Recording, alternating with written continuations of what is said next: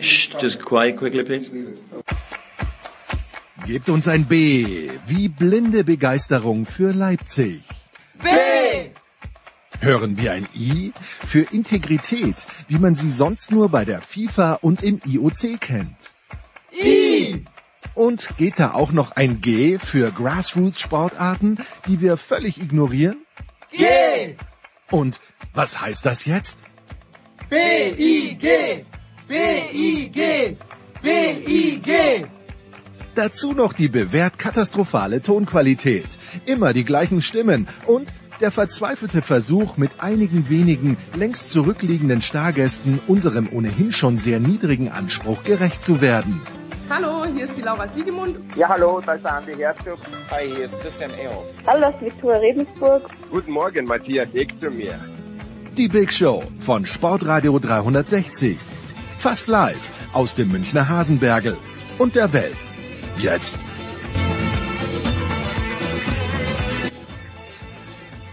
Big Show 562 bei Sportradio 360. Der Producer macht in Paris die Nacht zum Tage und dementsprechend übernehmen nicht nur die Außenstudios Malta, sondern die Tagstudios Malta. Und wir fangen wie gewohnt an in der Big Show mit äh, Fußball und haben heute die ganz große Runde am Start. Zum einen neu dabei quasi Rookie und äh, erstmals dabei äh, Nicole Selmer von Ballesterer. Hallo Nicole. Ja, hallo, ich freue mich. Dann schon bekannteres Stammpersonal Andreas Renner von der Sohn. Andreas, ich glaube, ich muss dich hier nicht mehr vorstellen. Ah, ja, wenn du meinst. Hallo. Dann haben wir Alexis Menüsch von L'Equipe am Start. Bonjour Alexis. Bonjour zusammen. Und Toni Tomic ist auch am Start von Sky. Toni, wo erreichen wir dich eigentlich? Ich bin wieder in München. Du bist, Hallo, grüße dich. Du bist wieder in München. Gut. Dann sprechen wir mal über dieses Champions League Finale am Samstag und fangen mal mit dem Sportlichen an und arbeiten uns dann quasi vom Platz runter zu dem, was drumherum war, vor dem Spiel, nach dem Spiel und so weiter. Also das Spiel, wir wissen, es hat verspätet angefangen wegen dem, was vor dem Stadion passiert ist.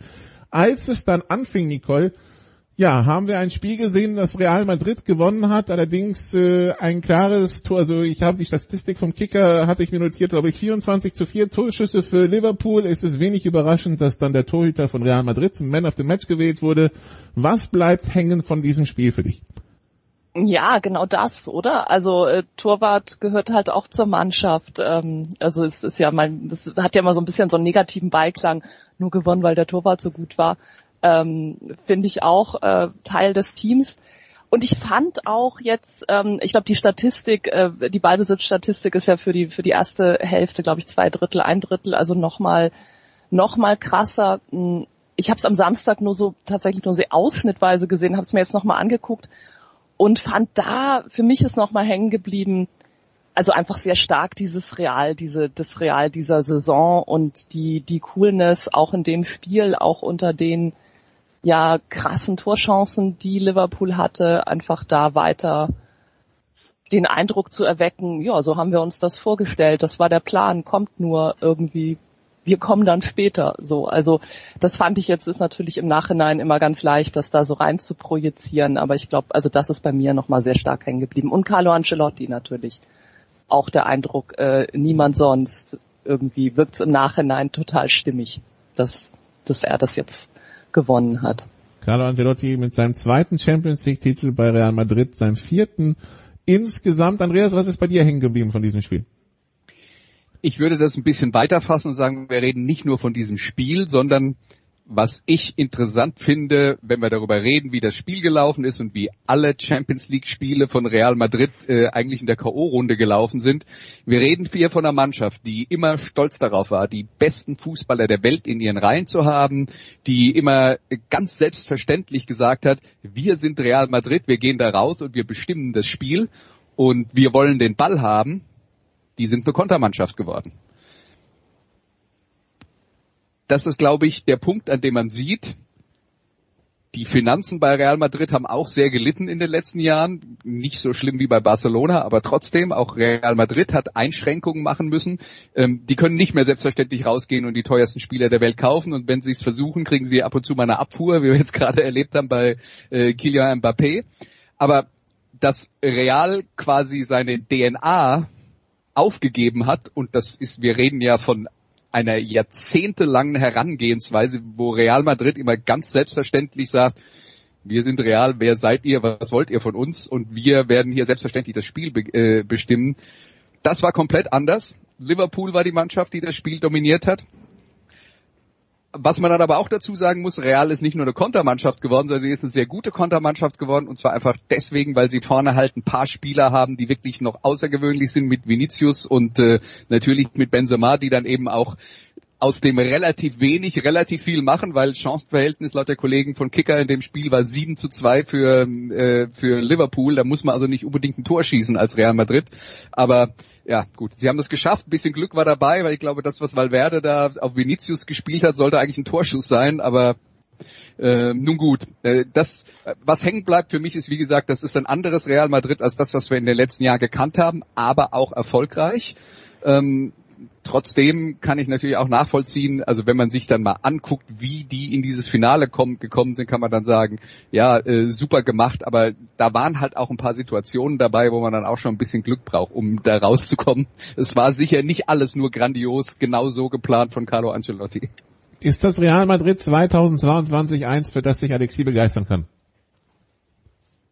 Spielerisch wenig, ne? Also ohne kein Benzema wüsste nicht, wo, wo Real äh, stehen würde. Also die hätten sicherlich nicht äh, gegen PSG äh, wären die nicht weitergekommen, weil er war der entscheidende Mann, genau das gleiche dann gegen Chelsea. Im Finale war ja nicht so viel zu sehen, aber auch wenn sein, sein Abseitstor ja zurückgenommen wurde, aber ansonsten war er schon in der Champions League äh, Saison einfach der Mann, der wird hoffentlich, aber da habe ich wenig Zweifel, ähm, den Ballon d'Or bekommen im äh, Oktober und äh, ja, er ist einfach momentan der beste Stürmer der Welt.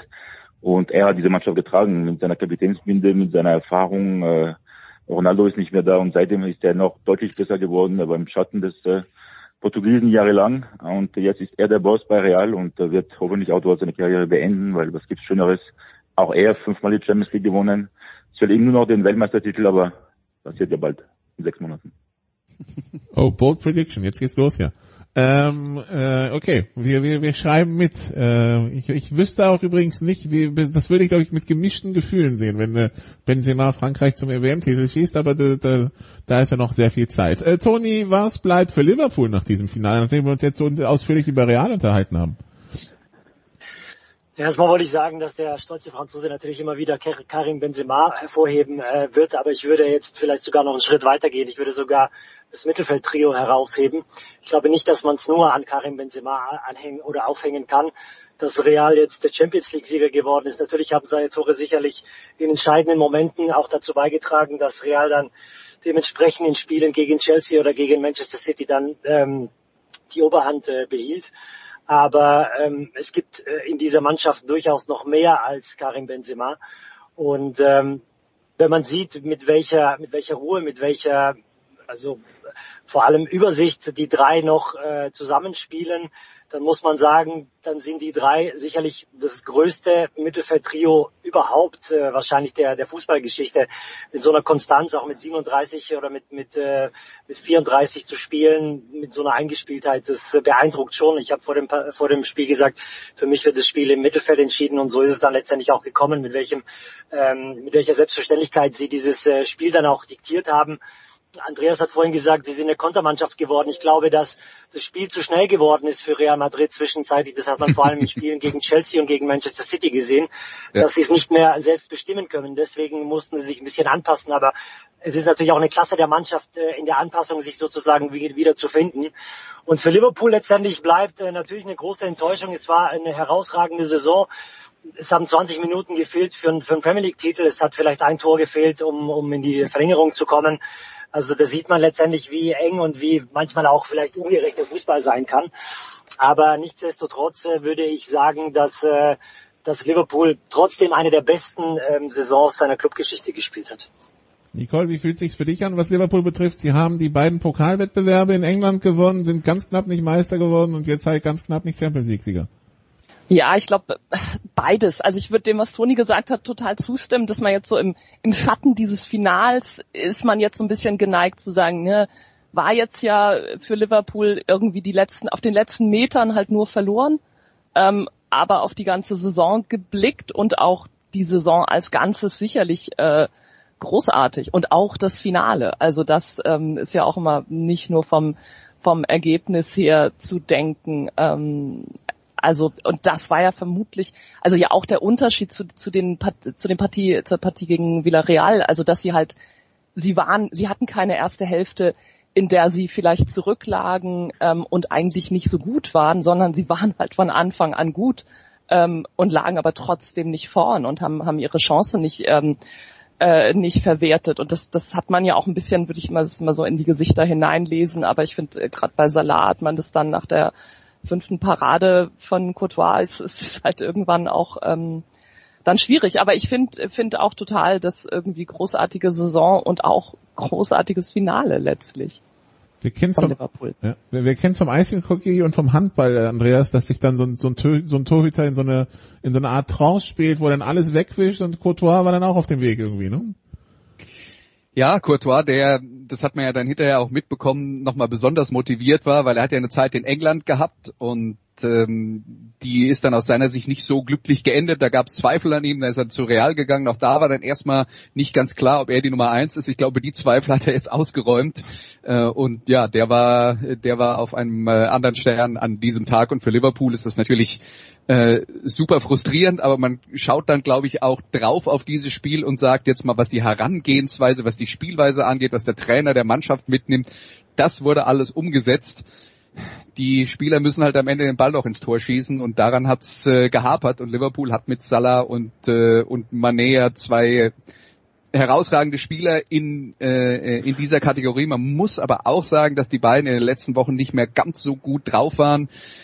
Die haben äh, bei der Afrika Cup gespielt im Winter. Es ist, glaube ich, also wir gehen da jetzt ein bisschen zurück und äh, das ist ja etwas, was man über die englische Liga schon immer gesagt hat. Und der Afrika Cup verstärkt es dann noch. Die haben zu viele Spiele. Den Vereinen geht öfter mal dann Ende der Saison die Luft aus. Und man hat schon auch den Eindruck gehabt, dass das Liverpool, das jetzt am Ende der Saison äh, gespielt hat, nicht so frisch war, vielleicht auch nicht mehr so frisch im Kopf war, äh, wie zwischenzeitlich mal. Und das hat dann vielleicht den Unterschied bei der Chancenverwertung gemacht. Ja, also für dich auch gut, dass jetzt nicht die WM direkt anknüpft, sondern die erst später kommt, damit alle mal kurz Luft holen können, ja? Oh weh, ich glaube, wenn man sagt, es ist irgendwas gut an dieser WM in Katar, wird man hier in Deutschland, glaube ich, äh, vor Gericht gestellt. Insofern halte ich mich da jetzt mal vornehm zurück. gut, Alexi, wir wissen, wir kennen deine Meinung zu Jürgen Klopp. Wie sieht die Meinung zu Carlo Ancelotti aus nach dem vierten Champions League Sieg? Ist es, also, würdest du ihm problemlos jeden, äh, jeden Fußballverein ans Herz legen, holt Ancelotti? Oder spricht für dich irgendwas dagegen? Ja, Bayern vor allem. Rekordmeister, wo es ja nicht, ja, Bayern, Everton, Neapel hat nicht so funktioniert. Sollte man auch nicht vergessen, aber Real ist einfach sein Verein, dort ist der der, der King und es läuft einfach reibungslos. Ich meine, der äh, ja, gibt so immer, er verkauft sich immer so als als der der ja, der Vater dieser Mannschaft und macht es über, überragend von der menschlichen Seite. Taktisch, ähm, wenn es darauf ankommt, wie in der Verlängerung gegen ähm, Chelsea oder im Halbfinale, dann ja, sammelt er drei, vier ähm, Leader seiner Mannschaft, um äh, vielleicht neue taktische Ausrichtung auszugeben für die Verlängerung und äh, entscheidet nicht alles alleine. Und das wird ihm äh, hoch eingeschätzt und das macht er einfach mit seiner langjährigen Erfahrung. Ich hätte gedacht, vielleicht kommt es auch, dass er seine Vereinskarriere beendet mit so einem Triumph in so einer Saison. Er hat auch die spanische Meisterschaft gewonnen, wird doch nicht wahrscheinlich so sein, aber ist vielleicht nicht auszuschließen. Es gibt auch äh, Infos, dass er dann womöglich seine großartige äh, Laufbahn als Trainer, als kanadischer Nationaltrainer beenden könnte mit der Heim-WM in, in vier Jahren und äh, und dann sich dann in Ruhe setzen. Aber ja, er hat wirklich hervorragend gemacht, hätte ich nicht gedacht. Als er zurück äh, zu Real kam nach seinen drei durchwachsenen ähm, Zeiten in München, in Neapel und äh, bei Everton. Aber ja, wie gesagt, Real ist halt sein Verein und er macht es mindestens so gut, wie sie, wie sie dann. Toni, äh, Carlo Ancelotti hat also jetzt die Champions League gewonnen, ist italienischer Meister geworden als Trainer, englischer Meister, spanischer Meister, französischer Meister, deutscher Meister. Was, äh, was bleibt da? Was kann er, womit kann er sich noch motivieren? Ich weiß nicht, vielleicht mal bei einem, ähm, bei einem Engagement bei Rapid Wien oder so, wer weiß. Also ich glaube, den, den äh, Producer würde es freuen. Äh, Alexi hat es ja schon gesagt, ne? Es gab drei Stationen, bei denen es nicht unbedingt funktioniert hat Jetzt äh, hast du natürlich alle Erfolge aufgezählt. Ich glaube auch, er ist schon ein bisschen im fortgeschrittenen Alter. Ich weiß jetzt ehrlich gesagt nicht aus dem Kopf heraus, wie lange sein Vertrag bei Real Madrid äh, dauert. Aber wenn er nochmal Lust verspürt, irgendwie eine Nationalmannschaft zu übernehmen danach, dann, dann glaube ich, also ich meine, der ist fit genug und ich glaube, ähm, er hätte schon noch Lust. Also insofern, ich glaube, zu Ende ist es noch lange nicht mit, äh, mit Carlo. Zwei Jahre hat er noch Vertrag. Äh, bis 30. Ja. Juni 2024. Gut, also. Darf er nicht vergessen, er ist ja jetzt auch dabei, er, er hat ja eine Aufgabe, sozusagen einen, einen Umbruch bei Real Madrid herbeizuführen auf Ewigkeiten werden die drei, die ich im Mittelfeld genannt habe, auch nicht machen und auch Karim Benzema bisher sicherlich auch nicht in, in den nächsten zwei, drei Jahren. Ähm, kann mir nicht vorstellen, dass er mit 40 noch vorne drin spielt. Also es wird ja so, so ein seichter Umbruch jetzt eh schon äh, eingeläutet mit Camavinga, mit äh, Rodrigo, mit, mit Vinicius. Und ähm, jetzt bin ich mal gespannt, wie dann halt das nächste Real aussehen wird. Und das wird halt jetzt äh, die Aufgabe von Carlo Ancelotti sein. Da muss man aber auch immer sehr vorsichtig sein. Der Trainer, der die Aufgabe bekommt, den Umbruch einzuleiten, wird vermutlich eine Leistungsstelle miterleben und im Normalfall überlebt er das nicht. Also er überlebt schon, aber nicht als Trainer äh, im Amt. Und äh, ja, das, äh, da, da ist schon eine gewisse Gefahr, äh, wenn es bei Real tatsächlich ähm, erwartbarerweise ähm, Umstellungsschwierigkeiten gibt in diesem Umbruch, dass das, äh, dass das dann äh, auch zulasten des Trainers interpretiert wird. Oui, oui, ja. Achso, äh, also einmal nochmal, also bei Rapid wäre man, äh, glaube ich, froh, wenn äh, Carlo Ancelotti sich melden würde, wie unwahrscheinlich es sein mag. Was ich sehr lustig fand, dieser Aspekt des, ähm, ich berate mich mit meinen Spielern und wir überlegen so ein bisschen zusammen, dass wir das jetzt ähm, bei so unterschiedlichen Leuten wie Carlo Ancelotti und Felix Magath irgendwie als äh, Phänomen in den in entscheidenden Spielen hatten. Also ich glaube, ein totaler Zufall aber trotzdem fand ich das ähm, fand ich sehr amüsant irgendwie, dass, dass das jetzt so zweimal so aufploppte, sehr sichtbar. Wo, wobei als glaube ich äh, jetzt äh, Ancelotti vor der Saison als Trainer von Madrid zu, wieder vorgestellt wurde, gingen die Augenbrauen nicht ansatzweise so hoch, Nicole, wie als, als Magath plötzlich wieder bei Hertha ja. auftauchte. Ne? Also in der Tat. Das, genau. äh, das gehört dann auch noch dazu. Gut, das war das Geschehen auf dem Platz. Wir kommen zum Geschehen neben dem Platz. Das, die Interviewgeschichte arbeiten wir später auf. Wir haben Toni, der vor Ort war ähm, am Stade de France. Also ich meine, ich kenne den Ort. Ich war jetzt oft einmal für Fußball und sehr oft für Rugby. Toni, wir haben viel gelesen. Es in Frankreich sind die Presse, ist die Presse auch noch heute voll damit mit dem, was am Samstag passiert ist. Du warst vor Ort. Erzähl mal. Ja, die Frage ist, ob eine kurze oder eine lange Version. Ich versuche es einigermaßen kurz zu halten. Also ich bin ähm, auch so circa anderthalb Stunden, zwei Stunden vor Spielbeginn am Stade de France eingetroffen und ähm, ähm, habe mich dann auch angestellt, ganz normal in dieser Masse, die sozusagen diesen ersten Kontrollpunkt ähm, passieren sollte. Dieser erste Kontrollpunkt war einfach äh, jetzt mal salopp formuliert beschissen ähm, organisiert, weil es gab verschiedene kleinere Rampen, die so circa 10, 15 Meter breit waren Absperrgitter ähm, auf der Hälfte und dann waren rechts und links äh, sozusagen an den Ecken jeweils die Eingänge, wo nur eine Person äh, durchging. Also ihr könnt euch vorstellen, pro Rampe zwei Eingänge mit jeweils einer Person, dahinter die Massen. Also das, äh, ich habe mir eh schon überlegt, das könnte eine lange ähm, Session werden ähm, an sich. Es war auch äh, sehr schlecht ausgeschildert. Man wusste auch gar nicht, wohin man laufen sollte. Aber es war eine sehr, sehr große Aggression ähm, in der Luft spürbar, weil sehr äh, hohe Polizeipräsenz da war. Und ähm, nach minutenlangen Anstehen, ähm, ich hatte meine Freunde dann verloren, die waren dann irgendwann mal drei Reihen vor mir, hatte ich schon das Gefühl, dass es langsam unruhig ähm, äh, wurde. Und äh, plötzlich aus dem Nichts hat die Polizei angefangen zu schlagen und äh, Pfefferspray zu, äh, einzusetzen und auch äh, Tränengas. Ein Freund von mir haben sie direkt in, ins Gesicht gesprüht, der quasi drei Reihen vor, vor mir war. Letztendlich ähm, muss ich dazu sagen, das Glück war, dass es äh, bei dem Ganzen, also es war ja nicht nur bei diesem einen Kontrollpunkt, wo ich durch bin, sondern bei mehreren Kontrollpunkten, wo die Liverpool-Fans an, anstanden, dass, äh, dass es die Möglichkeit gab, nach hinten auszuweichen, weil es ist ja dann auch logischerweise eine, eine Massenpanik ausgebrochen, sind alle nach hinten äh, geflohen, ähm, Menschen haben sich übergeben, äh, haben logischerweise äh, also geweint, weil, weil einfach äh, weil es die Augen betroffen hat. Also mich hat's auch äh, die Nase und, und in die Augen hat's richtig ähm, hat's, äh, gebrannt.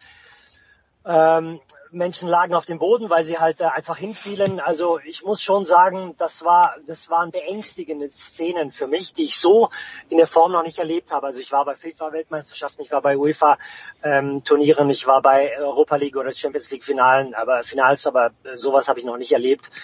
Und ich habe mir ist dasselbe beim zweiten Kontrollpunkt ähm, ähm, passiert. Ich bin dann beim dritten Kontrollpunkt bin ich dann nach Ewigkeiten anstehen ähm, durchgekommen. Also ich sage immer, da waren Kinder, da waren äh, ältere Personen, da waren äh, Menschen wie zum Beispiel Phil Thompson, äh, der ehemalige Trainer von oder Co-Trainer und Spieler von, von Liverpool mit seiner Familie.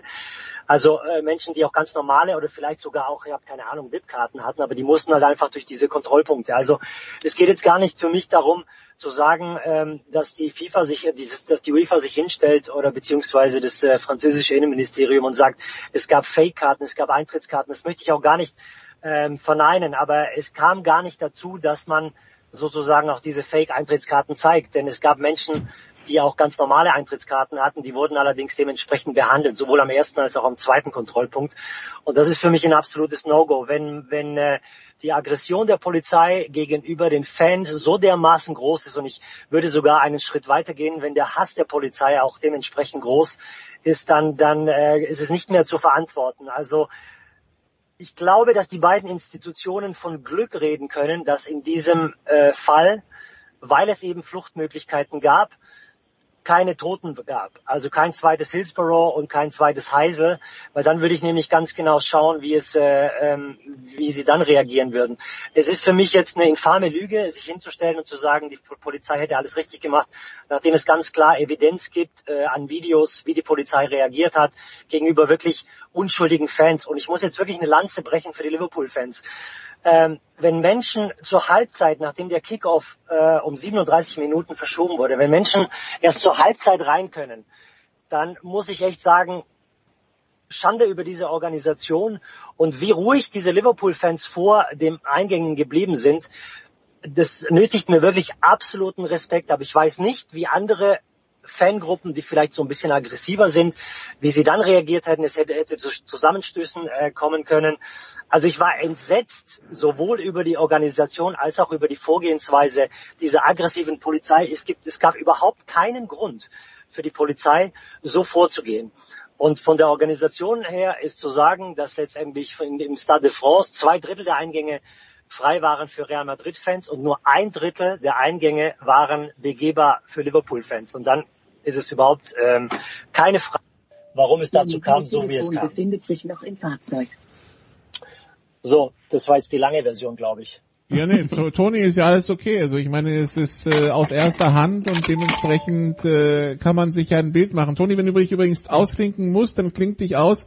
Ich würde jetzt Alexis dazu nehmen, weil wir haben die Bilder Samstag gesehen am Stade de France in Saint-Denis, Alexis. Wir haben die Bilder Sonntag gesehen in äh, Saint-Etienne, als in Geoffroy Guichard das äh, Relegationsspiel zu Ende ging. Hat Frankreich ein größeres Problem im Fußball und Fans, Polizei, alles?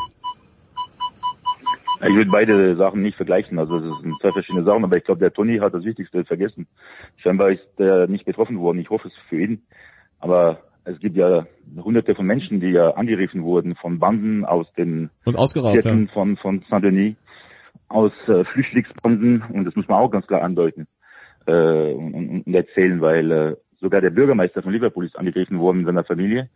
Äh, Handys weg, äh, Geld weg, äh, auch die Eintrittskarten weg. Und die haben äh, über 1000 Euro pro Stück getürstet. Und äh, das ist natürlich ein sehr, sehr schlechtes Image für Frankreich. Und äh, ich glaube nicht, dass so schnell wieder ein Europapokalfinale in Frankreich stattfinden wird, weil äh, äh, solche Ereignisse wie jetzt am Samstag, die gehen rund um die Welt und wir haben ja nächstes Jahr die Rugby-WM. Normalerweise läuft im Rugby deutlich reibungsloser, aber vor allem die Olympischen Spiele in zwei Jahren. Und da soll die Eröffnungsfeier an der Seine entlang stattfinden mit äh, um die 10.000 Menschen und äh, wie oder noch mehr natürlich. Und wie, wie soll das dann äh, äh, laufen? Also da bin ich sehr gespannt, wie die Politiker da, damit umgehen. Aber die müssen sich erstmal in, in den Spiegel schauen können, äh, aufhören zu lügen, wie der Innenminister, der hoffentlich äh, äh, ja, zurücktreten wird oder entlassen wird demnächst, aber lügen, weil in zehn Tagen in Frankreich wieder Regierungswahlen sind. Und das ist schon ein Drama und, und, und eine Katastrophe. Und äh, dass man die Schuld auf die Engländer setzt, auf die äh, Liverpool-Fans, äh, gibt und dann an diese äh, falsche Tickets, die es eh bei jedem Champions League Finale gibt. Also das ist echt einfach peinlich und ich muss mich erneut als Franzose schämen. ja, sind wir. wir. Wir haben ihn wieder soweit, Leute. Es ist wieder, äh, es ist wieder soweit. Äh, gut, also einer war vor Ort, einer ist Franzose. Nicole, du hast das Ganze wahrscheinlich dann aus der Distanz im TV oder sonst wie verfolgt. Wie war dein Eindruck?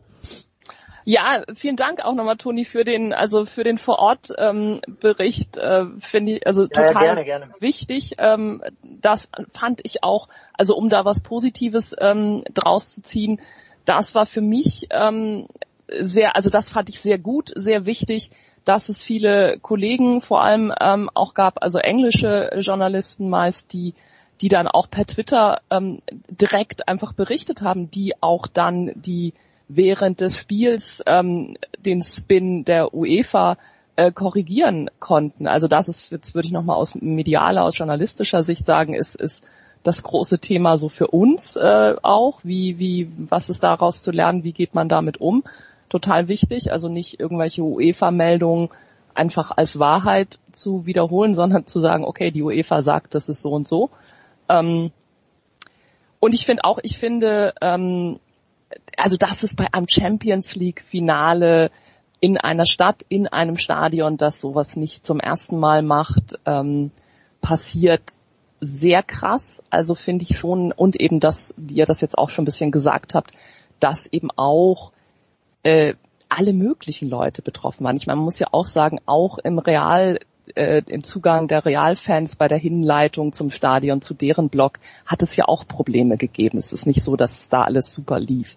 Es war offensichtlich deutlich stärker auf der anderen, also auf, auf der anderen Seite.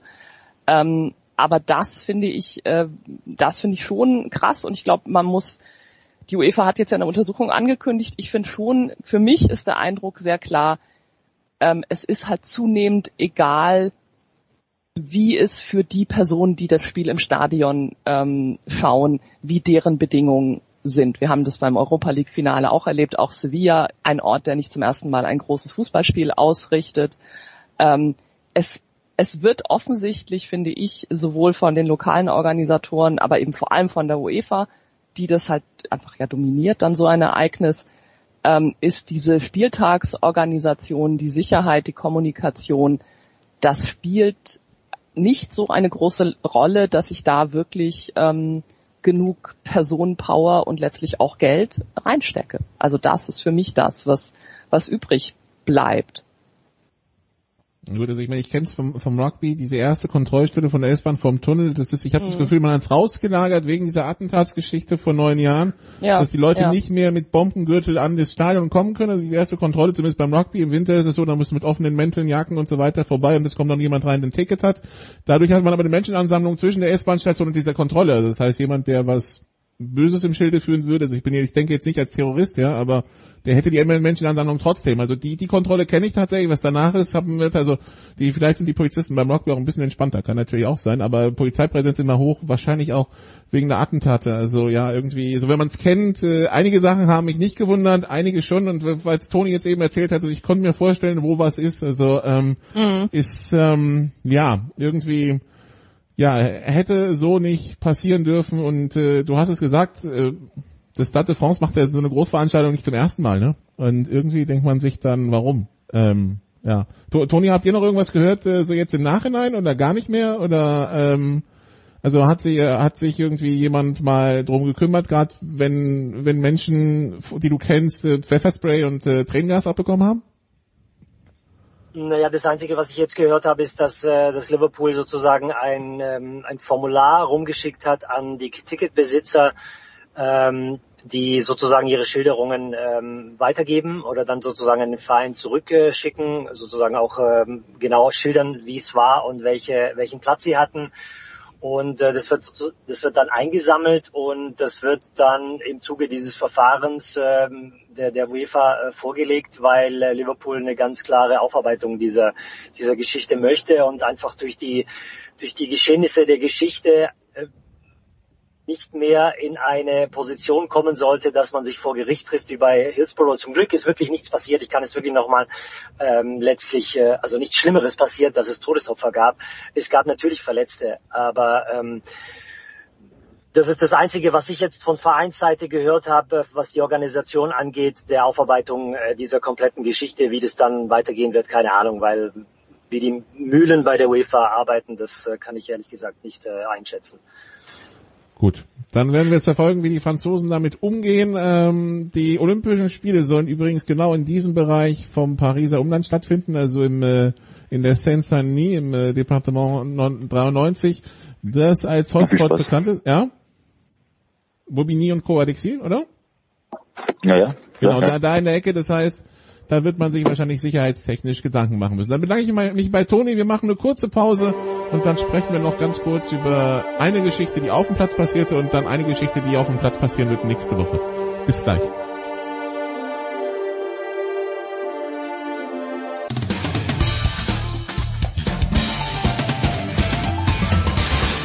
Hallo zusammen, ich bin Mladen Petric und ihr hört Sportradio 360.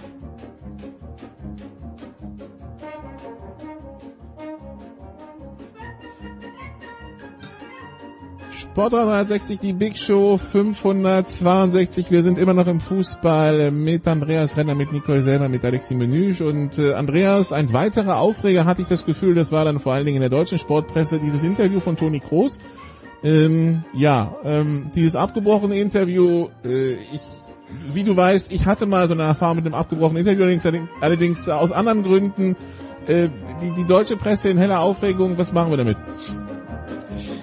Ich muss dazu sagen, ich habe mir das Spiel angeguckt. Ich habe mir das Interview nicht angeguckt, weil ich das äh, Spiel auch nicht im äh, ZDF geschaut habe. Ich äh, habe es, ich habe etwas drüber gelesen, aber ich habe es nicht direkt gesehen. Insofern bin ich nicht derjenige, der das, ähm, äh, der das am besten beurteilen kann. Was ich dann auch noch dazu sagen muss, ist, also jetzt mal ganz allgemein gesagt, es ist nicht so, dass ich als Journalist die Journalistenkollegen quasi automatisch verteidige. Es gibt auch Situationen, in denen ich Feldreporter-Interviews äh, sehe, wo ich sage, puh, also ähm, das fand ich jetzt fand ich jetzt nicht gut vom Kollegen und ich weiß, wie schwer der Job ist, weil wir das ähm, in Sky-Zeiten in, in der zweiten äh, zur zweiten Liga als Kommentatoren immer äh, öfter dann auch noch so nebenher mitgemacht haben. Das ist was, was man lernen muss äh, und das äh, kann man nicht aus dem Stegreif. Es ist schwieriger, als es aussieht. Das kann ich sicher sagen. Ähm, insofern habe ich Verständnis, aber trotzdem äh, ein Stück weit für die Kollegen, aber trotzdem habe ich nicht für alles Verständnis, was von den Kollegen da teilweise gefragt wird. Und äh, was die Reaktion von Groß angeht, selbst wenn er sich über sowas ärgert, ist dann halt immer noch die Frage, muss man darauf so reagieren? Und ähm, da denke ich, äh, kann man wahrscheinlich auch zum Ergebnis kommen, nein, da kann man dann auch mal nichts zu sagen oder drüber hinweggehen. Äh, das wäre sicher souveräner gewesen, hätte er sich selber auch einen Gefallen getan, äh, äh, wenn er das, äh, ne, wenn er das getan hatte. Aber wie gesagt, vielleicht haben die anderen da noch äh, die es tatsächlich auch gesehen haben, ähm, äh, eine, eine Meinung dazu. Ich habe wirklich auch absichtlich hinterher einen Bogen drum gemacht, wollte mir das nicht nochmal angucken. Er hat von Alexia Nicole irgendwann die Geschichte gesehen. Ich muss zugeben, äh, auf Malta habe ich das ZDF dann auch nicht eingestellt. ich habe es auch nicht, ich habe mir, äh, also ich habe es live äh, auch nicht gesehen. Ich habe hinterher diese Ausschnitte, wo glaube ich aber auch mal dann nur so diese diese letzte Frage und die Reaktion.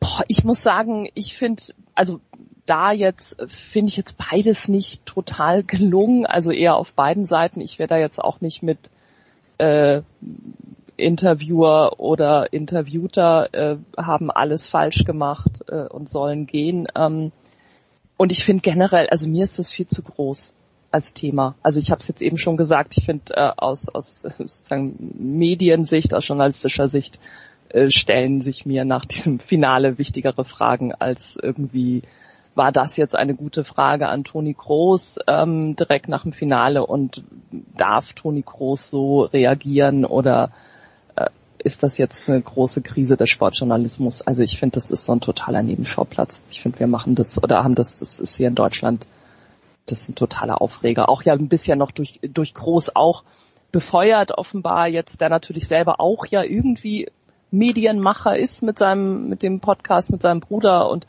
wo das jetzt wohl auch nochmal vorkommt. Also ich, pff, genau, mir ist es zu groß. Alexi, wie sehr sollte, äh, ja? Der übrigens sehr schön. Mit, mir ist es zu groß. Äh, Alexi, äh, wir wissen, du hast eine gewisse Schwäche für den FC Bayern, wenn du siehst, dass Toni Kroos jetzt fünfmal die Champions League gewonnen hat. Also im Nachhinein Fehler ihn ziehen zu lassen oder wie siehst du das? so nicht dein Ernst, oder? wir können es probieren. Ja, pff, ähm, also erst einmal zu seiner Reaktion am Samstag, ich fand es natürlich extrem arrogant von ihm, er ist so als Mensch leider geworden.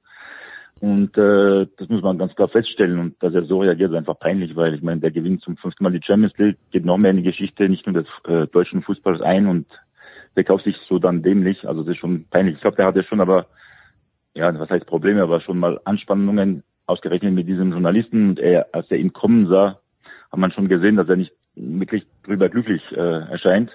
Dann hat er noch nachgehakt danach und jetzt wieder in den letzten Minuten habe ich wieder gesehen, dass er was gepostet hat und nochmal nachhakt. Also keine Reue. Natürlich waren die Fragen vielleicht vom Kollegen nicht so glücklich, aber da kannst du nicht so reagieren, vor allem vor Millionen Mensch, Menschen, wo du einfach einen Menschen auch äh, vernichtest, äh, äh, menschlich, was auch ein Jürgen Klopp gerne macht bei Pressekonferenzen, wenn er schlecht gelaunt ist, wo er dann öffentlich äh, Journalisten attackiert und, und, und deren Reputation auch äh, einigermaßen kaputt macht. Und das kann ich einfach nicht ähm, gern sehen und das macht mich ein, einfach wahnsinnig sowas. Aber dass Bayern ihn verkauft hat damals, da haben die alles richtig gemacht bleibe ich dabei. Okay, gut. Dann wunderbar. Dann, äh, ich äh, normalerweise würden wir in einem geraden Jahr jetzt überleiten zu es ist bald Fußball-WM, aber es ist eben nicht bald Fußball-WM, sondern es ist Nations League, äh, Deutschland, England und Deutschland, Italien. Andreas klingt aber fast wie Fußball-WM, ne? Ja, also ich äh, denke, das sind auf jeden Fall äh, Spiele, die, äh, die alle Fußballfans interessieren sollten. Und das ist ja auch die Idee hinter der Nations League irgendwann mal gewesen, dass man auf dem jeweiligen Level, auf dem sich die Teams befinden, ähm, in dieser Nations League dann halt passende Gegner findet, damit die Herausforderung so groß wie möglich, aber nicht unmachbar ist. Und Deutschland ist dann halt äh, äh, aktuell in Gruppe 1 vertreten und dann hat man halt mit die besten Gegner, die es gibt. Und ich kann nur sagen, in einer Vorbereitung auf eine Fußball-Weltmeisterschaft sollte die deutsche Fußballnationalmannschaft so viele gute Gegner wie möglich haben, um, ähm, um darauf vorbereitet zu sein, was sie dann im äh, Spätherbst erwartet. Äh, also das sind ähm, zwei super Spiele, ähm, auf die ich mich freue. Wir Malteser äh, freuen uns auf den ewig jungen Schlager San Marino gegen Malta am kommenden Wochenende, aber hey, das, aber das ihr Malteser habt eine Chance, dieses Spiel zu gewinnen. Eben, genau. Äh, das ist ja, äh, ist es nicht auch wirklich? Also ich finde auch tatsächlich die Nations, also eben wie du sagtest, Andreas, die Idee der Nations League mit ähm, ich habe eben nicht diese Quali-Spiele, wo, wo es über eine Setzliste klar ist, es gibt hier eigentlich irgendwie nur in der Mitte so ein bisschen Augenhöhe, ähm, sondern wir haben halt wirklich so Spiele auf ungefähr gleichem Level. Ich finde es auch für, für Malta äh, ist es doch eigentlich gegen San Marino auch besser, oder? Es ist besser als gegen irgendeine C11 von, äh, von der Türkei oder von Italien 0 zu 5 zu verlieren. Aber klar, ja, ja, natürlich. Mhm. Also das ist äh, eine andere Welt und äh, von daher einfach mal das Gefühl zu haben, Spiele zu gewinnen, ist sehr gut. Und wir sehen ja zum Beispiel jetzt in Gruppe C, ähm, äh, Ferröer ist hochgegangen, ja, jetzt ist halt Ferröer gegen Luxemburg, aber halt auch Ferröer gegen die Türkei. Also da trifft man sich dann hoffentlich auf Augenhöhe. Und die Frage wäre gewesen, Nicole, ob es dich abholt, scheint, die Antwort scheint ja zu sein. Ähm, also die Idee der Nations League äh, holt mich ab. Ähm, auf jeden Fall. Ich glaube, das, das System, ähm, muss ich sagen, muss ich jedes Mal wieder oder immer nachschauen, wie war das jetzt nochmal Gruppe A und dann Sieger ist dann das Turnier, Qualifikation noch für was auch immer als nächstes. Also da bin ich irgendwie, das ist, finde ich schon auch ein gewisses kleines Problem, dass man da immer noch ziemlich schwimmt. Ähm, aber die Spiele als solches und die Paarung finde ich, finde ich super. Ich finde die Frage ist halt, äh, funktioniert das, wenn man gleichzeitig noch die, diese Qualifikation hat und das so ineinander verwoben ist? Also da glaube ich, gibt es durchaus noch ähm, Verbesserungsbedarf. Alexi, ist, ist die Nations League was, was auch dich an diesem Wochenende vor den Bildschirm fesseln wird? Wir haben ja nicht nur die deutschen Duette, wir haben ja zum Beispiel Spanien gegen Portugal, Frankreich gegen Dänemark, äh, Belgien gegen die Niederlande, also ähm, ja, Spiele auf höchstem europäischen Niveau. Ja, Priorität hat Roland Garros, ganz klar. Äh, auch weil der Spielplan so eng war in dieser Saison, dass die Lust auf Fußball gerade ein bisschen sinkt und eine Pause nötig ist, weil die äh, kommenden Monate werden unglaublich. Also an den Terminplan August, September, Oktober mit alle drei Tagen Spielen, äh, wichtige Spielen, Meisterschaft, Europapokal, Nationalpokal, äh, dann das Ende der, der Nations League Gruppe Ende September und dann geht die WM schon äh, Mitte November los und dann geht's in Frankreich zumindest äh, gibt es auch einen Boxing Day diese Saison, ähm, 28. Mhm. Dezember und am 1. Januar wird gespielt. Äh, wahrscheinlich in Neymar, der dann immer noch am Feiern ist, aber Klammer zu. Äh, ich will damit sagen, dass die Nations League die hochgeeignet ist, ganz klar, und dass dieses System deutlich besser ist. Und man hört auch, dass, dass es demnächst eine, eine Welt-Nations League geben wird, also so wie Brasilien, Deutschland oder Frankreich gegen ähm, Kolumbien, also so noch attraktiver zu machen, zumindest jetzt versuchen, auch wenn es schwer äh, sein wird, einen Terminplan zu finden, vor allem in der neuen Champions League in zwei Jahren mit noch mehr äh, Spielen. Äh, aber also Deutschland, England werde ich vor Ort sein in der Allianz Arena, aber ob ich mir die anderen Spiele anschaue, ich glaube weniger. Andreas, das ist jetzt so ein Modus, wo wir vier Spiele innerhalb von zehn Tagen haben für die deutsche Nationalmannschaft. Wie viel werden wir deiner Meinung nach in diesen zehn Tagen sehen von der deutschen Mannschaft? Äh, also wie ähnlich wird die sein zu dem, was dann ab Ende November in Katar bei der WM antritt? Ja, also ich glaube, da wird es schon äh, große Übereinstimmungen geben, schlicht und einfach deshalb, weil natürlich ein paar Spieler noch auf der Liste stehen, die jetzt diesmal nicht mit dabei sind, wo der Bundestrainer aber gesagt hat, die haben eine Chance, ähm, wieder zurückzukommen. Da fällt mir jetzt mal als allererstes ein Robin Gosens ein, der aus einer Verletzung äh, äh, zurückgekommen ist, dann bei Inter Mailand vor allen Dingen auf der Bank saß, weil der noch äh, Ivan Perisic vor ihm war auf der linken Seite. Der wird jetzt zur neuen Saison seine Chance kriegen, zu zeigen, dass er wieder voll da ist. Dann ist er ein Kandidat und von der Sorte gibt es drei, vier Leute. Ansonsten äh, glaube ich schon, dass es jetzt gerade in den Spielen darum geht, gegen die besten Gegner äh, wirklich Härtetests zu machen und zu sehen, ähm, wer da auf diesem Niveau seine Leistung bringt. Und ich glaube, wir werden äh, einiges erfahren über die deutsche Fußballnationalmannschaft und gerade auch, dass dieser Modus so ist, dass jetzt so viele Spiele in so kurzer Zeit sind, äh, auch das hilft ja, weil das ja auch so eine Art Vorbereitung auf die Fußball-Weltmeisterschaft ist, äh, wo man ja auch nicht allzu lange Zeiten äh, oder Pausen zwischen den Spielen hat. Deswegen äh, glaube ich, ist das für für Hamsi Flick, also wenn, wenn man darüber redet, wie man sich optimal auf diese Weltmeisterschaft vorbereitet, ist das glaube ich mit der wichtigste Teil jetzt mal vor dem Trainingslager natürlich. Nicole, wir haben also gehört, es gibt den Teil, der sagt, äh, ja, wichtig für die Vorbereitung und jetzt mal so als intensives Trainingslager. Wir haben von Alexi gehört, Fußball Overkill, jetzt nochmal vier Länderspiele. Puh, wo stehst du da? Ja, irgendwo dazwischen, glaube ich. Also ich finde immer diese Länderspielfenster, seit die jetzt so lang sind, finde ich sie immer jedes Mal, oh, noch eins, noch eins. Ähm, ähm, aber alles, was Andreas gesagt hat, ich glaube auch, das sind jetzt, äh, das ist das das Fenster, das sind die Spiele gegen die großen Gegner in kurzer Zeit, die, die für die Vorbereitung total wichtig sind. Und der Kalender ist halt wahnsinnig eng. Also ich glaube ja, Deutschland, Bundesliga endet und dann sind, weiß nicht was, zehn Tage oder nicht mal bis, bis zum Turnierstart. Das ist, ähm, also das wird ein wahnsinnig schwieriges Jahr wirklich auch. Also wir haben vorhin kurz über Liverpool und die Saisonbelastung äh, gesprochen. Äh, das ist noch nicht vorbei, würde ich sagen. Das geht jetzt so weiter für alle. Es wird nie enden, für Und die Bundesliga hat nur 18 Vereine. Die Bundesliga ja. hat nur 18 Vereine, ja. ja. Und damit vier, vier Spieltage weniger. Uh, we shall see, wie das dann uh, sich uh, auswirkt. wir sind gespannt. Also ich bin weiterhin gespannt, wie das dann funktioniert im Herbst, wenn quasi von mitten im Spielbetrieb umgestellt wird auf WM-Betrieb. Das kennen wir aus anderen Sportarten, das kennen wir halt aus dem Fußball nicht, Alexi. Ich bin gespannt, wie das die Vereine und die Nationalmannschaften hinbekommen. Und ich denke mir, einige werden das nicht hinbekommen. Jetzt wirklich auch, ja. Da sind wir alle gespannt, weil äh, ja, es waren auch jetzt, jetzt zum Beispiel die, die Spieler waren jetzt, glaube ich, knapp zehn Tage im Urlaub. Äh, jetzt müssen sie wieder ran, dann wieder Urlaub. Also es ist kein optimaler, äh, optimales Rhythmus. Ähm, dann haben die wahrscheinlich doch noch wieder drei, vier Wochen, bevor es richtig losgeht in die neue Saison. Aber es wird ja auch eine gewisse Herausforderung. Ähm, Karim Benzema hat bis, bis äh, Sonntagabend gefeiert bei Madrid und war schon am Montagnachmittag in Paris bei der Nationalmannschaft. Also es geht ruckzuck weiter und schon gefährlich. Also da hoffe ich, dass es äh, nicht so viele Spieler, die sich verletzen werden, weil äh, die Gefahr ist einfach größer denn je. Gut.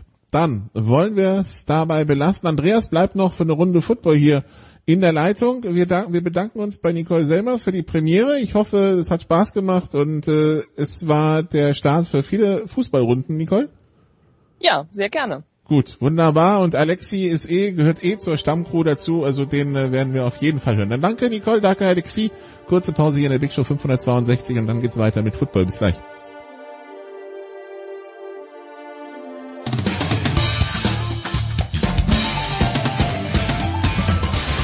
Ja, hallo aus Wolfsburg, hier ist Roy Preger und äh, ihr hört äh, Sportradio 360.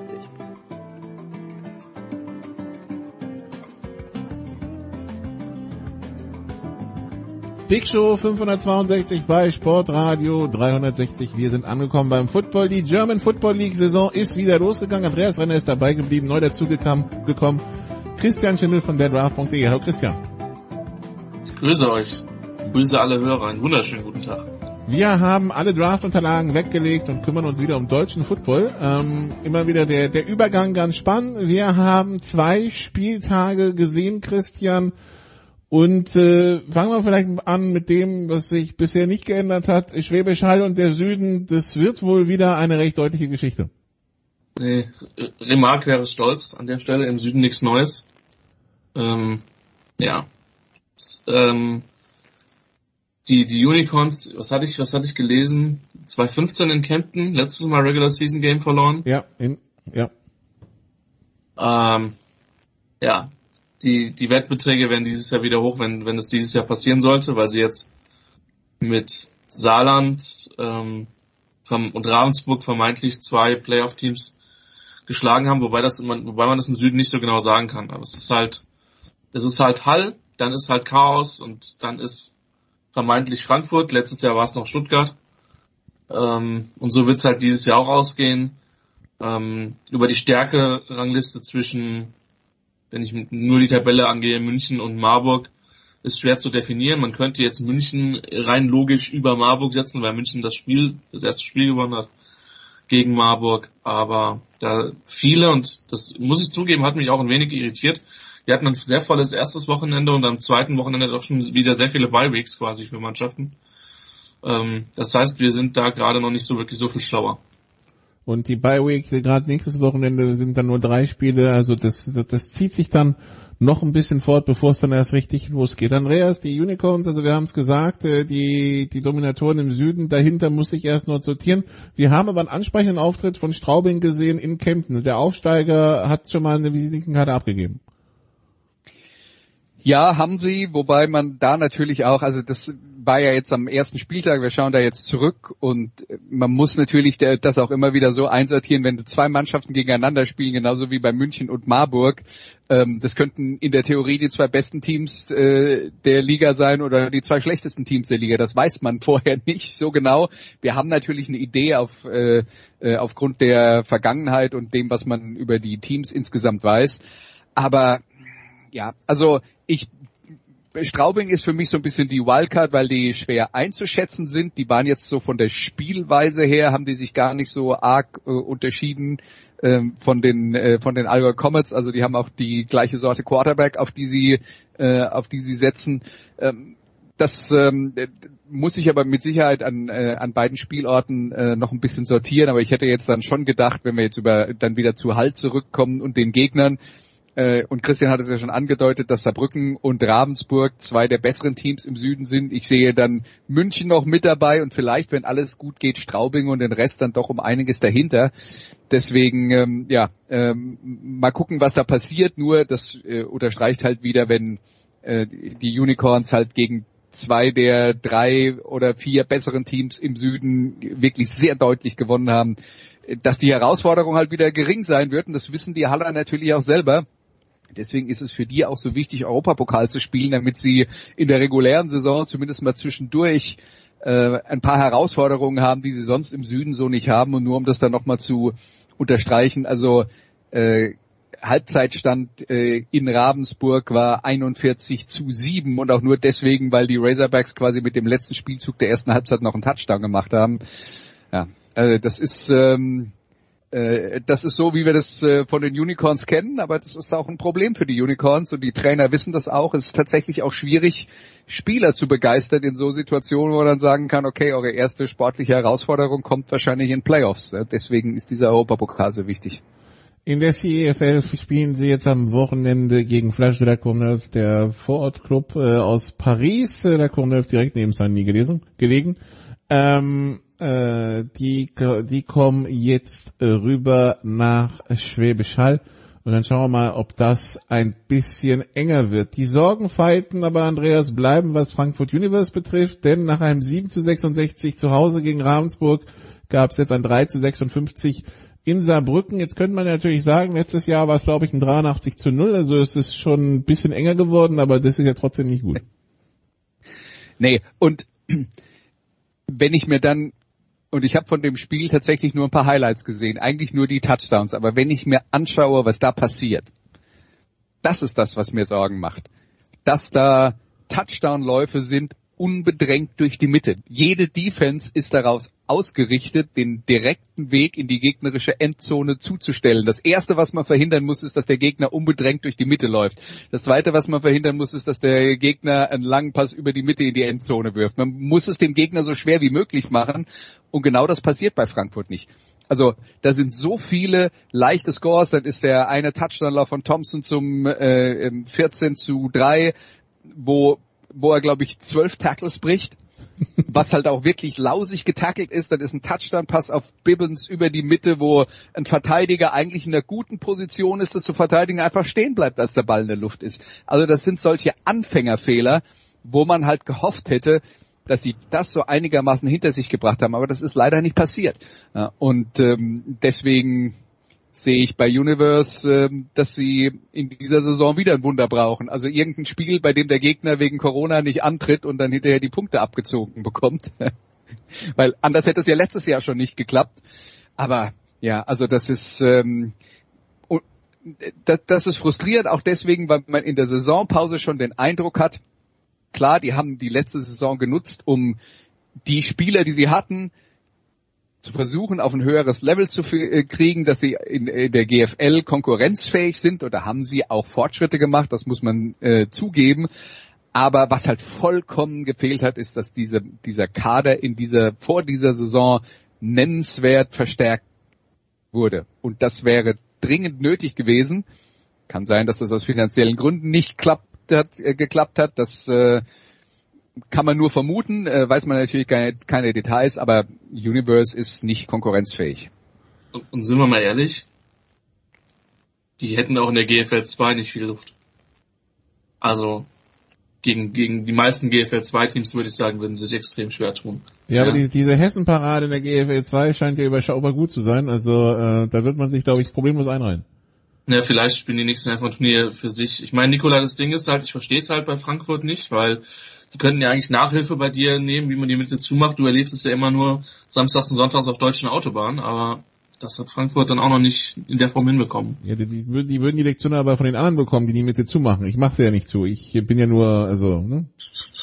Ich, ich, lebe, ich muss ja nur damit leben. Also ja, gut. Ähm, aber das, das schweift vielleicht ein bisschen zu sehr ab. Das also zum Süden. Wir schauen in den Norden, wo der deutsche Meister äh, spielt, die Dresden Monarchs. Äh, Christian KJ Carter Samuels, der Quarterback der Monarchs, hat sich Richtung Japan verabschiedet. Es war geplant, dass sein Bruder spielt, ähm, der fast zehn Jahre kein Football gespielt hat, hat dann äh, in Potsdam gespielt, sich da sämtliche Bänder im Knie gerissen, fällt, fällt für die Saison aus. Äh, dort hat man dann verloren, 21, 24. Jetzt hatte man das große Spiel im das große Jubiläumsspiel im Rudolf-Habig-Stadion vor 7000 Zuschauern hatte man Kiel zu Gast mit rein deutscher Offense gespielt, deutscher Nachwuchs-Quarterbacks, deutsche Runningbacks ähm, und ja ein amerikanischer Receiver, der nicht wirklich große Akzente gesetzt hat. Und man gewinnt 15 zu 6. Wo steht Dresden deiner Meinung nach? Kann ich die Frage beantworten, wenn ich weiß, wer der Quarterback spielt? Ähm, es ist verdächtig also, ruhig im Augenblick, also tatsächlich. Naja, also grundsätzlich erstmal gute Besserung an, an Carter Samuels. So, das ist halt extrem bitter, ähm, dass das halt im ersten Spiel passiert. Ähm, dass man gegen die Royals gut mitgehalten hat, also dass man gegen, gegen Potsdam kann man verlieren. So, die sind ein Kandidat auf die Nordmeisterschaft auch im Vorfeld gewesen. Dass Dresden eine gute deutsche Basis hat, ist glaube ich keine Frage. Die haben auch etliche Jungs in den Juniorennationalmannschaften und in, in, ähnlichem gehabt. Ähm, Kiel ist grundsätzlich verbessert. Ähm, das Ding ist halt, äh, natürlich hängt dann viel vom Quarterback. Ähm, sie haben in der Tiefe einige Leute verloren. Finke ist nicht mehr da, Hagemann, Hagemann hat aufgehört, Schallow hat aufgehört. Also da sind schon ein paar Leute, die sich nach dem Ring, den sie geholt haben, halt verabschiedet haben, sei es in, in eine andere Liga oder, oder zurückgetreten sind oder der eine andere. Ähm, Gatschek ist, glaube ich, nach Potsdam, wenn mich nicht alles getäuscht hat, ähm, der, der Defensive Back, das, das könnte noch, noch, noch über die Saison relativ teuer werden und nochmal, das ist eine gute konkurrenzfähige Truppe. Und es ist eine, mit Sicherheit eine tolle Erfahrung für einen deutschen Quarterback, für einen jungen deutschen Quarterback, ähm, in der Atmosphäre zu spielen, das Spiel auch zu gewinnen gegen eine verbesserte Kieler Mannschaft, die die Woche zuvor, darf man nicht vergessen, in Braunschweig einen Punkt äh, geholt hat. Ähm, wenn man jetzt die Stats liest und wahrnimmt, so, also wenn du der amerikanische, wenn du der einzige Amerikaner in, in der Offense bist, dann musst du halt ein Unterschiedsspieler sein. Die Frage kann man, glaube ich, schon ein bisschen stellen. Ähm, und ich glaube schon, dass Dresden auf jeden Fall um die ersten vier Plätze im Norden mitspielen wird. Ähm, weil ich schon glaube, dass da immer noch, ein, noch eine kleine Lücke ist, vermutlich auch zu den Adlern, eine kleine Lücke.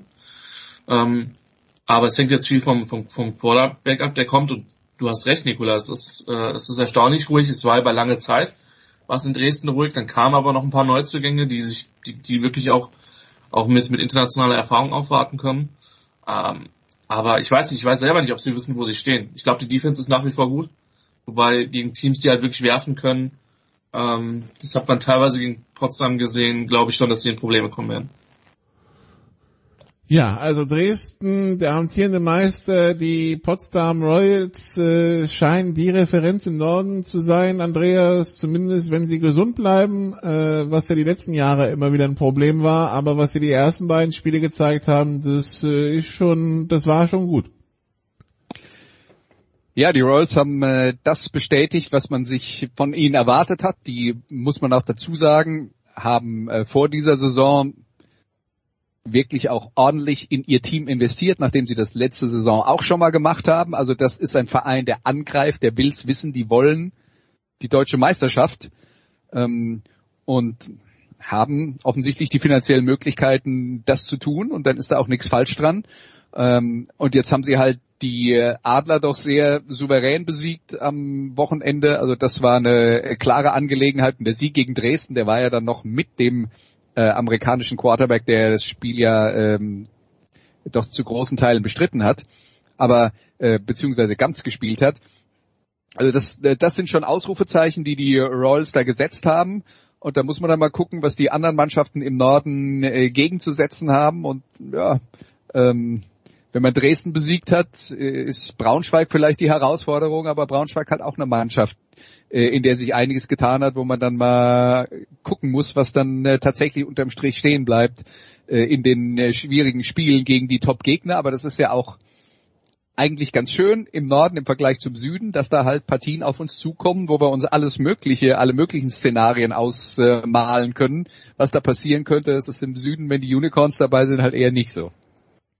Also die Potsdamer im Angriffsmodus. Ähm, Andreas, wie, wie, wie schätzen wir Braunschweig ein? Wir haben es von Christian gehört, die haben ein Unentschieden gespielt gegen Kiel im, äh, im ersten Spiel, hatten jetzt Köln zu Gast. Äh, das war dann äh, das war dann schon etwas deutlicher, 27-14, nachdem man letztes Jahr gegen Köln verloren hat, aber Köln ist ja komplett im Umbruch ähm, hat man das Gefühl, nachdem es ja für die Lions letztes Jahr in Anführungszeichen nur für Platz 4 gereicht hat und dann für eine Auswärtsreise nach Schwäbisch Hall, die nicht so wirklich erfolgreich bestritten würde, hat man das Gefühl, es geht wieder einen Schritt nach vorne. Ja, hat man vielleicht das Gefühl, wobei bei Köln ist halt auch die Sache, wir haben die gesehen, da haben sie zu Hause gegen die Düsseldorf Panther gewonnen. Die Düsseldorf Panther sind Aufsteiger, auch ein Aufsteiger im Umbruch. Die sind also nicht mit dem Team in der ersten Liga angekommen, mit dem sie aufgestiegen sind, was ja normalerweise so äh, der übliche Weg war. Also da tue ich mir auch schwer, das jetzt schon wirklich so richtig einzusortieren, weil äh, in der Theorie könnte Köln gegen Düsseldorf gewonnen haben am ersten Spieltag und Köln wird siebter und Düsseldorf wird achter. Also das kann ja auch passieren. Ähm, und äh, dass die Braunschweiger gegen Kiel einen Punkt gelassen haben und jetzt gegen Köln, okay, dann am äh, äh, doch relativ souverän gewonnen haben, ist schwer zu sagen, wie äh, wie man äh, wie man das einschätzen kann. Das könnte dann halt auch tatsächlich, äh, wenn man dann in der ähm, in der Tabelle bleiben, das könnte könnten der sechste und der siebte in der Endabrechnung gewesen sein. Und was das über Braunschweig aussagt, muss man sehen. Die sind natürlich dann auch auf den Importpositionen in der Offense äh, sind die neu besetzt mit Abedi Bava als Running Back, mit äh, Parks als Quarterback und mit Isaiah Woods als Receiver. Mal schauen, ob das, äh, ob das alles äh, absolute Top-Lösungen sind. Äh, das ist ja das Schöne, dass wir äh, da tatsächlich noch ein paar Fragezeichen äh, haben und noch vieles Interessantes lernen werden am, in den nächsten Wochen. Dann mischen da natürlich noch die Berliner Teams mit, Christian. Die Adler und die Rebels haben in der ersten Woche direkt gegeneinander gespielt. Die Adler 43, 35 gewonnen in einem Shootout, äh, der in dem Sinne vielleicht ein bisschen beruhigend war, dass wir gesehen haben, nachdem wir uns ein Jahr die Frage gestellt haben, gibt es sowas noch? Es gibt eine Rebels Offense. Ja, es gibt eine Rebels Offense und die sind so, die haben tatsächlich sogar die Erlaubnis bekommen, den Ball zu werfen. Das ist voll gut. Ähm, und das Spiel war knapper, als ich gedacht habe. Also die Rebels äh, war auch ein bisschen interessant, wenn man die Presselandschaft im Vorfeld von dem Spiel verfolgt hat, die sich da klipp und klar als Außenseiter deklariert haben in der Partie, die auch einiges an Substanzverlust zum Teil Richtung Adler, zum Teil Richtung Potsdam eben auch hatten. Ähm, das war ein sehr competitive, also sehr, sehr konkurrenzfähiges Spiel von beiden Mannschaften. Adler sind vielleicht doch noch nicht ganz so weit, wie ich gedacht habe, ehrlich gesagt, weil ich denen schon eine Außenseiterchance auf die Nordmeisterschaft gegeben habe. Ähm, das gegen Potsdam war jetzt schon relativ deutlich ähm, für Berliner Verhältnisse tatsächlich beruhigend, wie gut man da mitgespielt hat. Und ähm, dass man da eine, eine, eine Offense hat, die, ich weiß nicht, wie, wie, wie, ähm, wie das Limit ist. Ich meine, theoretisch, ich würde sagen, dass drei Playoff-Plätze für mich, wenn Dresden noch einen vernünftigen Quarterbacks findet, relativ fix sind, eben mit Dresden, Braunschweig und, äh, und Potsdam offensichtlich. Und der, der vierte Playoff-Spot würde ich mir jetzt mal sagen, sind die Adler in der Pole Position, aber ähm, Berlin hat zumindest da gute An Ansätze gezeigt.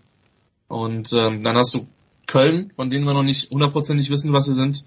Ähm, du hast die Rebels, du hast die Kieler, bei denen man sagen kann, hey, einen viel besseren Moment für die Dresdner wirst du die Dresdner nicht bekommen, ähm, personell. Ähm, und du schaffst es nicht, das Spiel zu gewinnen. Insofern, auch weil du vor der Halbzeit einen dritten und Goal an der 31 hast, äh, dir fabrizierst quasi. Ja. ja. Früher, früher hieß es mal Dritter und Jets. Äh, mittlerweile ist es, glaube ich, kann man das auf andere Teams ähm, umlegen, diese Formulierung. Ähm, nee, von daher, die Rebels grundsätzlich erstmal besser als erwartet. Ähm, Berlin, auch die mit einem ziemlich großen personellen Umbruch nach dem, nach dem Aufstieg. Ähm, auf jeden Fall ein Kandidat für die Playoffs. Und das können sehr unterhaltsame Spiele im Norden werden. Und wir haben am Wochenende drei Spiele, alle im Norden, Andreas. Den Anfang macht Düsseldorf. Die haben die Adler zu Gast im Aufsteigerduell. Letztes Jahr relativ spektakulär. Dieses Jahr, ja, die, die Panther im Umbruch äh, und sie müssen Erfahrung sammeln. Und wir haben schon gesehen, Erfahrung sammeln heißt äh, Fehler machen. Wir haben aber auch gesehen, in, in Köln bei Düsseldorf, dieser Quarterback, der ist hart im Nehmen. genau, der kann einstecken, also tough ist er. Was jetzt nicht heißt, äh, dass er am Ende der Saison der beste Quarterback der GFL sein wird. Aber ähm, ja, also man kann ihn zumindest äh, mit mit äh, Druck und mit äh, harten Hits nicht beeindrucken. Das war auf jeden Fall gut zu sehen.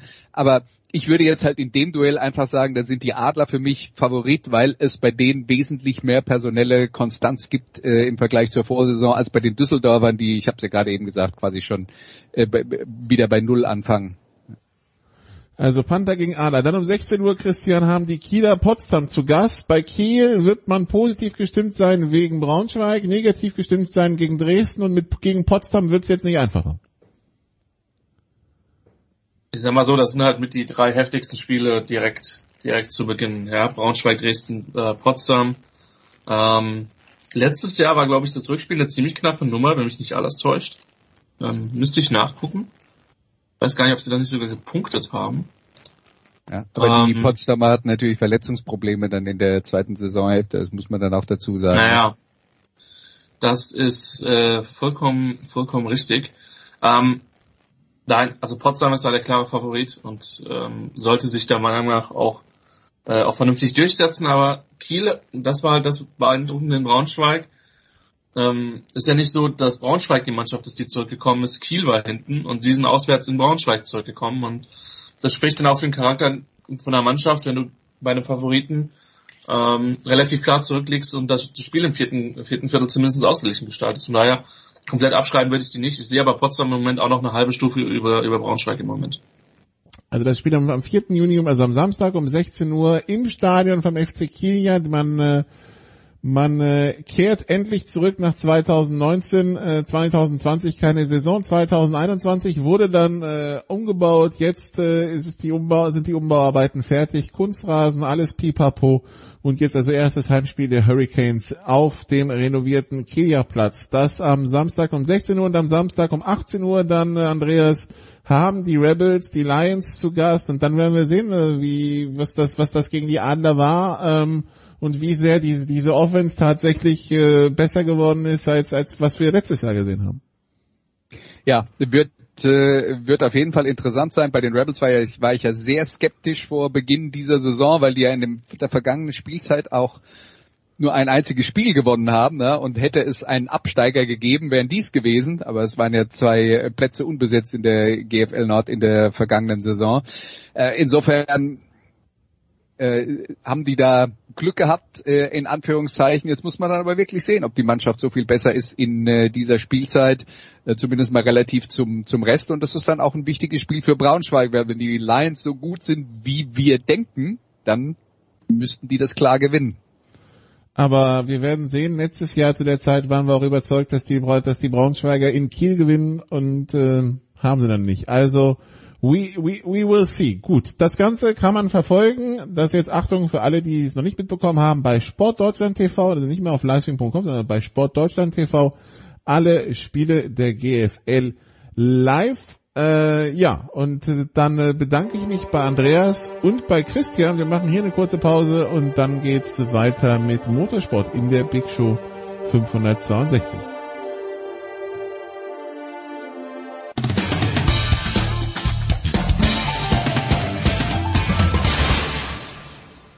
Mike Rockenfeller und ihr hört Sportradio 360.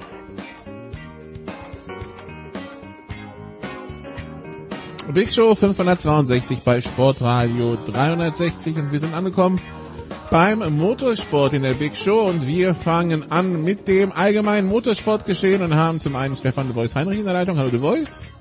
Ja, schön, dass ich dabei sein kann. Freut mich. Und Eddie Mieke ist auch am Start. Hallo Eddie. Schönen guten Tag.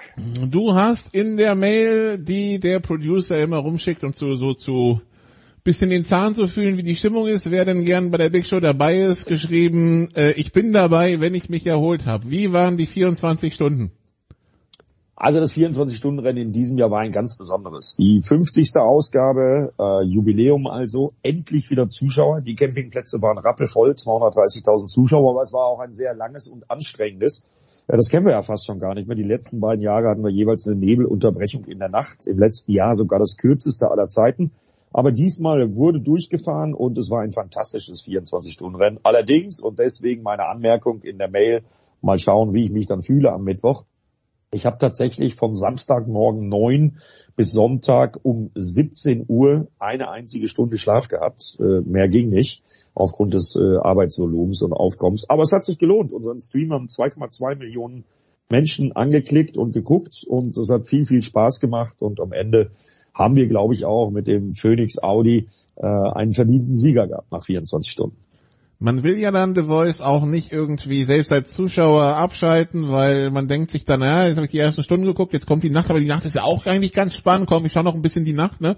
Und dann ist der nächste Morgen. Ja, äh, nicht umsonst sagt man da ein bisschen Anspielung auf diesen berühmten äh, Film. Äh, tatsächlich 24-Stunden-Rennen sind immer der längste Tag und die längste Nacht. Das stimmt tatsächlich, vor allem wenn du da arbeitest. Und immer wenn du glaubst, jetzt kann ich mal kurz pieseln gehen, ich kann mir eine Wurst holen, ich kann was, genau dann passiert eben was. Genau wie du sagst, man äh, hangelt sich immer so ein bisschen durch.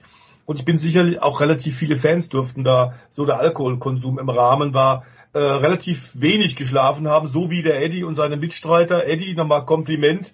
Ich weiß wirklich 24 Stunden, wie das ist. Ich habe auch diverse 24-Stunden-Rennen, meistens dann in Le Mans durchkommentiert. Da ist mir hinterher wirklich geschafft, auch wenn dann natürlich das Adrenalin einen äh, während des Rennens eigentlich kaum müde werden lässt, weil ja dauernd etwas passiert. Es ist das größte Rennen in Deutschland, äh, eines der größten der Welt.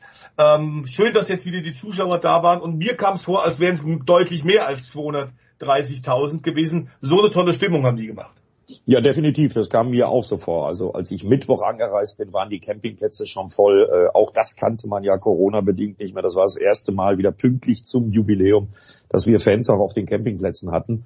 Ja, und was da in Brünnchen, äh, Pflanzgarten, Wehrseifen, äh, überall los war, das war wirklich sensationell. Also es war aus meiner Sicht ganz, ganz tolles 24-Stunden-Rennen, allerdings auch mit einer sehr, sehr hohen Ausfallquote und sehr, sehr vielen äh, Manövern, über die man noch länger diskutieren wird. Ich sage nur Fantor gegen Fantor.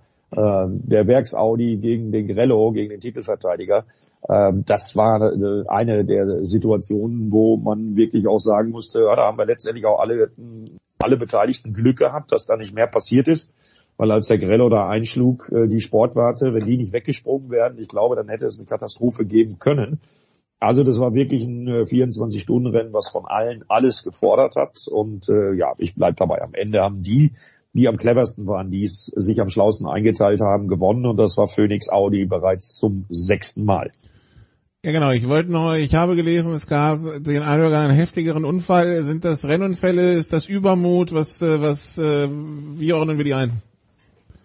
Also aus meiner Sicht muss ich sagen, ich habe äh, das ja auch kommentieren dürfen. Ähm, aus meiner Sicht war das, was äh, Laurenz und Ries Fantor da äh, geliefert haben, das war Blödsinn. Das äh, war viel zu früh, viel zu früh im Rennen, um, um so eine äh, äh, Nummer zu fahren. Dann auch noch unter Brüdern. Die beiden haben es damit begründet, ja, dass sie das gewohnt sind, dass sie ihr ganzes Leben lang seit dem Kartsport äh, gegeneinander fahren, um zu gucken, wer von den beiden denn der Bessere ist. Äh, das war wirklich an der falschen Stelle. Und ich glaube, äh, da haben sich beide keine Freunde mitgemacht. Ähm, das ist deshalb äh, zustande gekommen zur Erklärung, dass Dries van Tor am Ende ähm, noch auf dem Podest war, ähm, weil ja manche Fahrer auf zwei Autos äh, auch genannt werden. Er, er, konnte im Gegensatz zu seinem Bruder das Rennen also auf dem 12er Audi zu Ende fahren. Und da sieht man mal, wie schmal der Grad ist beim 24-Stunden-Rennen, weil es hätte ja auch der Audi einschlagen können und nicht nur der Titelverteidiger Mantai Porsche äh, der Grello. Ähm, also das war eine enge Kiste und äh, alles in allem waren da zu viele Unfälle für meinen Geschmack dabei, die einfach unnötig waren in der jeweiligen Phase des Rennens. Ich, äh, The Voice hat schon genickt, habe ich so im Hintergrund gehört. Ja, absolut. Äh, die, die Marschroute und das Tempo, vor allem in den äh, ersten zwölf Stunden, ist teilweise dermaßen hoch, es ist völlig klar, dass bei einem Rennen auf äh, dem schmalen Asphaltband in der Eifel bergauf, bergab, die äh, Achterbahn dort, das ist klar, wenn du schnelle Autos gegen etwas langsamere antreten lässt, ist äh, immer die Gefahr, dass man sich berührt, dass es Missverständnisse gibt, Fehleinschätzungen. Vor allem, wenn du natürlich in der Nacht dann von hinten nur Scheinwerfer siehst und es schwer einzuschätzen ist, wie schnell kommen die da angeschossen. Diese GT3-Autos sind inzwischen abenteuerlich schnell auf der Nordschleife. Es ist wirklich eine fantastische Leistung, was alle Kutscher da wirklich äh, äh zeigen. Unglaublich, äh, man kann sich es wirklich kaum vorstellen, aber ich glaube, die 50. Auflage hat nochmal einen oben drauf gesetzt. Ich hatte tatsächlich den Anfang, Eddie, dass, äh, den Eindruck, dass in der Anfangsphase äh, dann dermaßen geholzt wurde, und nicht mal kurz vom Gas gegangen ist, sondern man ist reingegangen, weil dieser Wettbewerb zwischen Audi, zwischen BMW, zwischen Ferrari, Lamborghini, Mercedes, zwischen Porsche und Aston Martin eigentlich ein intensiver Wettstreit war. Und es geht um wahnsinnig viel, es geht um Prestige. Ich habe den Eindruck gehabt, die haben alle wahnsinnig reingehalten, oder? Ja, das ist absolut so. Also die haben aus meiner Sicht alle äh, bisschen zu übermotiviert die Anfangsphase gestaltet. Äh, das zeigt sich aber dann letztendlich ja auch im Ergebnis. Von den angesprochenen GT3-Autos, von 33 GT3-Autos äh, sind 18 ausgefallen. Äh, das muss man sich mal vorstellen. Und das lag in erster Linie daran, dass die eben da wirklich unglaublich Attacke gefahren sind. Dass das mittlerweile ein Sprintrennen ist, das ist völlig klar. Aber es gibt nochmal einen Unterschied zwischen Sprintrennen und wirklich brutal in jede Lücke reinstechen. Und genau das ist passiert und deswegen haben wir diese hohe, extrem hohe Ausfallquote einfach auch zu verzeichnen. Gut, also die 24 Stunden von ähm, vom Nürburgring, wir machen ein Haken dran. Dann gab's an diesem Wochenende auch MotoGP, aber äh, The Voice irgendwie seit zwei Jahren viel zu oft, wenn wir über MotoGP reden, bleiben wir an der medizinischen Akte von Marc Marquez hängen und Das ist dann diese Woche nicht anders und dann stellt sich irgendwie schon die Frage, wie lange geht das noch gut, ne? Naja, jetzt ist, ist klar, wir haben ja äh, tatsächlich uns immer wieder gut informiert, der Eddie und ich, weil MotoGP eben auch tief in unserem Herzen ist, eine große Leidenschaft und Passion. Wir das Glück haben, dass wir da auch noch dann ein bisschen arbeiten dürfen, unser Geld verdienen müssen. Aber klar, ist, er ist natürlich der Fixstern im Himmel der MotoGP, der Motorrad-Königsklasse. Und seine äh, Jahre der Dominanz haben eigentlich einen dazu gebracht, dass man denkt, es geht immer so weiter. Er hat ja auch nie äh, Schwächen gezeigt und jetzt seit zwei Jahren halt eine Verletzung nach der anderen. Und diese erste Verletzung vor zwei Jahren ähm, mit der, äh, dem Oberarmbruch, dem komplizierten, da war uns schon, glaube ich, allen klar, die den Motorradsport lange verfolgen, so ganz ohne weiteres wegzustecken mit zwei Nägelreihen, kurze Operation und dann fahren wir wieder weiter. So einfach wird das nicht zu machen sein. Dass das jetzt so kompliziert wird und offenbar auch nicht gut zusammengewachsen ist und jetzt dazu führt, dass er tatsächlich die der äh, in dieser Saison mittendrin nach dem Mugello-Rennen aussteigt, um eine vierte Operation in Amerika durchführen zu lassen von Spezialisten, zeigt schon, dass er tatsächlich keine andere Chance mehr gesehen hat und die Notleine ziehen musste, ähm, weil er einfach nicht mehr so fahren kann, wie er es gewohnt ist. Ähm, diese extreme Einsatzfähigkeit, diese Saves, diese unfassbaren, die er immer wieder gezeigt hat, der Körper lässt jetzt einfach nicht mehr zu. Und ähm, ganz offenbar haben äh, amerikanische Spezialisten ihm jetzt gesagt, also nicht nur äh, für die Fortsetzung äh, der, der Sportlerkarriere ist es wichtig, auch für dein gesamtkünftiges Restleben ist es wichtig, dass wir da was tun. Und deswegen hat er jetzt einen Stecker gezogen und gesagt, okay, Mugello, das war's. Ähm, ich werde jetzt mich nochmal unter das Messer legen in der Hoffnung, dass wir jetzt tatsächlich ähm, das wieder besser hinbekommen, dass dann die Rotation der Schulter wieder besser ist. Und es geht, wie gesagt, nicht nur ums Motorradfahren, sondern es geht darum, dass er tatsächlich keine Dauerfolgen hat und Einschränkungen in seinem restlichen Leben. Das ja, das zeigt ja auch, das zeigt ja auch ein bisschen ähm, das, was wir die ganze Zeit da von ihm gesehen haben, wenn er denn dann Motorrad gefahren ist. Ähm, auch der ein oder andere Sturz ist sicherlich daraus entstanden, dass er nicht bei 100 Prozent gewesen sein kann. Äh, denn wenn er von einer Befreiung spricht, nachdem er jetzt die Diagnose äh, bekommen hat, und das hat er getan, äh, dann zeigt man mal, dass er die ganze Zeit mit Schmerzen gefahren ist und eben nicht bei 100 Prozent äh, körperlicher Art äh, gewesen ist auf dem Motorrad. Äh, trotzdem hat er Rennen gewonnen. Ne? Und trotzdem hat er Rennen gewonnen, sonst würde ein Marc Marquez nicht mitten in der Saison diese Reißleine ziehen. Also das ist seine letzte Hoffnung, so hat er es auch gesagt, um wieder gesund zu werden. Und äh, natürlich nicht nur der Arm, sondern diese Geschichte, dass er Doppel- und Dreifach-Sieg das auch äh, sieht, das ist auch so eine Sache, wo wir natürlich hoffen, dass es dann nicht von ähm, nicht nicht von, dass es dann auch wegbleibt und nicht dann bei nächster Gelegenheit auch noch wiederkommt. Es gab äh, ein Rennen in Mugello, ähm, äh, Eddie, und äh, wir haben letzte Woche darüber geredet, Quattararo, das ist nicht die Strecke für die Yamaha. Wie hat er es dann trotzdem auf Position 2 geschafft? Das scheint ja dann wie ein mittleres Wunder zu sein. Ja, das ist ein mittleres Wunder, vor allen Dingen, wenn man sich die anderen Yamahas anguckt. Andrea Dovizioso ist letzter geworden. Äh, Franco Morbidelli, auch ein Schatten seiner selbst im Moment. Ähm, und ich glaube, das liegt zu großen Teilen an der Yamaha. Äh, noch nicht mal in die Punkte reingekommen. Ähm, Fabio Quattararo fährt da im Moment auf einem anderen Stern für meinen Geschmack. Der macht Sachen, die unmöglich sind, weil es ist ja am letzten Wochenende auch ein neuer Topspeed-Rekord aufgestellt worden mit 363 kmh von Jorge Martin, natürlich mit einer äh, Ducati. Davon sind die Yamahas mit, äh, ja, wenn sie wenn sie einen guten Tag haben, fahren sie mal äh, 340.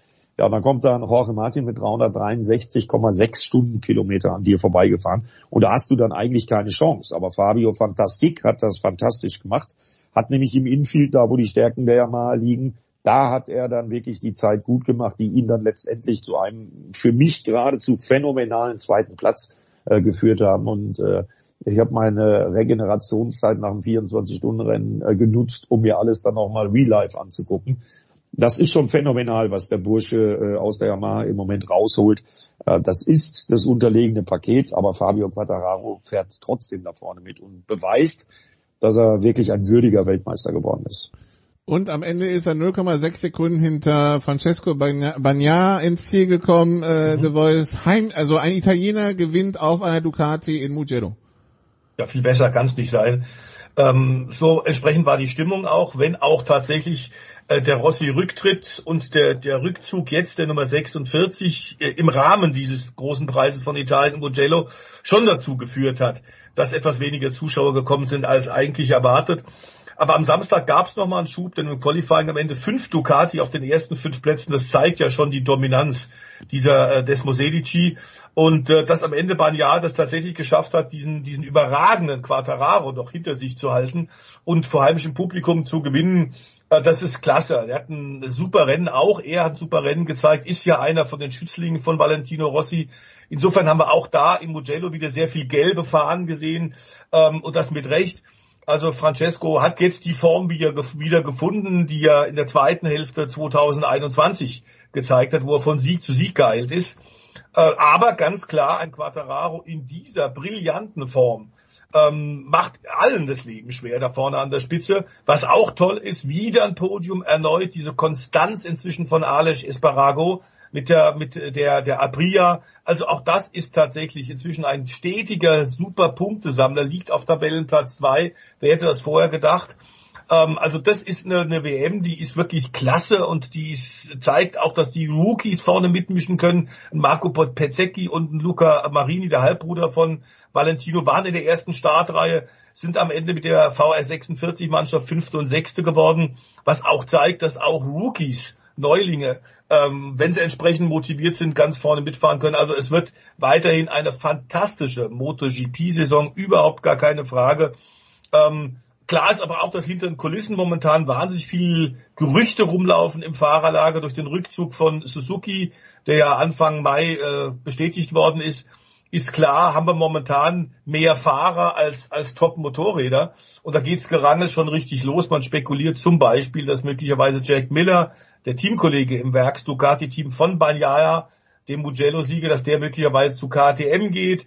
Äh, bei äh, Honda müssen sie jetzt abwarten, was passiert mit Marc Marquez. Also es ist nicht nur auf der Strecke ordentlich Action, sondern daneben ist auch, äh, geht es auch richtig zur Sache. Aber ich möchte mal auf die Zuschauer eingehen, Stefan. Es waren nicht nur etwas weniger als äh, normalerweise in Mugello. Äh, es war gerade mal die Hälfte an Zuschauern. Und äh, das hängt äh, zum einen natürlich auch mit den Eintrittspreisen zusammen, die in die Mugello immer äh, horrend hoch sind. Ähm, und dann kommt die wirtschaftliche Situation natürlich noch dazu. Ja, und dann kommt eben halt auch der Aspekt Valentino Rossi dazu. Ich glaube, den haben sie vielerorts unterschätzt, was das für Auswirkungen hat, wenn der Großmeister nicht mehr fährt. In Mugello hat man die Folgen gesehen und da müssen sich die Veranstalter wirklich was einfallen lassen. Und da müssen sie echt aufpassen, äh, dass die Fans da nicht nur noch zu Hause vorm Fernseher sitzen, sondern auch noch äh, zu den Rennstrecken kommen. Wie es geht, haben die Herrschaften in Le Mans gezeigt, ein paar Wochen vorher. Da haben sie nämlich Moderator Eintrittspreise genommen und ein sensationelles Rahmenprogramm auf die Beine gestellt. Also es geht auch ohne Valentino Rossi.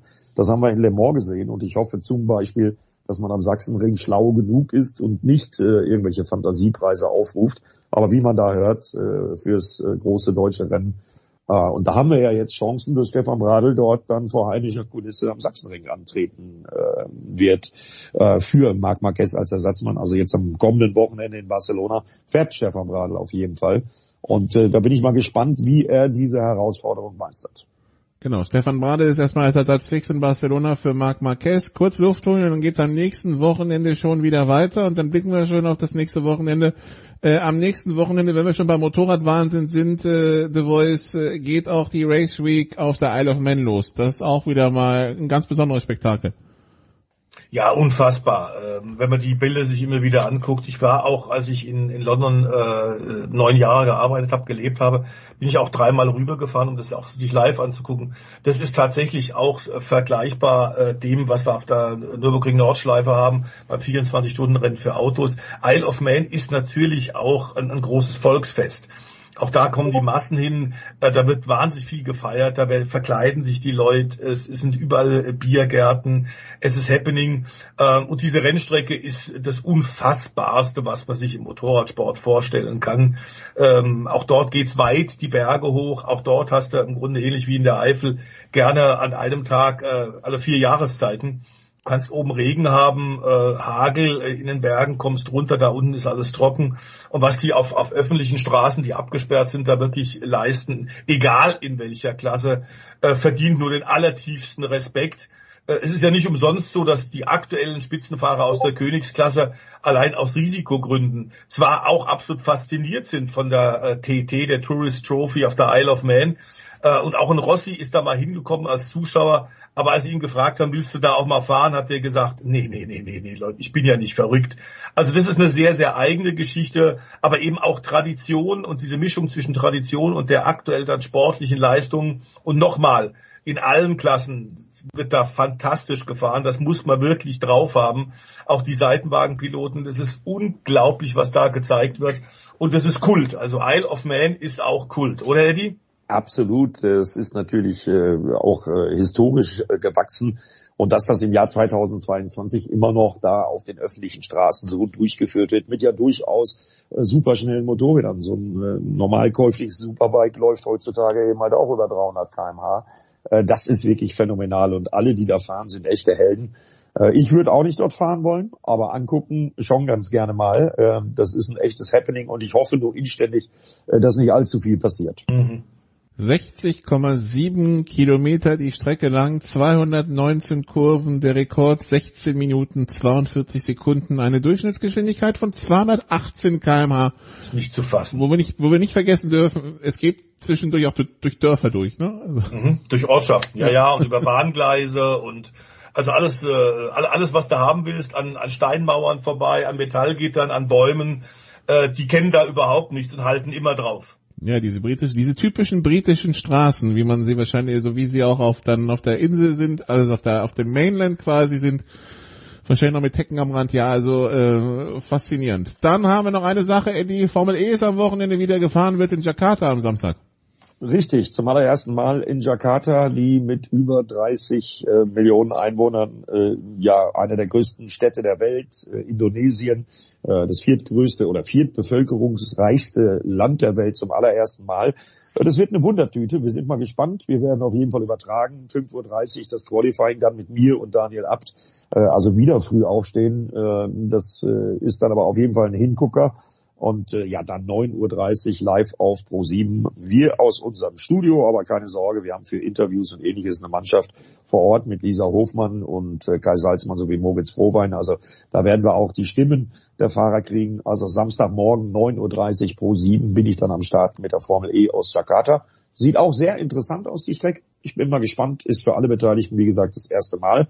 Und äh, ja, ich würde mich freuen, wenn möglichst viele einschalten. Wobei ich The Voice Asien jetzt mehr mit Mofas als mit E-Autos in Verbindung bringe. Zumindest diese, die, diese Länder in Asien, die vielleicht nicht, also es gibt ja die, die sehr, die reichen, entwickelten und die, die ein bisschen herkommen und deshalb Indonesien hätte ich jetzt in die zweite Kategorie gepackt und mehr Mofas als Elektroautos, wenn ich ganz ehrlich bin.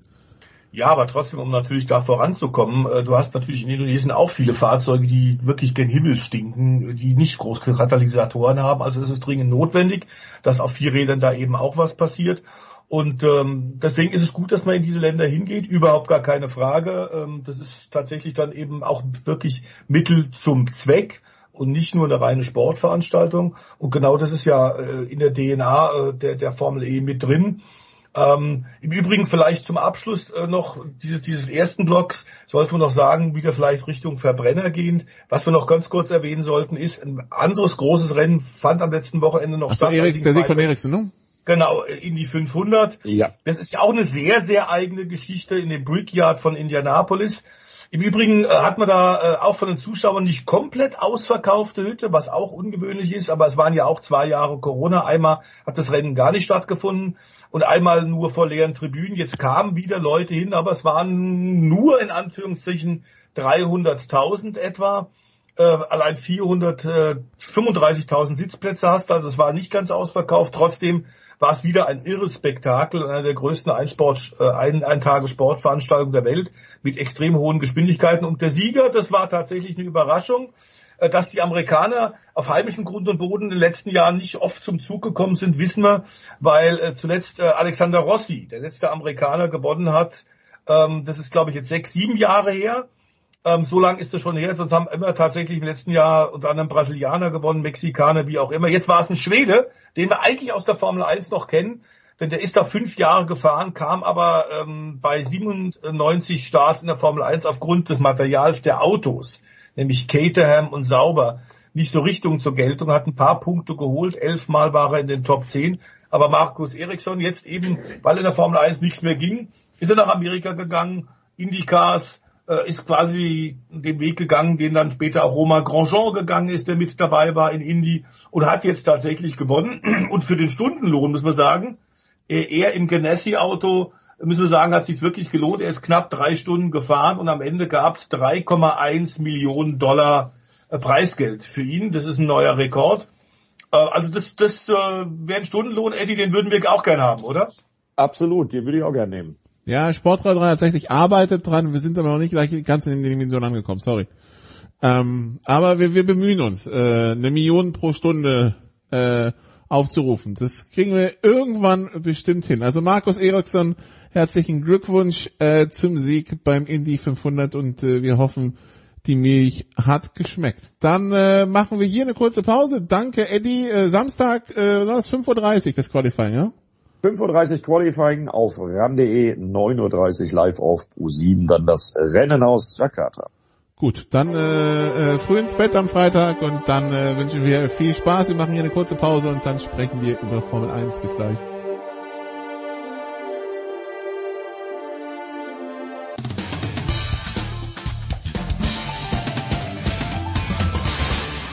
Hallo, hier ist André Ranke. Ihr hört Sportradio 360.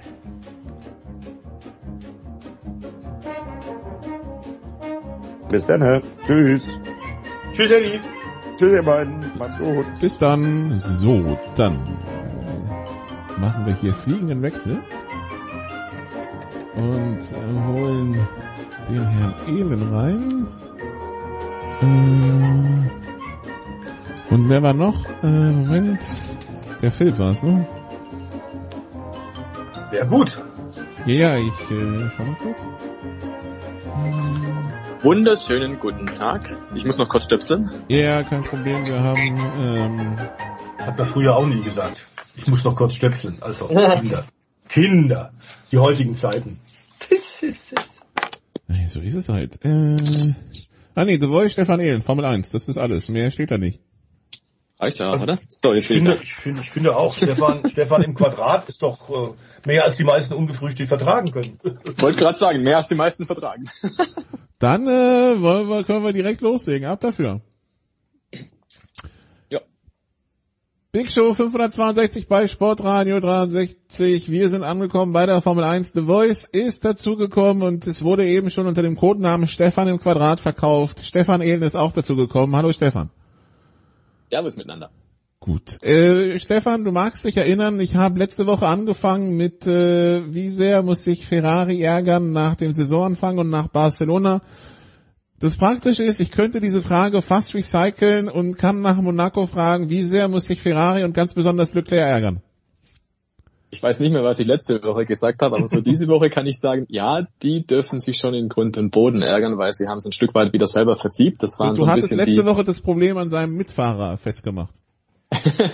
Ja, diese Woche war es tatsächlich irgendwo das Team, das da ein bisschen Fehler gemacht hat bei der Strategie auch. Man hat sich da von Red Bull ein bisschen ins Boxhorn lagen lassen und hat vor allem dann halt nicht verstanden, welche Reifen zu welchem Zeitpunkt dann die bessere Wahl ist. Und das Blöde ist natürlich, wenn du ein Rennen anführst, und so war es bei Ferrari der Fall, dann kannst du es eigentlich ja nur vergeigen und genau das ist passiert. Man hat sich unter dem Druck von Red Bull halt nicht schnell genug für die richtigen Reifen entschieden und noch dazu dann den Fehler gemacht, dass man Charles Leclerc mit Carlos Sainz gleichzeitig reingeholt hat. Und damit hat man den Führenden gewissermaßen irgendwo im Regen stehen, der dann immer da war. Also dadurch, dass man halt diesen Boxenstopp so gemacht hat, wie man es gemacht hat, hat man halt die Initiative aus der Hand gegeben und damit die in Monaco so wichtige Track Position, sprich die Führung hergegeben.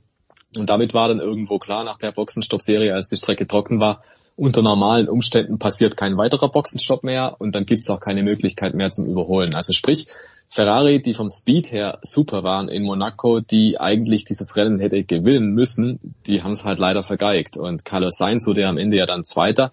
Auch der hat vielleicht nicht das ganz glückliche Händchen dann gehabt, denn der wurde auf seiner Outlap aus der Box kommen dann ein bisschen aufgehalten von dem Hinterbänkler. Das hat den auch wieder Sekunden gekostet. Also es kommt halt dann auch viel zusammen, ne? Bei so einem Rennen und Monaco ist das sicherlich ein Spezialfall, aber ich glaube unterm Strich steht schon, das hätte Ferrari schon besser lösen können. Und man hat auch dann gemerkt am Funk, da war schon dicke Luft, der Leclerc hat geschimpft wie ein Rohrspatz. Mhm. Und das glaube ich auch zu Recht, weil man hat halt dann irgendwann mal gesagt, so komm rein in die Box und der hatte keine Zeit mehr, um irgendwie zu sagen, nee, eigentlich doch nicht, ist nicht so clever. Und ist dann reingefahren und in dem Moment, wo er, wo er reingefahren war, sagt dann Ferrari, ach nee, doch, bleib draußen. Und das hatten wir schon vor ein paar Jahren mal, diesen Kuddelmuddel an der Box bei Ferrari, dass man strategisch einfach alles möglich gemacht hat, nur nicht das Richtige. Und diese alten, in Anführungszeichen, Tugenden, die waren jetzt in Monaco auch wieder da. Wir erinnern uns letztes Jahr, The Voice, diese legendäre Schrau Mutter, die nicht abgehen wollte, am Rad von, mhm. äh, von Bottas, jetzt also wieder irgendwie ein Sieg über die Boxengasse. Ne? Oder ja, wobei Niederlage über die Boxengasse. Ja, Niederlage die Boxengasse. Oder eben aus der Sicht von Red Bull der Sieg, in der Tat. Aber klar, äh, Red Bull äh, hat zwar richtig reagiert, aber sie haben, und das hat äh, Dr. Helmut Markus sehr suffisant dann auch mit dem Grinsen gesagt, na, wir haben nur das angenommen, was man uns angeboten hat. Also eigentlich hätte tatsächlich Ferrari äh, einen sicheren Sieg äh, reinfahren können. Das Auto war mit Abstand das schnellste. Ähm, überhaupt gar keine Frage. Sie haben Startposition 1 und 2 gehabt und am Ende mit, mit 2 und 4 dazustehen, ist deutlich zu wenig. Und ähm, insofern ist es auch gerade in der, in der leicht ja gerne mal etwas hysterischen italienischen Presse, äh, geht jetzt auch richtig zur Sache. Schluss mit den Blamagen, schreibt Tuttosport. Ähm, Corriere della Sierra sagt, äh, bei Ferrari reagieren leider nur Chaos und Unsicherheit so leicht kann man eine WM ver verlieren. Also es ist noch einiges da an Rennen in diesem Jahr. Klar, aber sie müssen sich zusammenreißen. Das ist jetzt das zweite Rennwochenende in Folge, wo sie schlechter abgeschnitten haben, als eigentlich die, das Paket es gezeigt hat. Und dadurch ist die Führung nicht nur verloren gegangen in Barcelona, sondern jetzt sogar hat Verstappen sie ausbauen können. Aus Sicht von Ferrari war gerade noch Glück, dass tatsächlich am Ende äh, der Sainz noch zwischen den beiden Red Bull war zwischen Perez und Verstappen, denn sonst hätte es vielleicht ein Stallauto sogar bei Red Bull gegeben und man hätte dem, dem Sergio gesagt, äh, du hast gerade einen neuen Vertrag unterschrieben für die nächsten Jahre, wirst gut bezahlt, jetzt lass doch bitte mal den Max äh, passieren vorbei im Hinblick auf die Weltmeisterschaft. Das ging jetzt nicht, weil ein Ferrari zumindest auf Platz zwei war. Man muss auch sagen, ich glaube, der Stefan würde mir recht geben, dass der Sergio Perez ein wirklich tolles Wochenende hatte. Sowohl im Qualifying, trotz seines Crash Anfang des Tunnels, aber der war äh, wirklich nicht nur auf Augenhöhe mit Max, wenn er, was er ab und zu mal an guten Tagen ist. Sein Qualifikationsdefizit hat er wirklich sukzessive abstellen können. Das war das große Manko letztes Jahr. Aber das jetzt in Monaco war ein makelloses Wochenende von, von diesem einen Ausrutscher abgesehen und der kann jedem passieren. Und Herr Perez kann sich freuen, Stefan.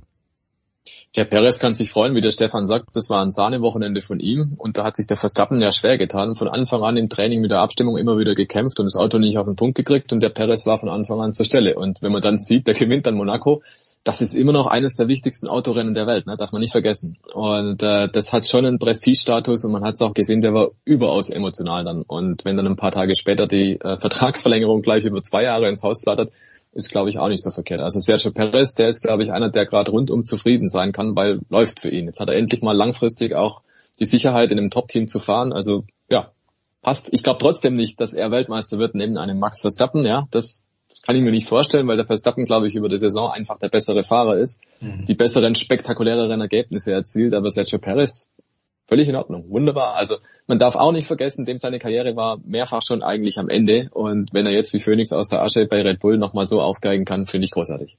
Oh, Phoenix aus der Asche, sehr schön im Hinblick auf die 24 Stunden vom Nürburgring. Stefan, super.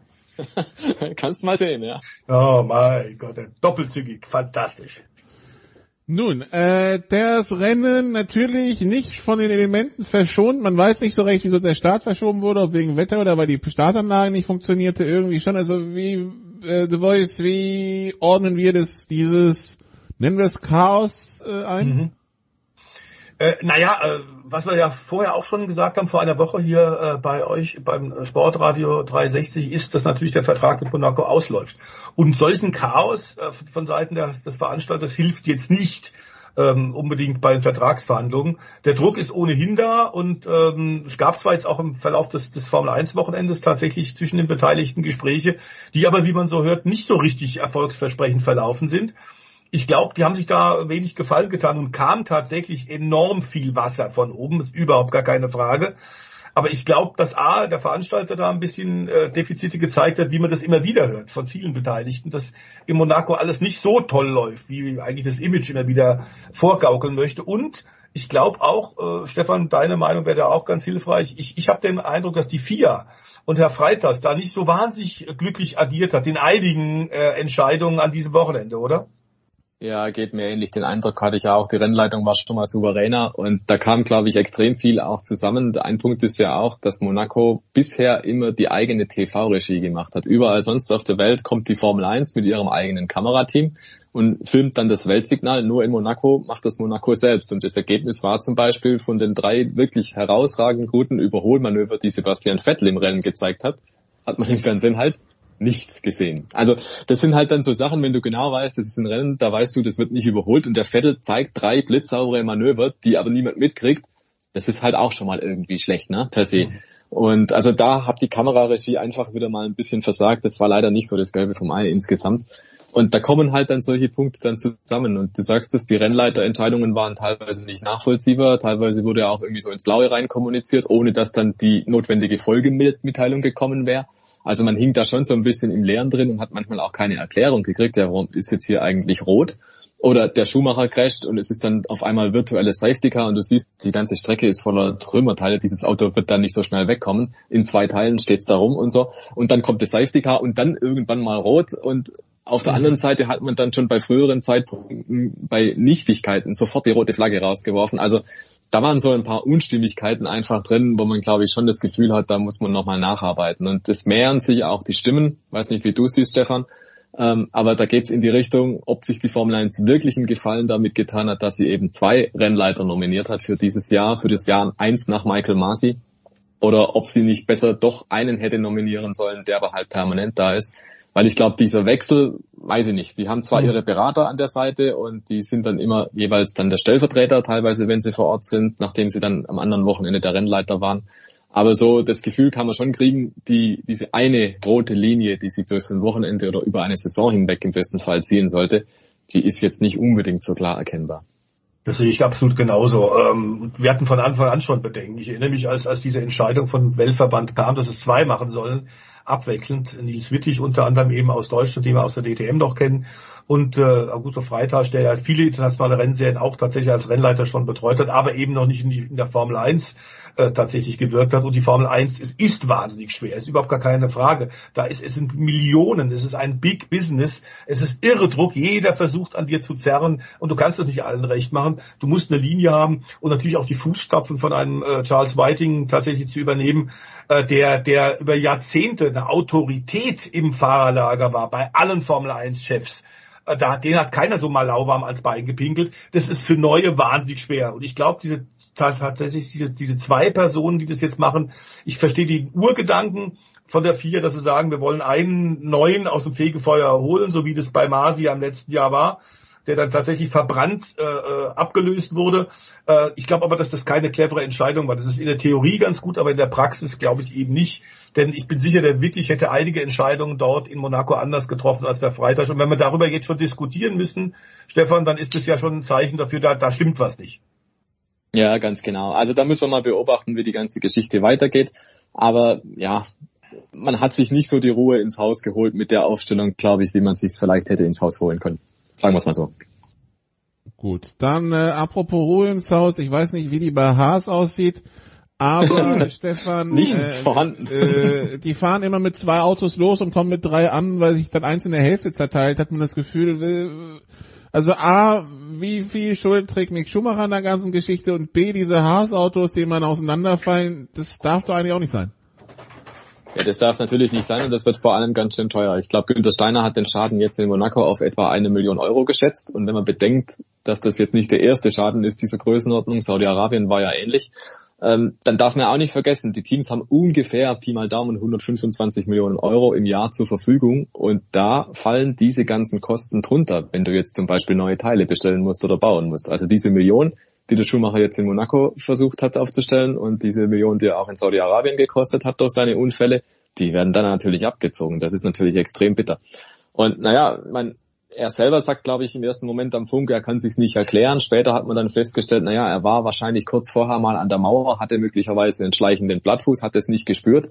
Und dann ist aber so ein bisschen Luft aus dem Reifen entwichen und deswegen ist das Fahrzeug an der Stelle eine überaus schnelle Stelle, eine der schnellsten Stellen überhaupt in Monaco im Schwimmbad. Und ist das Auto dann ausgebrochen und ihn hat's halt rein in die Leitplanken beziehungsweise dann in diese in diese Tech Pro Barrier. Und ja, also da kann er ein Stück weit nichts dafür in der Konsequenz. Natürlich für den ersten Leitplankenkontakt dann schon, der mutmaßlich dann den Plattfuß ausgelöst hat. Es ist wahrscheinlich ein Stück weit einfach ein typischer Monaco-Unfall, der halt passieren kann. Aber man muss halt auch sagen langsam, es passieren ihm halt schon viele Fehler. Ne? Und viele Fehler mit äh, dieser Größenordnung. Und das ist natürlich für ein Team wie Haas, die wirklich darauf angewiesen sind, mit sehr schmalem Fuß zu arbeiten, sehr schmalem Budget und da möglichst was draus zu machen, ist es halt bitter. Ja, der Kevin Magnussen hat am Anfang des Jahres unglaublich gut verstanden, diese Ausgangslage von Haas mit einem Patentenauto in die Punkte zu fahren und der Mick Schumacher hat diese Chance verpasst und ich glaube, es ist noch keine zwei, drei, vier Wochen her hier, dass wir bei Sportradar 360 drüber gesprochen haben. Naja, je länger das Jahr dauert, umso schwieriger wird's wahrscheinlich mit diesem Auto halt überhaupt noch in die Punkte zu fahren. Und der Schumacher, der hat jetzt ein paar Mal so ein paar recht gute Wochenenden gehabt. Barcelona zum Beispiel war, glaube ich, recht in Ordnung. Qualifying war super. Hier in Monaco war das Qualifying auch wirklich in Ordnung. Er war, glaube ich, langsamer als der Kevin Magnussen, ja, aber nicht so sehr. Und dafür, dass es Monaco war, hat er sich gut aus der Affäre gezogen. Aber halt diese ständigen Rückschläge im Rennen und Unfälle und dass er halt dann doch wieder kein Top-Ten-Ergebnis bringt. Mein Eindruck ist schon, das macht den Druck nicht unbedingt kleiner und so langsam hat man auch das Gefühl, wenn man Günther Steiner dann reden hört, also man ist jetzt nicht so super zufrieden mit dem, was Mick Schumacher da macht, sondern da würde man eigentlich jetzt ein bisschen mehr erwarten. Und The Voice Christian Danner sagt, das kann so mit Mick Schumacher nicht weitergehen. Ja, gut, äh, der hat auch schon ein paar andere Dinge gesagt, so ist es jetzt nicht, aber auf der anderen Seite ist völlig klar, und das ist äh, eine logische Konsequenz, es ist ein relativ kleines Team. Solche Unfälle gefährden die Existenz des Teams und die, eigene Zukunft von Mick. Ähm, es ist natürlich von uns von draußen, äh, Couch Potato, immer sehr einfach zu sagen, der da hätte mal ein bisschen langsamer getan. Äh, du musst da in Sekundenbruchteilen Entscheidungen treffen und klar ist auch, du bist in der Formel 1 und weißt, du musst dich beweisen. Da ist immer ein enormer Druck. Im letzten Jahr war der Druck noch nicht so da, denn da war klar, das Auto ist nicht konkurrenzfähig. Es war die Premierensaison für den, für den für Mick und er hatte sicherlich Welpenschutz. Jetzt in diesem Jahr hat er einen richtigen äh, Teamkollegen, einen richtig schnellen, äh, der ihm zeigt, was mit dem Auto geht. Das Auto ist wirklich gut äh, und der Druck wächst. Und solche Unfälle helfen natürlich überhaupt nicht ähm, muss nochmal sagen, er ist extrem höflich, er ist sehr bodenständig, er ist durchaus reflektiert und sympathisch, hat eigentlich immer zwei Jahre gebraucht. Er ist keiner wie ein George Russell, der äh, kommt, sieht und siegt im ersten Jahr schon gleich in der Formel 3, im ersten Jahr in der, in der äh, GP2 oder in der Formel 2. Er hat immer zwei Jahre gebraucht und im zweiten Jahr hat er dann allerdings die Meisterschaft gut. Also fahren kann der, das ist überhaupt gar keine Frage. Und dass der Mick auch in die Formel 1 gehört, ich glaube, da ist, ist Stefan und ich sind da einer Meinung, gar keine Frage. Aber jetzt muss man natürlich sagen, es ist jetzt in dieser Häufung nicht glücklich. Man kann tatsächlich in Monaco verunfallen, aber nicht, wenn du vorher schon solche schlechten Wochenende hast. Das heißt, du musst dann einfach versuchen, wenn die Luft so viel dünner wird, dann einen Sicherheitspuffer zu lassen. Und in Monaco äh, einen Helden zu spielen, tut halt sehr schnell weh.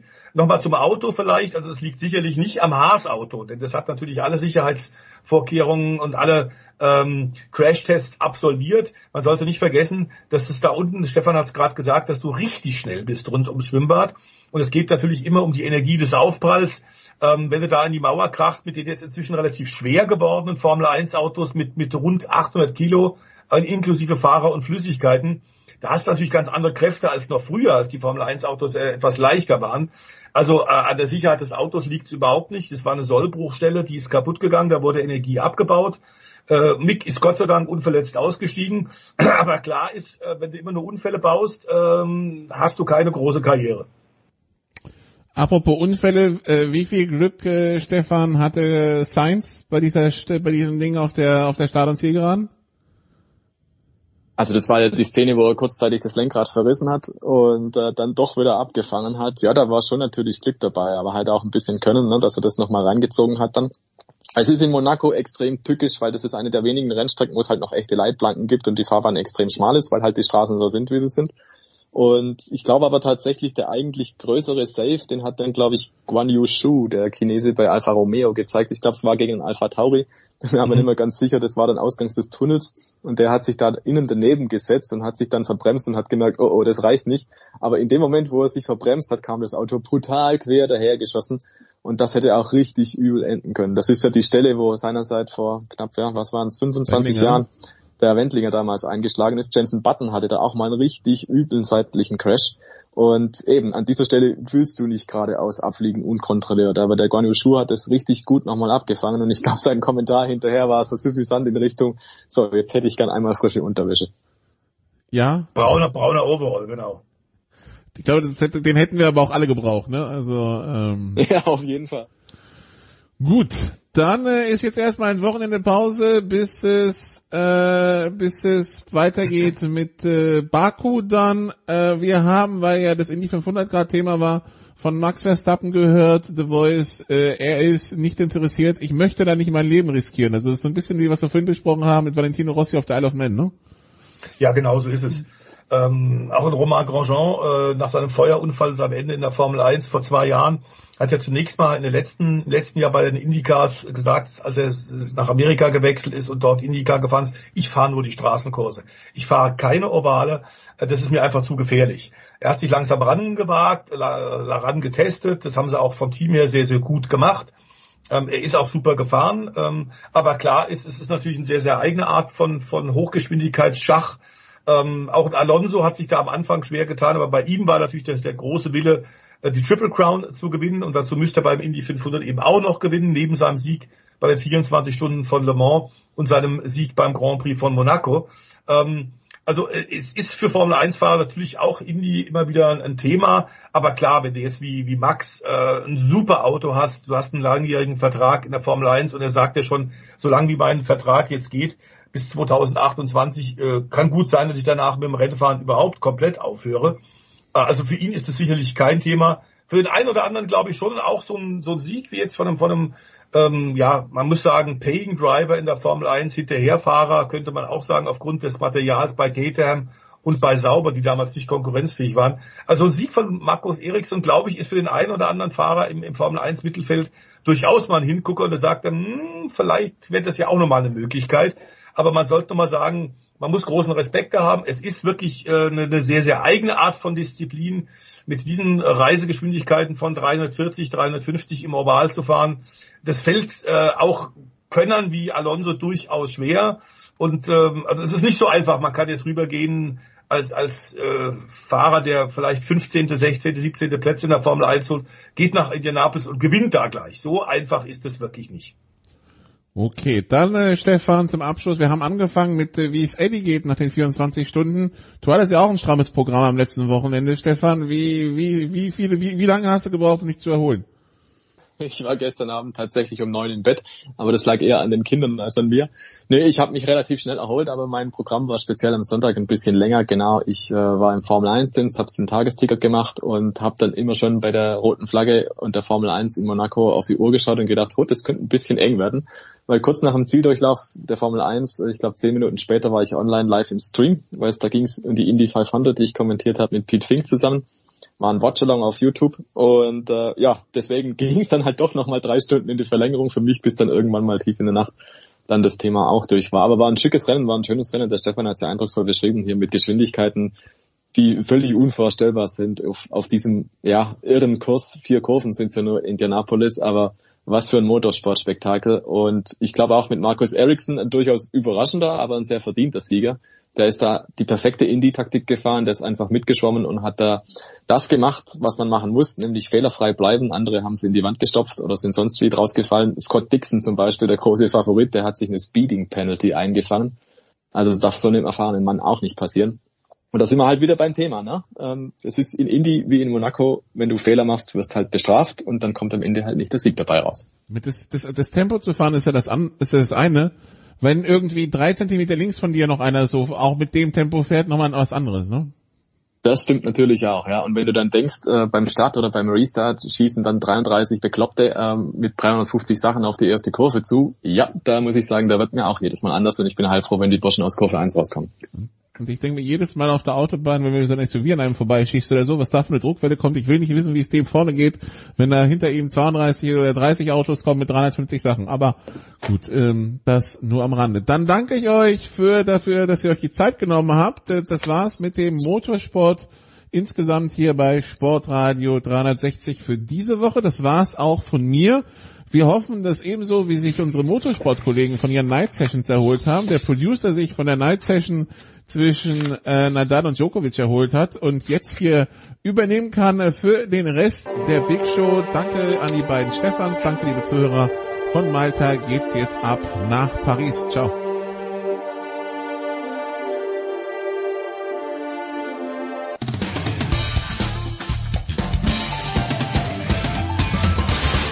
Servus, das ist der Felix Neureuter und ihr hört das Sportradio 360. Big Show 562. Danke, Nicola. Ich versuche mal hier aus Paris zu übernehmen und ich übernehme mit Michael Körner. Guten Morgen, lieber Michael. Guten Morgen, lieber Jens. Bonjour, Monsieur. Ah, bonjour, Monsieur. Und damit äh, Licht auch schon.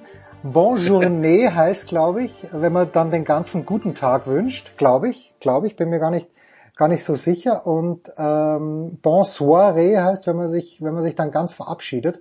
Also ich bin ganz schlecht im Französisch. Ich kenne kenn nur noch den ersten Satz aus meinem äh, Französischbuch aus der Schule ähm, von einem Kapitel und die, das werde ich bis nicht vergessen, das hieß Chaque matin c'est la même chose. Jeden Tag der gleiche Quatsch so ungefähr. okay. Und da muss ich ganz oft dran denken, weil es ist, ja, Chaque matin c'est la même chose.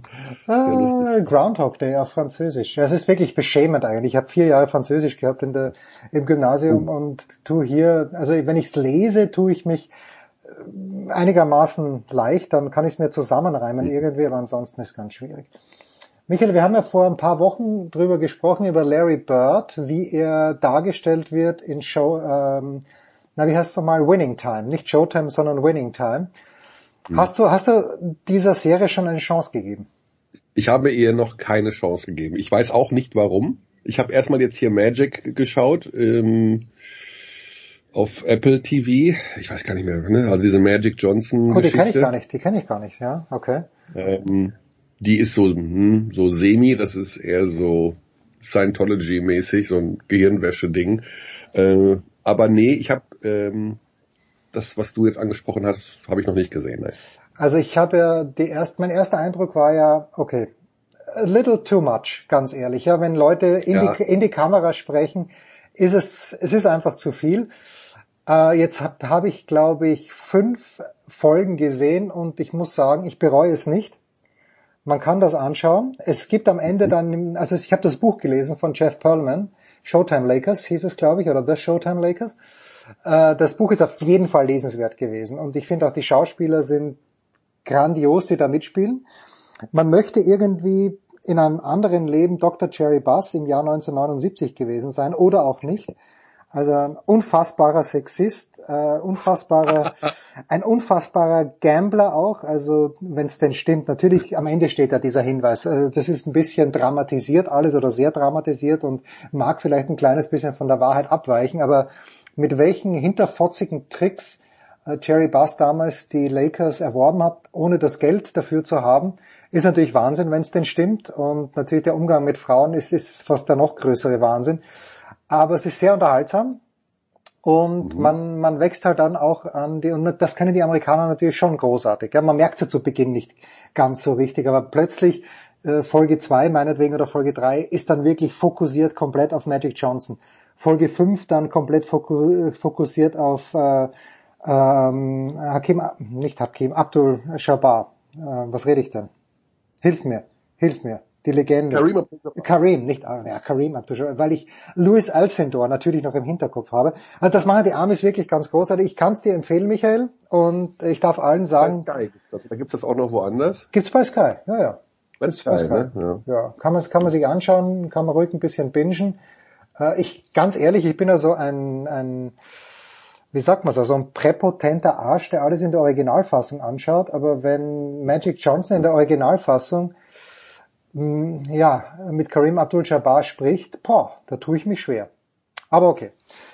Aber äh, was äh, hilft, also äh, du kannst dann ja Untertitel einblenden. Ja, oder? ja, also, ja, ja, habe ich dann auch, habe ich dann auch geschafft. Und das, das ist, das ist eine Freude. Also schaut euch das bitte an. Was ich nicht verstehe, Michael, ist, Ja. dass die Bayern und Alba Berlin im Grunde genommen schon im Finale sind, aber warum gibt's jetzt so eine lange Pause zwischen Spiel 2 und Spiel 3? Ähm, ja, wir sind halt noch nicht in dem NBA-Modus, dass man sagen kann, ein Dienstag ist genauso wertvoll wie ein, wie ein Samstag Okay, oder ein okay, Freitag. Also ähm, ich denke, dass da darauf geachtet wurde, dass man ja Freitag, Samstag, Sonntag irgendwie mit einbaut. Aber äh, wenn es eine, ja, wenn es so etwas gibt wie das schwarze Loch der Planung für mich, dann ist es die Spielplanerstellung. Also nach welchen äh, Regeln und wie und was und warum, was zu welchen Uhrzeiten gespielt wird. Da habe ich ab und zu mal nachgefragt und dann bekommt man irgendwie so, ja, frag nicht nach zurück. es ist so ein bisschen, äh, es ist so wie es ist. Also na, auch das Finale jetzt in der BBL wird dann nach dem Modus 1-1-1-1 gespielt. Also Okay. äh, wir haben ja jetzt 2-2-1, das heißt also zwei Spiele bei einem, dann die anderen zwei bei dem anderen und ein fünftes Spiel bei dem Team mit Heimrecht. Und äh, was ich eigentlich ganz okay finde, und jetzt im Finale geht's dann wieder nach dem Modus erst da, dann da, dann da, wieder zurück, hin, zurück, hin, zurück. Also da gibt's, wie gesagt, die Hintergründe. Ich habe aufgegeben, da nachzufragen. Es ist, es ist so, wie es ist. Ja, ist aber, immer Jortje Jange.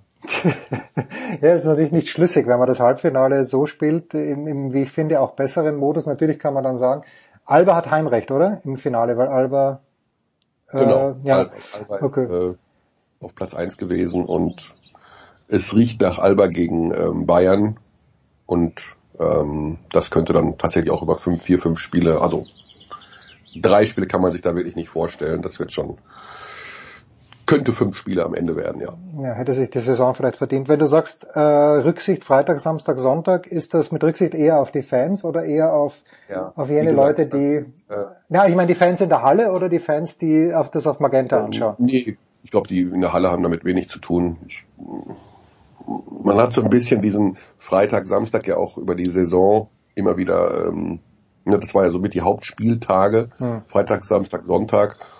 Und ähm, ich glaube, wenn man jetzt einfach anfängt, auch Dienstag, Mittwoch zu spielen, ähm, wäre das vielleicht ein bisschen ungewöhnlich für den äh, Zuschauer daheim, der dann aber wie gesagt, ich, ich habe keine, ich weiß es nicht. Ich kenne. Du musst auch überlegen, es waren halt äh, Serien, die ähm, die Halbfinals, die beziehungsweise die Serien davor, die mit 3-0 ausgingen und du hast natürlich dann schon immer eingeplant, Spiel 4, Spiel 5 Ja, wäre klar. noch an einem Dienstag oder Donnerstag.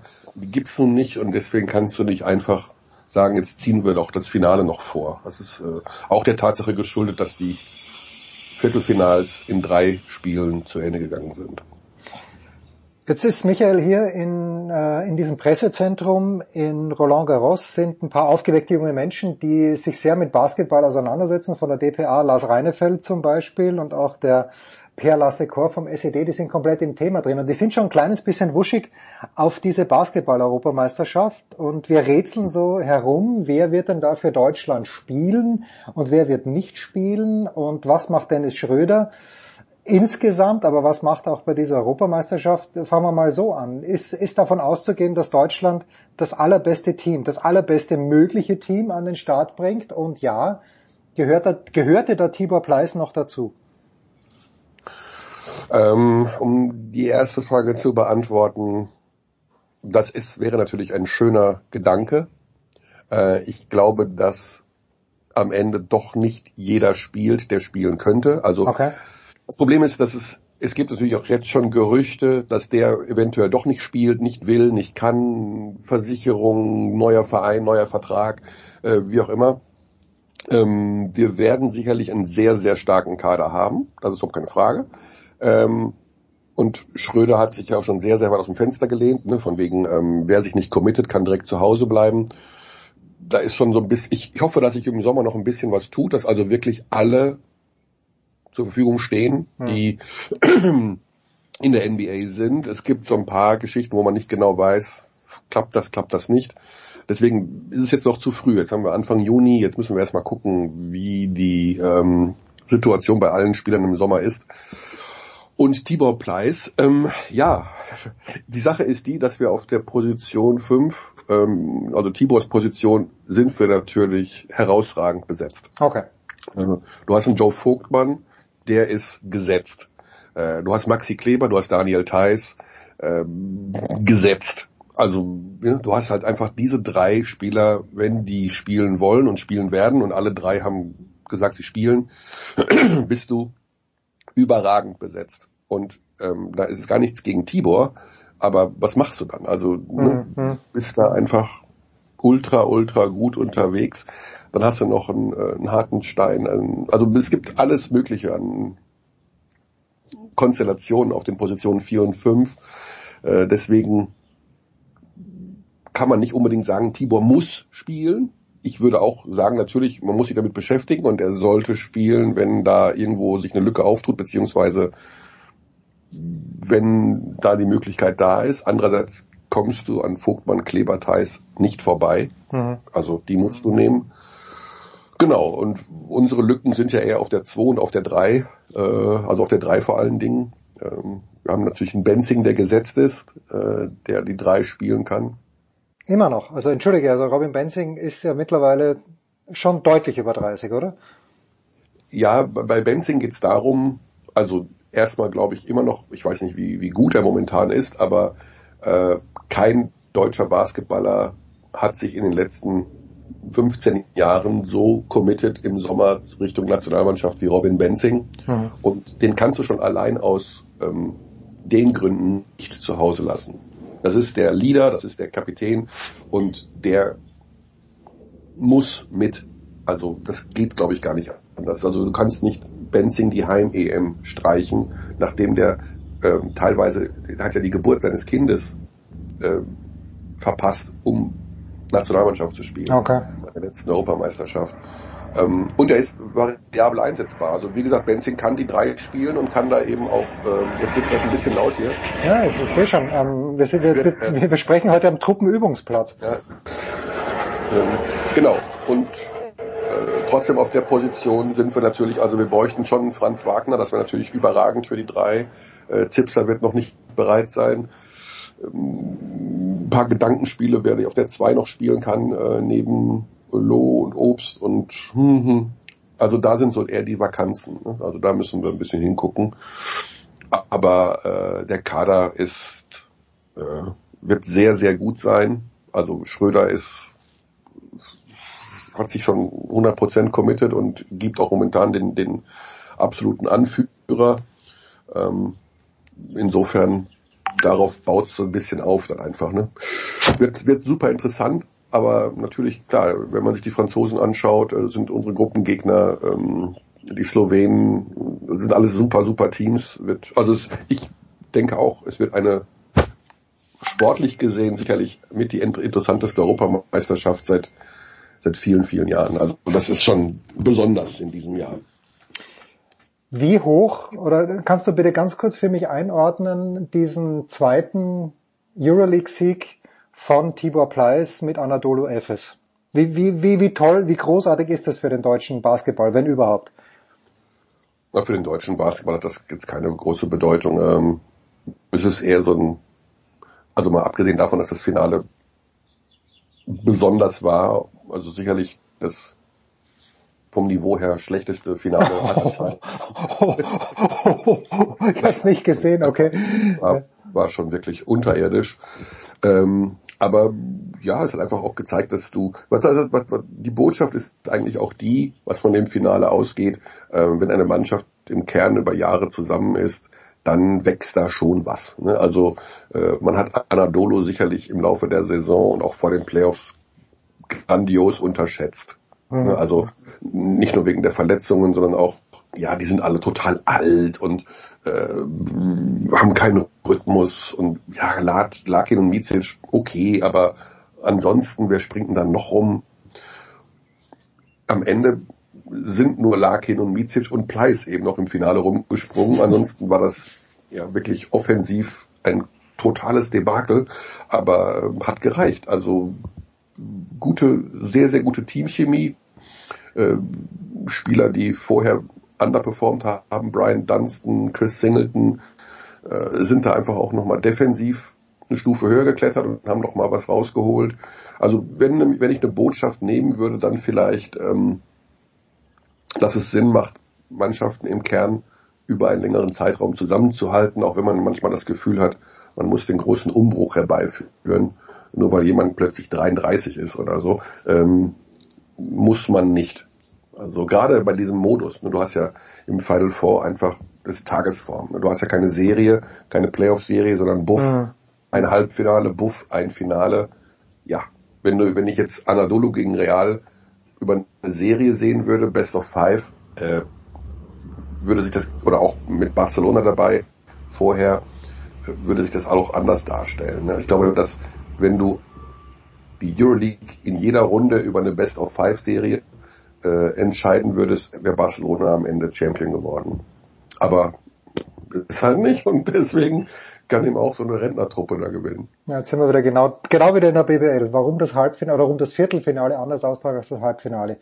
Ja. Absch abschließend, Michael, du erinnerst dich, wir sind ja in Corona-Zeit noch mit Buschi bei der Big Show 500 im Stadion an der Schleißheimer Straße gesessen und irgendwie ist das Gespräch dann auf das Thema Dennis Schröder gekommen. Und ich habe jetzt noch, und das ist dann doch schon mehr als ein Jahr her, immer noch so ein bisschen im Hinterkopf, äh, Schröder war damals schon auf dem Weg so ein bisschen zu einer, ja, ich möchte sagen, tragischen Figur fast ein kleines bisschen, weil er eben auch diesen Lakers-Vertrag ausgeschlagen hat. Jetzt hast du ihn ja schon als Anführer hier ein paar Mal genannt, der deutschen Nationalmannschaft, neben Robin Benzing. Wie sieht denn die Basketballszene Deutschland im Moment, die Person und den Spieler Dennis Schröder?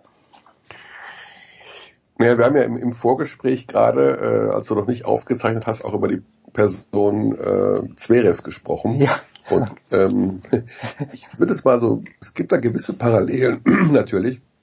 Äh, sicherlich hat Dennis, also den Hauptfehler, den Dennis in seiner Karriere gemacht hat, aus meiner Sicht, ist, dass er ähm, ein Umfeld hatte, das ihm zu wenig die Wahrheit gesagt hat oder zu wenig dafür da war, mal die Entwicklung auch außerhalb des Basketballplatzes zu fördern. Also du hast, wenn, also was Dennis ja total wichtig ist, dass er eine Entourage hat und ein Umfeld hat, in dem er sich wohlfühlt. Das ist ja völlig normal und das ist ja auch absolut legitim. Ich glaube aber, dass er über einen zu langen Zeitraum ein Umfeld hatte, was ihm ja einfach nur alles abgenickt hat, sag ich mhm. mal. Ne? Also ich glaube, er hätte ein, frühzeitig einen Berater gebraucht, der ihm sagt, pass mal auf, so und so und so und das und das und das und da musst du auch mal da an dir arbeiten und das mal machen und jenes mal machen. Ich glaube, das ist jetzt besser geworden. Er hat ja auch äh, sich im Managementbereich äh, neu aufgestellt und ähm, hat ja jetzt mit ähm, äh, Markus Höfler. Ja, das glaube ich mit genau, Markus. Den, äh, genau, der da auch, äh, ich weiß nicht, ob der jetzt, äh, also jedenfalls, ich glaube, dass er jetzt auf dem Weg ist, auch mit den Erfahrungen, die er gemacht hat, dass er äh, schon die Situation insgesamt besser einschätzen kann. Hm. Dass er die ganzen Erfahrungen macht. Ich glaube nicht, dass er, ich glaube, er wäre lieber zehn Jahre bei einem Verein gewesen und so ein bisschen Legacy-mäßig, Dynasty-mäßig äh, irgendwo was aufgebaut hätte und wäre dann so ein Franchise-Player geworden, der ein Team dann auch mal zur Meisterschaft führt nach fünf, sechs Jahren. Äh, das hätte, glaube ich, alles äh, geklappt, wenn er im Vor wenn er vorher schon irgendwie, ja, vielleicht anders beraten worden wäre. Ansonsten das ist ein herzensguter Mensch, der ähm, sei, immer nach der Prämisse gehandelt hat, ich gehe da meinen Weg. Und jetzt ist er, glaube ich, an einem Punkt, wo er sowohl aus 2019 als auch aus 2017, 2015 die Staffelübergabe, damals, das war zu früh, denke ich mal, mhm. ähm, gelernt hat und jetzt ähm, schon weiß, wie man so ein Team führt und wie seine Spielweise am besten einsetzbar ist. Also ich sag mal so, 2019 war ja nicht allein seine Schuld die WM, sondern da bleibe ich auch bei, und das werde ich auch nicht ändern, meine Meinung, das war auch ein Versagen des Trainerstabs. Mhm. harte Worte, ich weiß, aber das hätte, Nee, nee. Nicht, sein, äh, hätte nicht sein müssen.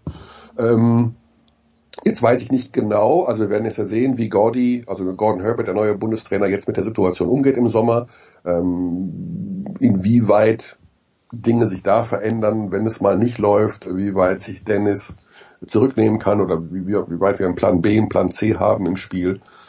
Ähm, ich glaube, er wird positiv gesehen, also weil er einfach ein, ist ein guter Mensch. Ne? Es ist ja kein schlechter Mensch. Nur geht's ja immer darum, sich komplett in den Dienst der Mannschaft zu stellen und ich glaube, dass das bei Dennis mittlerweile zu 100 Prozent gegeben ist.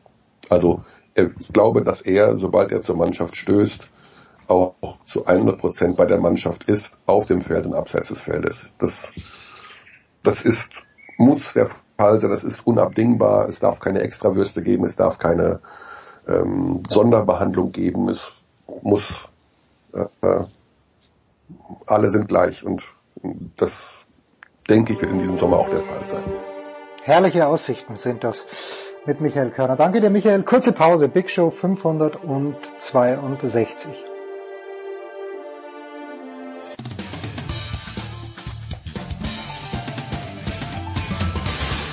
Hallo, hier ist Malaika Mihambo und ihr hört Sportradio 360.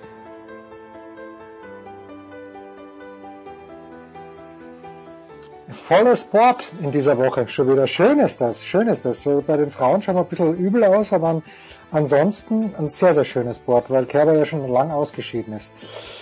Äh, womit magst du anfahren?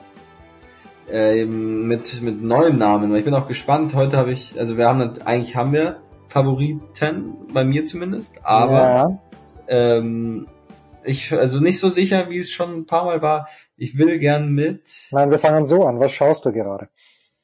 Ich schaue gerade äh, das, ich weiß gar nicht, seit wann gibt's denn sowas? Dieses Finalissima.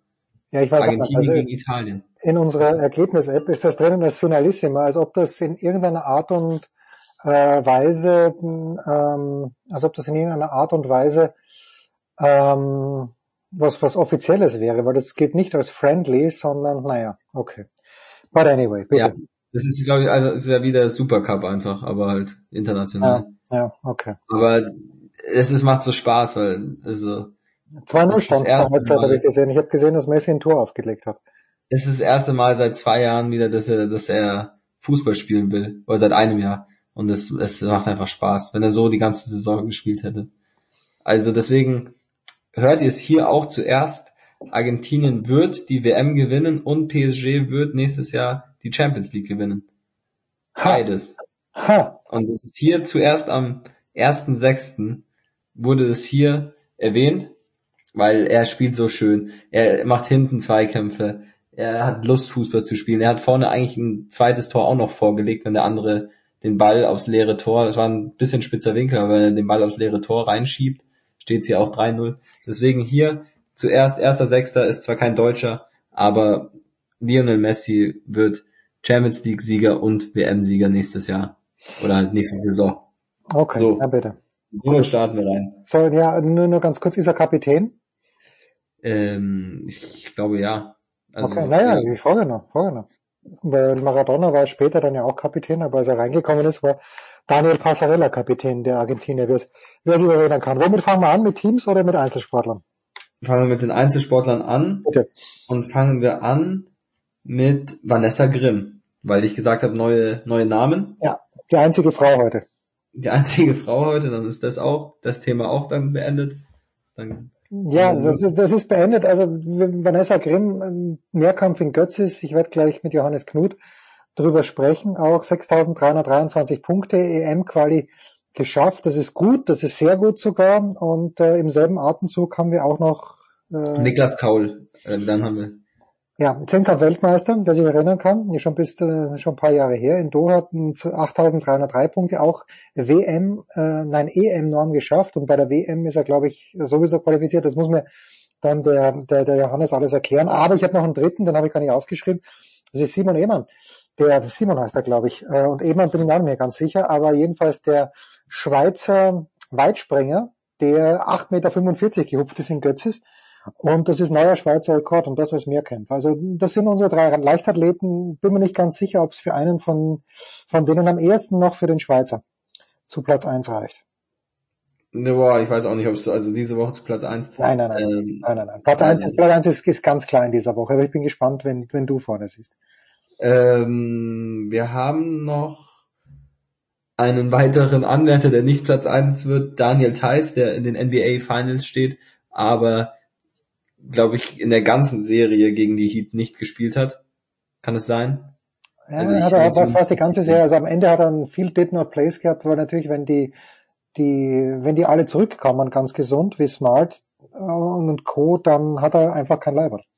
Ja, und ich glaube, dieser Robert Williams war ja auch verletzt und der Coach hätte den lieber auf einem Bein gespielt als den Daniel Theiss vorne. Das ist sehr böse, das ist sehr böse. Also wir, wir mögen Daniel natürlich, aber Natürlich mögen wir ihn, aber es, es, es war zumindest, der ist gehumpelt und hat trotzdem durchgespielt. Also, ähm, vielleicht kriegt er ja Einsätze gegen die Warriors, man weiß ja nie. ja, man weiß echt nie. Es wird aber wurscht sein, weil die Warriors das gewinnen werden. Das Hoffentlich. Hoffentlich. Ja, also nichts gegen Boston, aber die Warriors äh, für dieses Spiel mit Steph Curry und vor allem mit diesem Coach haben wir ihn letzte Woche lobend erwähnt. Steve Kerr hat natürlich bei den Power Rankings nichts zu suchen, aber eigentlich hätte er auf Nummer eins gehört, wenn auch nur eine deutsche Großmutter väterlicherseits gehabt hätte. Aber Das haben wir, haben wir, glaube ich, haben wir es erwähnt, okay. wir haben, nee, wir haben es, glaube ich, off-Podcast haben wir es besprochen, dass Okay. das eine großartige ähm, Pressekonferenz von ihm war. Ja, absolut. Okay, also Daniel Theiss wird's nicht. Äh, Die Leichtathleten halten wir mal auf Wiedervorlage. Wen haben wir noch? Ähm, einen Namen, wo ich mir schwer tue, aber du wirst mich sicher korrigieren. Nelvi Tierfuck. Ich würde dich gern äh, korrigieren, aber es heißt tatsächlich Nelvi Tiafak. Ich hoffe, es ist ein Er. EM-Titel im Schwergewichtsboxen. Also ich bin mir nicht mal über das Geschlecht sicher, aber ich glaube, es ist ein Er. Ich meine gelesen zu haben, dass es der erste deutsche Box-Europameister ist, der, ähm, der seit fünf Jahren diesen Titel holen konnte. Und ich bin im, im, im Amateurboxen, wo ja diese Europameisterschaft herkommt, jetzt überhaupt nicht beschlagen. Da sind natürlich früher die alten Österreicher Josef Pachler, der mal, der Tiger, der mal Europameister geworden ist, weil der andere disqualifiziert wurde, natürlich Hansi Orsulic, aber das ist ganz, ganz lang her. René Weller war, glaube ich, aus deutscher Sicht mal. Schreibt uns bitte, wenn ihr wisst, ob René Weller, ähm, also ich bin mir ziemlich sicher, dass er mal Europameister war. Also Nelvi Tierfahrt wird erwähnt, wird aber auch keine, oder vielleicht spielt er eine herausragende Rolle. Was weiß man? Ich habe gerade gegoogelt, 23-jähriger deutscher Boxer. Siehst du? Also alles, alles richtig gemacht. Alles richtig gesagt. Okay, aber jetzt, jetzt kommen wir zu den wirklichen Favoriten. Jetzt, jetzt wird's heiß. Jetzt wird's heiß. Ähm, ich fange an mit einem neuen Sport, für den ich mich als Erfolgsfan, als deutscher Erfolgsfan interessiere. Leon Dreiseitel in den Conference Finals mit den Oilers und er spielt gut. Er spielt richtig gut. Er hat, glaube ich, 14 Punkte gemacht. Waren es 14 Punkte in der letzten Serie, die sie gewonnen haben. Jetzt haben sie das erste Spiel 8-6 verloren in Denver gegen die Und er Avalanche. hat auch wieder, wieder zwei Assists gemacht. Ja, es ist natürlich, das, wir sprachen ja letzte Woche drüber. Dieses Assist vom Assist, das war diesmal, glaube ich, nicht dabei. Das ist natürlich eine schwierige Statistik, weil machen wir uns nichts vor. Also in den deutschen Medien wird dann gern geschrieben, Dreiseitel schießt die Oilers in die Conference Finals, aber in Wahrheit ist es natürlich nicht, ist es natürlich, spielt eine unheimlich wichtige Rolle, aber eine noch wichtige Rolle, äh, wichtigere Rolle spielt jemand anderer. Ja, also der, der, der unfairste Spieler. Ich sehe ja nur die, ich kenne mich nicht gut aus und sehe nur die Highlights, aber McDavid, wie der, der, der fliegt über das Eis. Das ist ja wirklich, der ist ja so viel schneller als alle anderen. Das ist ja so unfair. Ja, Conor McDavid unfair im Sinne von einfach zu gut und nicht, weil er Das ist irgendwie, Lionel Messi Prime gerade. Der wird doch auch sicher MVP, oder? Äh, es ist möglich, ja. Kann, kann durchaus sein. Ich glaube, er hat die Scorer-Wertung wieder gewonnen. Oder was, Leon? Aber jedenfalls äh, Conor McDavid. Ja, ist eine Freude zuzuschauen. Also Leon, Ja, Leon kommt auf jeden Fall in, in die engere Auswahl. Auf jeden Fall. Ich hab, weiß nur, dass ich ein sieben Minuten YouTube-Video gesehen habe mit all den Assists plus Toren von Conor McDavid und Dreiseitel ko kombiniert bis hierhin in den Playoffs, weil und das hat sieben Minuten gedauert. Also das waren keine Ahnung, ich weiß nicht mehr, ich will jetzt nichts Falsches sagen, ich glaube 38 oder so, aber es ist schon verrückt. Also Ja, schade bei Gelegenheit mal alle 67 Weltcupsieger von Marcel Hirsch an. Ist auch schön. Okay, auch schön. wie geht's weiter? es geht weiter mit einem weiteren deutschen Sportler in Amerika, Max Kepler, der seinen Durchschnitt gehoben hat auf 260. Ja, 206, 26 Prozent seiner Schlagversuche haben zu einem Hit geführt. Das ist jetzt immer noch nicht prickelnd, aber es ist auf jeden Fall besser, als es schon mal war. Und er hat ein sehr, sehr gutes Spiel gehabt gegen Detroit, gegen die Tigers, und zwar am 31. am Abend. Da ist er viermal an die Platte gekommen, zwei Runs, drei Hits und drei Runs batted in. Ja, also Max ist gut drauf und 260 ist ein sehr, sehr formidabler Schlagdurchschnitt. Das werden wir weiter beobachten, reicht aber natürlich nicht zu den Top-Positionen in dieser Woche. Top-Positionen jetzt sind es, glaube ich, die Anwärter. Zverev im Halbfinale der French Open. Oh ja, Zverev nicht gut angefangen gegen Baez, äh, hätte rausfliegen können. Gegen Zapata Miralles, das kann er nicht verlieren. Machen wir uns nichts vor, aber er hat wirklich herumgeblödelt, unnötigerweise. Und dann Alcaraz geschlagen, als wirklich der bessere Spieler, obwohl Alcaraz herumgeblödelt hat. Wenn Alcaraz den vierten gewinnt, okay, schauen wir es uns an, dann glaube ich eher, dass Zverev verliert. Den Film hat er aber nicht und deshalb Alexander Zverev auf jeden Fall ein Kandidat aus meiner Sicht für die Nummer eins. Aber ich weiß nicht mehr, welcher Stand es war. Ich glaube 6-6 im Tiebreak oder 5-5, wo der Zverev einen Stopp spielt oder einen Volley-Stopp und der Alcaraz rennt vor und schießt dem Zverev aus drei Metern auf den Schläger. Also da habe ich es nicht glauben wollen. Ja, das war, das war, war gut reagiert oder war Glück und natürlich wollte er abschießen, aber wenn ich ihn abschießen möchte. Dann so wie der Rühne gegen den Tsitsipas. Ja, genau. Zack, Treffer. So. Treffer. Ja, okay, gut. Also es wäre auf jeden Fall ein ganz, ganz heißer Kandidat. Haben wir noch jemanden? Wir haben noch wen und wir haben den, den geteilten Sieger für mich. Wirklich? Okay, bitte. Uli Groß und David Alaba, weil da, sich dafür einen zu entscheiden, ist irgendwie unfair. Und sie haben, obwohl Toni Kroos mit seinem Interview äh, mehr Schlagzeilen noch gemacht hat, ähm, aber mit dem Sieg in der Champions League, auch wenn es sowas von unverdient und nicht schön war, aber sie haben gewonnen. Und deswegen ist es für mich der Platz eins heute. Ja, also ich habe das Ganze ja durch ein Gitter gesehen, wie ich dir gesagt habe, in einem Restaurant hier in Paris und ich konnte nicht erkennen, hat Alaba gut gespielt, also Groß hat gespielt wie immer. Mehr quer als tief, wo, jetzt eine, wo ich eine Statistik gesehen habe, dass das gar nicht stimmt. Aber wie hat Alaba gespielt? Ich weiß es auch nicht. Ich bin, mir ging es irgendwie nicht gut und bin eingeschlafen, weil das Spiel hat mich nicht umgerissen und dann noch gesundheitlich angeschlagen bin ich immer mal wieder eingeschlafen und habe dann glaube ich, 60 bis 80 ver verschlafen und bin dann 80 bis 90 wieder da gewesen und davor ist er mir weder negativ noch positiv aufgefallen. Okay. Na gut, also die beiden setzt du auf eins, dann wahrscheinlich den Zverev auf zwei, weil ich auch glaube, dass er gegen den Nadal gewinnen wird. Glaube ich auch. Ist jetzt, ist, oh, okay, das ist jetzt der dritte, die, also der dritte Geheimtipp heute an dem Abend schon. Ja. Nach, nach Argentinien und PSG. Ähm, aber das ist ja gegen meine Sympathie eigentlich gesetzt, obwohl ich ja mit dem Nadal auch nicht sympathisiere. Und Nummer drei, Leon? Oder die, die, die Leon.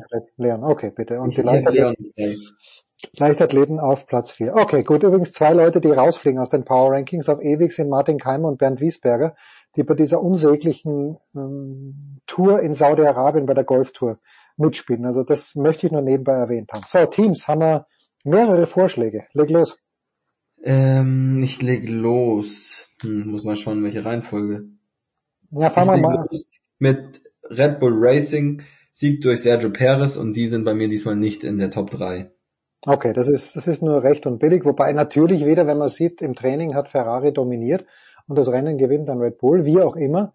Was okay. war das denn? Also ich habe ich hab das nicht gesehen, ich habe mir die Highlights angeschaut, aber was war das denn für ein Call, dass der Leclerc da in die Box gehen soll? Also das ist, es kann doch nicht sein, dass sie ihm den Sieg in Monaco einfach nicht gönnen. Ja, schwierig. Fe Fehlentscheidung. Deshalb Ferrari auch nicht in den Power Rankings. Ja. So, so deutschsprachig wie Ferrari ist. So, weiter im Text. Weiter im Text auch nicht. Ähm, Top 3, oder? Müssen wir es vielleicht? Weil es sind halt zwei. Es ist halt Alba und FC Bayern Basketball, die beide jeweils 2-0 führen. Und ich weiß nicht, beide auf in die Top 3 zu packen, das ist, da tue ich mir irgendwie schwer. Ja, es ist halt einfach langweilig, ja, weil, weil die so klar ins Finale kommen und äh, gut, also Bonn, die Bayern haben einen schmutzigen Sieg gefeiert, um Trinkieri zu zitieren, aber ja, schwierig und Alba, es ist eh klar, dass die beiden gegeneinander spielen. Habe mit, mit König gerade drüber gesprochen. Ähm, ja, man kann, man kann sie schon reinnehmen. Aber es ist natürlich, das blutet das Herz natürlich, weil letzte Woche haben wir ja gesagt, okay, das deutsche Eishockey-Nationalteam ist auf Medaillenkurs. Ich war mir jetzt hundertprozentig sicher, dass sie eine Medaille holen. Okay, dann fliegen sie gegen die Tschechen raus. Im äh, Viertelfinale es ist keine Medaille geworden. Und wie stehen wir jetzt da? Jetzt stehen wir blöd da, weil jetzt haben wir sie letzte Woche, glaube ich, extra nicht ja. genommen und jetzt können wir sie wieder nicht nehmen eigentlich. Ja. Ja nur, seitdem haben sie ja nur verloren, oder? Ja, na gut, sie haben einmal verloren und dann waren sie raus. Also Ja. ob jemand Fünfter oder Sechster oder Zwölfter wird, na Zwölfter vielleicht nicht, aber das ist dann eh wurscht. Schade. So ein gutes Turnier gespielt mit wirklich lässigen Siegen und dann ist keine Medaille geworden. Ja. Ja, das ist aber jetzt, jetzt bleiben ja gar nicht viele Teams mehr übrig. Jetzt bleiben nur noch. ja weil Magdeburg kann man auch nicht nehmen, übrigens den SC Magdeburg. Ich habe dieses, Ja. ich habe das Finale gesehen da gegen Sporting Lissabon. Was für ein Debakel. Also das müssen sie gewinnen in der Overtime. Die haben so viele Chancen gehabt, siebenmal vergeben, Gegenstoß vergeben, Überzahl vergeben. Man hat natürlich wieder gesehen, die ganz, ganz große Krux beim Handball ist der Einfluss des Schiedsrichters. Ganz furchtbar, oder der Schiedsrichter. Jetzt nicht nur aus Magdeburger Sicht, sondern ganz generell. Aber Magdeburg wird jetzt Meister werden am Donnerstag. Höchstwahrscheinlich wird die Handball-Bundesliga gewinnen. Aber sorry, nach dieser Leistung, also die Leistung war natürlich beherzt, aber gegen Sporting Lissabon zu verlieren, so wie sie verloren haben, das war es Benfica? War es Benfica oder Sporting? es war Sporting, es war Sporting. Sporting, okay. Ja, ähm, und, nee, es war Real Sociedad, was rede ich denn? Meine Herren, oder? Ich bin mir gar nicht sicher. Ich glaube, Also das ich war, das Sporting. Lissabon. Ich glaube, es war Sporting Lissabon. Oh, heute. Ich schau, Gefährliches ich schau Halbwissen, nach. schauen wir schnell nach. Ich schau nach. Ich hatte irgendwie, wann war das? Am, am Sonntag? Ja, ja, da musst du nur schauen, Magdeburg gegen, ich, ich glaube, es war Sporting. Benfica. Bitte? Es war Benfica, ob man es glaubt oder nicht. 40, 39. Und da ist heute einfach schon der vierte Tipp, der kommt. Einfach auf Benfica gesetzt und Benfica kommt. ja, okay, gut, okay, komplett falsch. Aber Magdeburg, sorry. Okay, bin, bin gleich, gleich schwach wie Magdeburg in der Verlängerung. Sieger in dieser Woche verkünde ich, du darfst den ansagen. Ich sag nur, dass das, ich, na, ich sag nur, dass äh, die, die jetzt kommen, sind Sieger. Ja, oh Gott, und jetzt muss ich ihn auch noch aussprechen. Also Bora ist klar und dann Hans Grohe, kann das sein? Ja, das kann sein. Also du solltest wirklich dein Spektrum ein bisschen erweitern. Bora Hansgrohe, das ist der beste deutsche Radrennstall. Jetzt hat zwar mit Jay Hindley ein Australier gewonnen, aber es ist der erste große Sieg bei einer, also der erste Sieg bei einer der großen Rundfahrten, Vuelta, Giro oder eben Tour de France. Und das war in der Giro. Jay Hindley hat gewonnen, hat in der letzten Bergetappe das rosa Trikot übernommen und das dann verteidigt. Und das ist ein wunderbarer Sieg. Ralf Denk war ja zu Gast hier vor, das ja auch schon wieder zwei Jahre her, das ist erst ein Jahr her. Äh, und freut mich sehr. Also da, da, da, Radsport muss man immer vorsichtig sein, weil ich immer noch nicht die Hand ins Feuer legen würde. Aber äh, mir gefallen die Trikots und das ist ja auch wichtig.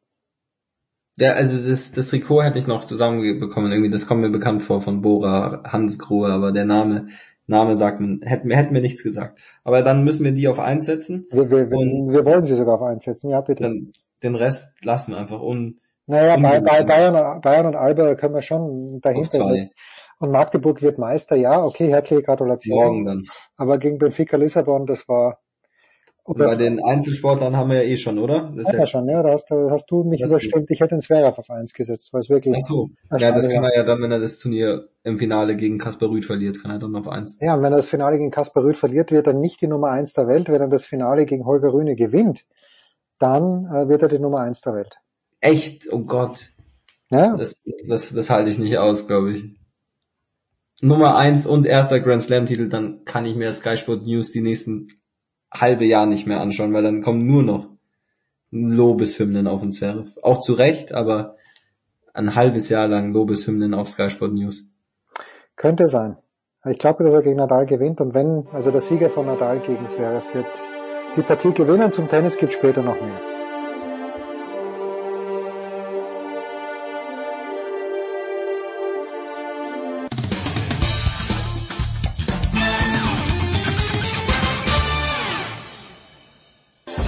Der Thomas Bornstern und ihr hört Sportradio 360.de.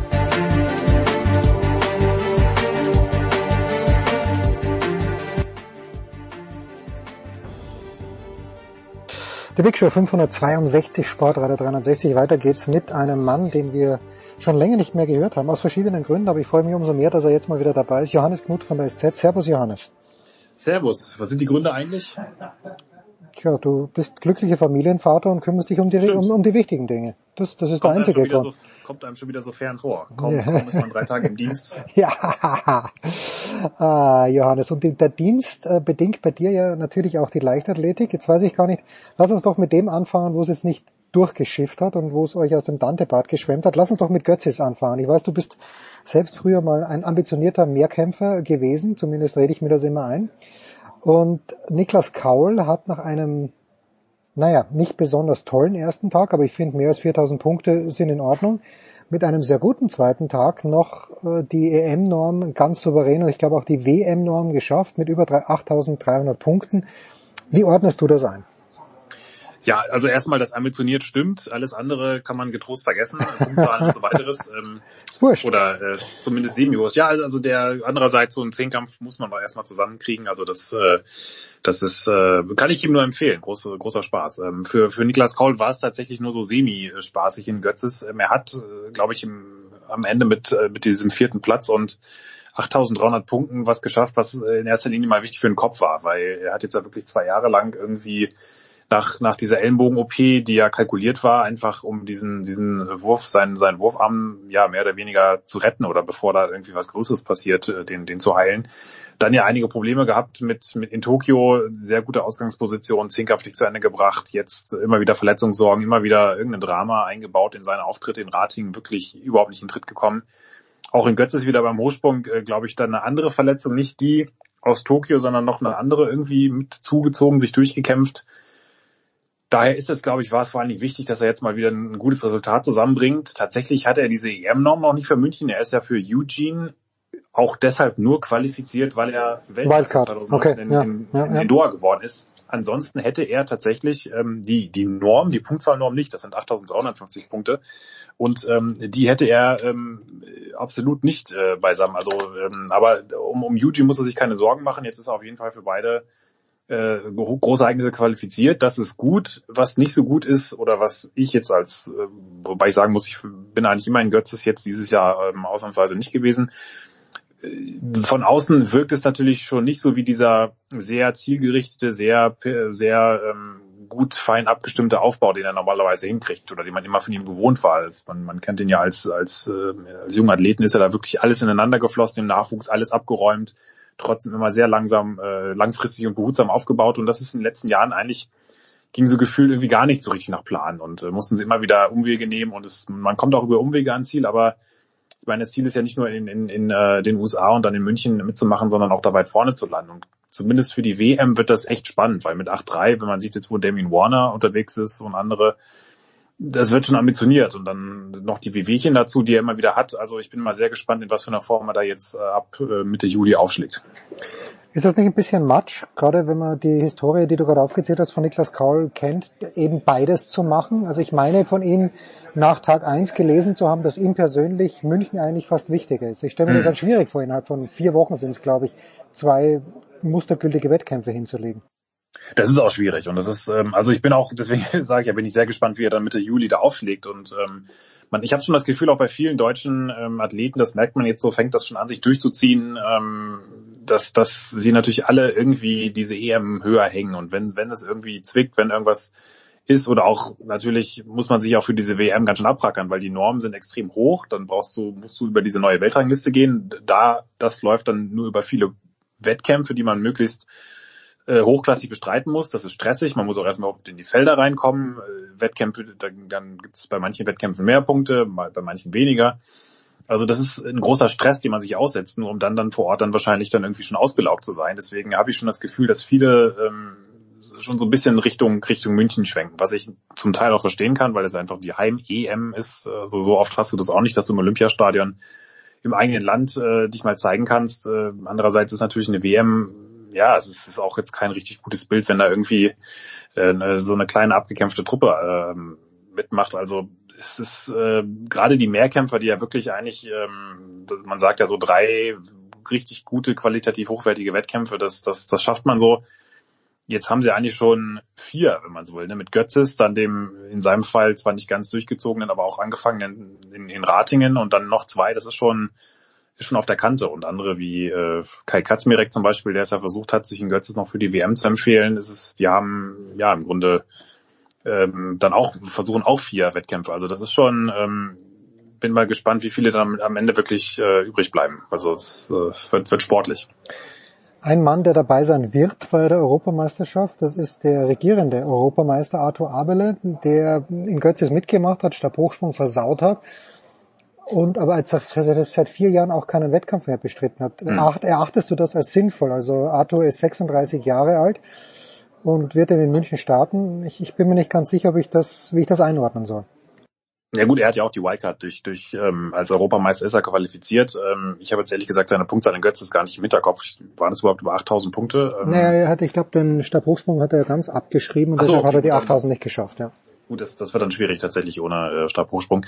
Ähm, ja, das ist, das ist natürlich, also ich meine, bei Arthur Abele ist es, glaube ich, wirklich beachtlich, dass er überhaupt noch dabei ist, was der an Rückschlägen hatte. Also das ist ja wirklich, da kannst du fünf Zehnkampfkarrieren mit beschreiten. Das ist schon, schon äh, enorm. Und äh, klar, gut, wenn man jetzt sieht, was ich meine, es ist ja Mehrkampf bei jedem so dieses, dieses große, wie bleibe ich fit, das ist ja eigentlich fast schon eine eigene eine elfte Disziplin, ähm, aber bei, bei den Kräften und Muskeln, die diese Menschen mit sich tragen, gerade Auto Abele kennt man ja so vom Körperbau, ist jetzt nicht der schmächtigste, was da alles an, an, an Sehnen und Bändern zieht, es ist klar, dass, dass, dass da ein irrer Verschleiß da ist. Und ähm, ich, ich habe jetzt so wenig Einblick, äh, um zu beurteilen können, ob das vom, wie das vom Training her abläuft. Christopher Heilmann ist, ist ja beim Bundestrainer ähm, ähm, im, im Training, die, der ist ja eigentlich schon auch bekannt, dass der jetzt nicht völlig ähm, überzieht eigentlich in, im Gegenteil, aber ich denke, das ist jetzt einfach nochmal so ein Abschluss der einer sehr, sehr bewegten äh, Karriere, die in Berlin einen wirklich ähm, massiven Höhepunkt hatte, auch so sehr emotionalen Höhepunkt, aber ähm, da geht es jetzt, glaube ich, jetzt weniger darum, da noch groß was zu reißen oder jetzt irgendwie nochmal ganz vorne mitzumachen, sondern wirklich um einen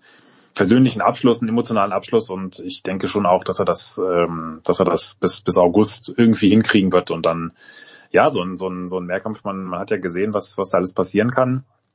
Bei ihm war es 2018 ja auch äh, so, dass Kevin Maillet, glaube ich, im Weitsprung drei Ungültige hatte und schon war im Gespräch. Ich denke, dass da kann auch in München viel passieren, aber ich glaube jetzt für so dieses, nochmal so ein ganz großes äh, ähm, Trommelfeuer wird das wahrscheinlich doch ein bisschen eng.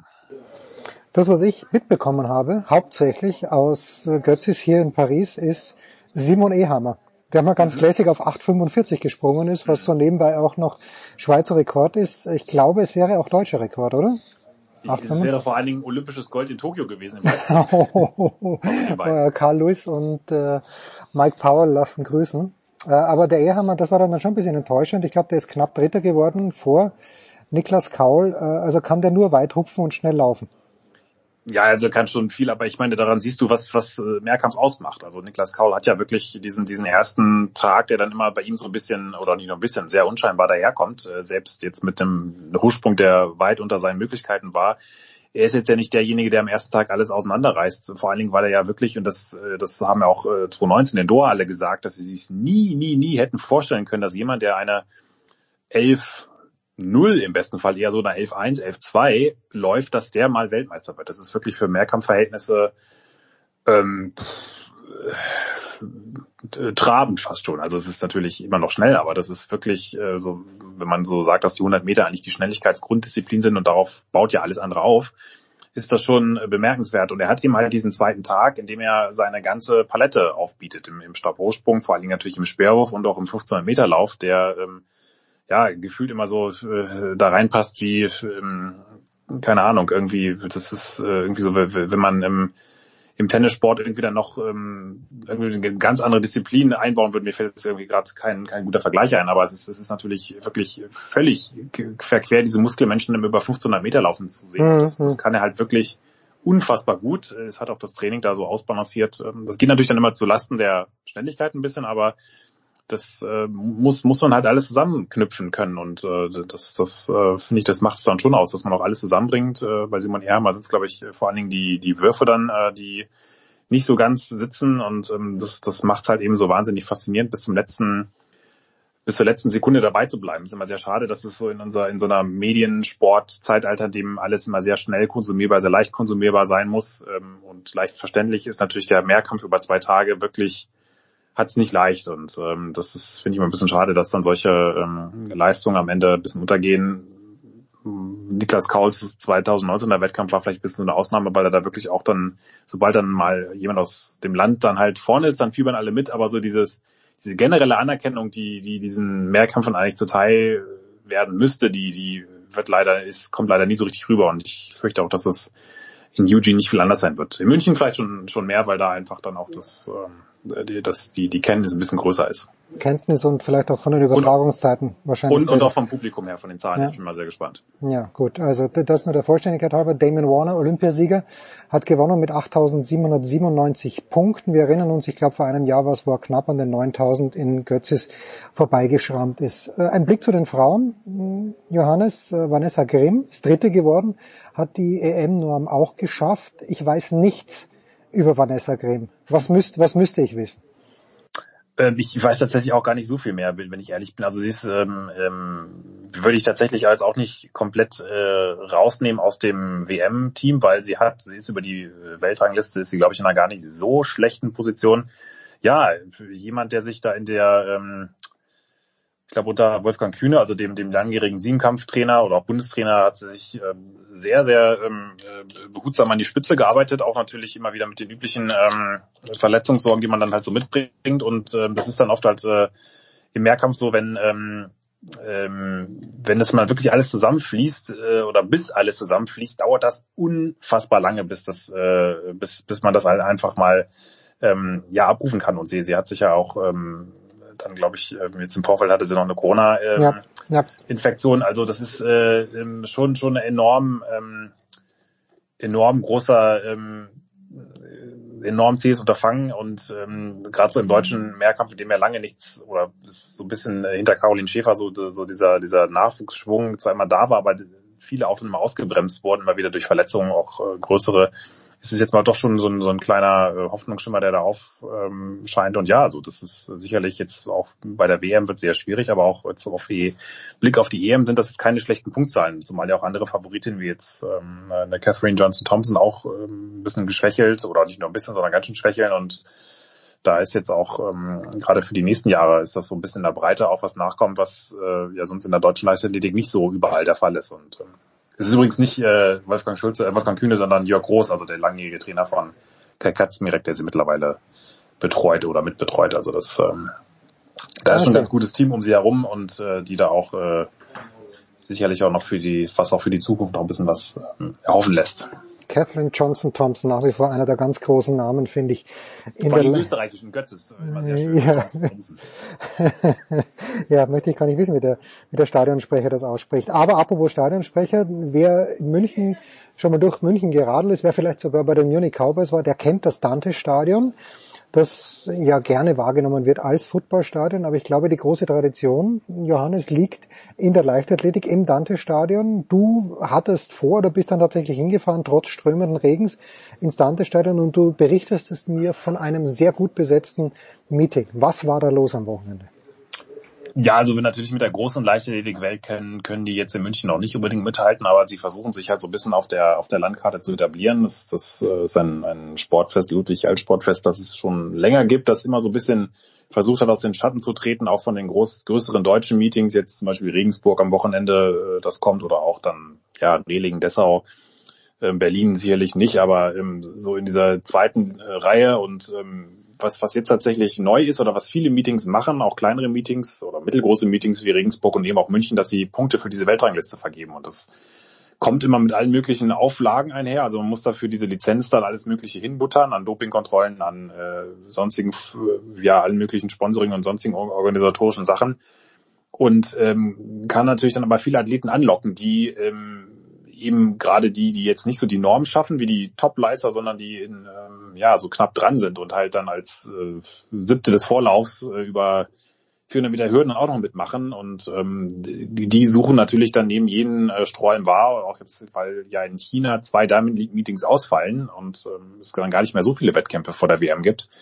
Ist ja schon Mitte Juli äh, geht's ja schon los dann, dann kann man da halt mal irgendeinen Weitspringer aus Syrien äh, mit 7,80 Meter oder einen malaiischen Hochspringer noch oder auch, ja, Alessia Trost ist ja auch eine, eine Hochspringerin aus, aus Italien, die da mitgemacht hat, bis hin zu den äh, guten Schweizer äh, Läufern ähm, und äh, halt eben auch gar nicht so wenig Deutschen in den Münchner Ort und natürlich vor allen Dingen Alexandra Burkhardt, die als beste deutsche Sprinterin letzt, des letzten Jahres, ganz, ganz klar, unangefochten, ähm, da ja so ein bisschen das Aushängeschild war und ähm, da geht schon ein bisschen was voran. Es wird sehr spannend sein, ob die das, ähm, ob solche Meetings sich halten können. Das hat man in Deutschland ja in den letzten Jahren gesehen, wenn man das mal vergleicht. Also ganz frühe 80er, 90er Jahre, da müssen wir gar nicht reden. Das ist ein Erdrutsch, was da passiert ist. Also diese Meetings sind ja alle leider, leider ähm, mehr oder weniger verschwunden oder haben massiv an Bedeutung verloren, einhergehend mit dem Bedeutungsverlust der Leichtathletik in Deutschland. Aber auch, auch kurzfristig ist es gar nicht so einfach, weil natürlich dann oft da ein einzelner Funktionäre oder auch Sponsoren dahinter stehen. Und wenn die sich mal zurückziehen und da ist es auch in München gar nicht so jetzt unbe unbedingt sicher, ob es wie es da jetzt weitergeht in, in den nächsten Jahren oder zumindest mit Blick auf die auf die nächste Saison, dann kann das schnell sein, dass es auch schon mal wieder so ein bisschen ähm, ja in der nicht der Bedeutungslosigkeit, aber wieder bis nach hinten rückt. Also auch da ähm, muss man mal gucken, was so eine EM dann in, im August in München im Olympiastadion auslöst. Bisher muss man ja leider sagen, die, die Deutschen machen immer tolle Großereignisse. Ich weiß nicht, ob du in Berlin äh, 2018 warst oder sogar. Ich habe mir von dir und von Saskia berichten lassen. Das ist ja immerhin schon äh, quasi, als wäre man vor Ort gewesen. Ja, das ist und, richtig, äh, ja. WM 29 in Berlin oder auch München 22, äh, das waren tolle Ereignisse, aber die Leichtathletik, also die Deutsche zumindest, hat es nie so richtig geschafft, da diesen diesen äh, Rückenwind, der so, so diesen zwei, ein bis zweiwöchigen Rausch auch mal so richtig in, in nachhaltige Aufschwung zu, zu umzuwandeln. Und das äh, fürchte ich wird leider auch ähm, mit, mit München 2022 perspektivisch auch sehr schwierig. Na, ich stelle es mir halt schwierig vor. Ich stelle mir mal vor, ich bin jetzt ein großer Münchner Autobauer und denke mir, okay, ich steige in die Leichtathletik ein. Was kann schon kosten? Ich habe ein Tennisturnier in München, aber okay, ich nehme auch noch die Leichtathletik dazu. Und dann ist halt die Überlegung, die ich habe, das ist die abschließende Frage jetzt, Johannes, aber was, was soll man machen? Ja, soll man ins Olympiastadion gehen, auf die Gefahr hin, dass dort 4000 Leute kommen und einfach das nicht funktioniert von der Stimmung her, oder gehe ich ins Dante-Stadion, das aber natürlich nicht das Renommee hat. Mhm. Und aber wenn im Dante-Stadion 4000 Leute sind, ist wenigstens die Stimmung gut. Also ist gar nicht so einfach die Gemengelage, finde ich.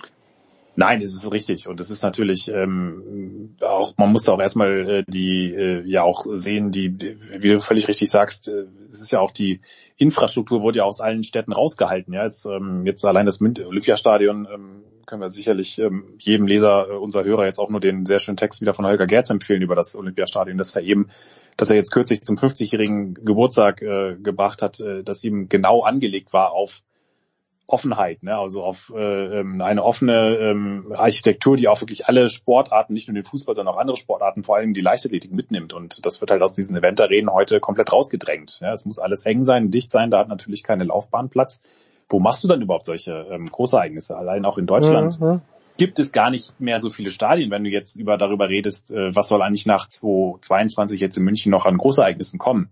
Eine WM wird wahrscheinlich erstmal überhaupt nicht kommen und äh, auch eine EM, in welchem Stadion machst du die außer Berlin und München? Also es, es gibt Nürnberg noch theoretisch, ähm, das müssten sie aber glaube ich auch teilweise modernisieren oder ich weiß gar nicht, das, das ginge glaube ich.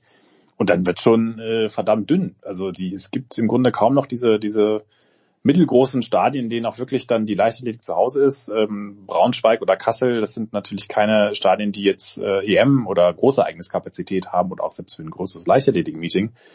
Ähm, da kann man ja schon froh sein, auch dass wenn man mit 20.000 oder 17.000, 15.000 das mal an, an zwei Wochenenden voll kriegt. Und ähm, ja, das ist, das ist, ein, äh, also bei der Leichtathletik musst du wirklich viel, viel investieren, um dann auch wirklich langfristig was rauszukriegen. Also du müsstest wirklich langfristig im Grunde ja eine, eine halbe Sportart wieder mit aus der so halben Bedeutungslosigkeit rausziehen. Und das ist natürlich für einen einzelnen Sponsor, der ähm, äh, sicherlich auch wie ein, sagen wir jetzt mal, bayerischer Autobauer auch ein bisschen auf die Zahlen schaut, mittelfristig ist das ein brutal langes Ziel. Also da am Ende steht und fällt es dann doch immer wieder mit, äh, mit dem Engagement der Hinwendung von einzelnen Funktionären, Personen, Organisatoren und ähm, auch, auch wenn man jetzt mal schaut, wer 2009 eigentlich noch von den Sponsoren der Berliner WM äh, dabei ist, das ist nicht viel. Also da ist, äh, klar, springen dann immer wieder andere ein, aber also das, das, ähm, das, das wird schwierig und ähm, also da ich, ich würde mir als äh, Sponsor da auch Gedanken machen. Ähm, finde es wahnsinnig schade, weil ich auch in dieser Sportart groß geworden bin und erlebt habe, wie in Frankfurt 60.000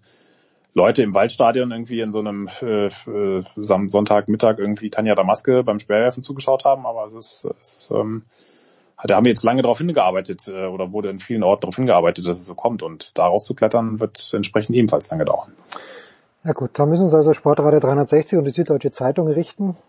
Johannes und Holger Gerz werden Müssen das wir das auch noch erledigen. Ja, ja, ihr werdet das Ganze schön schreiben und ich, äh, ich werde versuchen, es schön zu sprechen. Aber Leichtathletik ist großartig, ist fantastisch. Ich freue mich ja schon auf diese Europameisterschaften nach Eugene. Das ist leider mitten in der Schulzeit, da werde ich es nicht schaffen, aber da wirst du ja dann mit Heiko Olderb sein. Johannes Knut, ich danke dir herzlich. Kurze Pause. Big Show 562.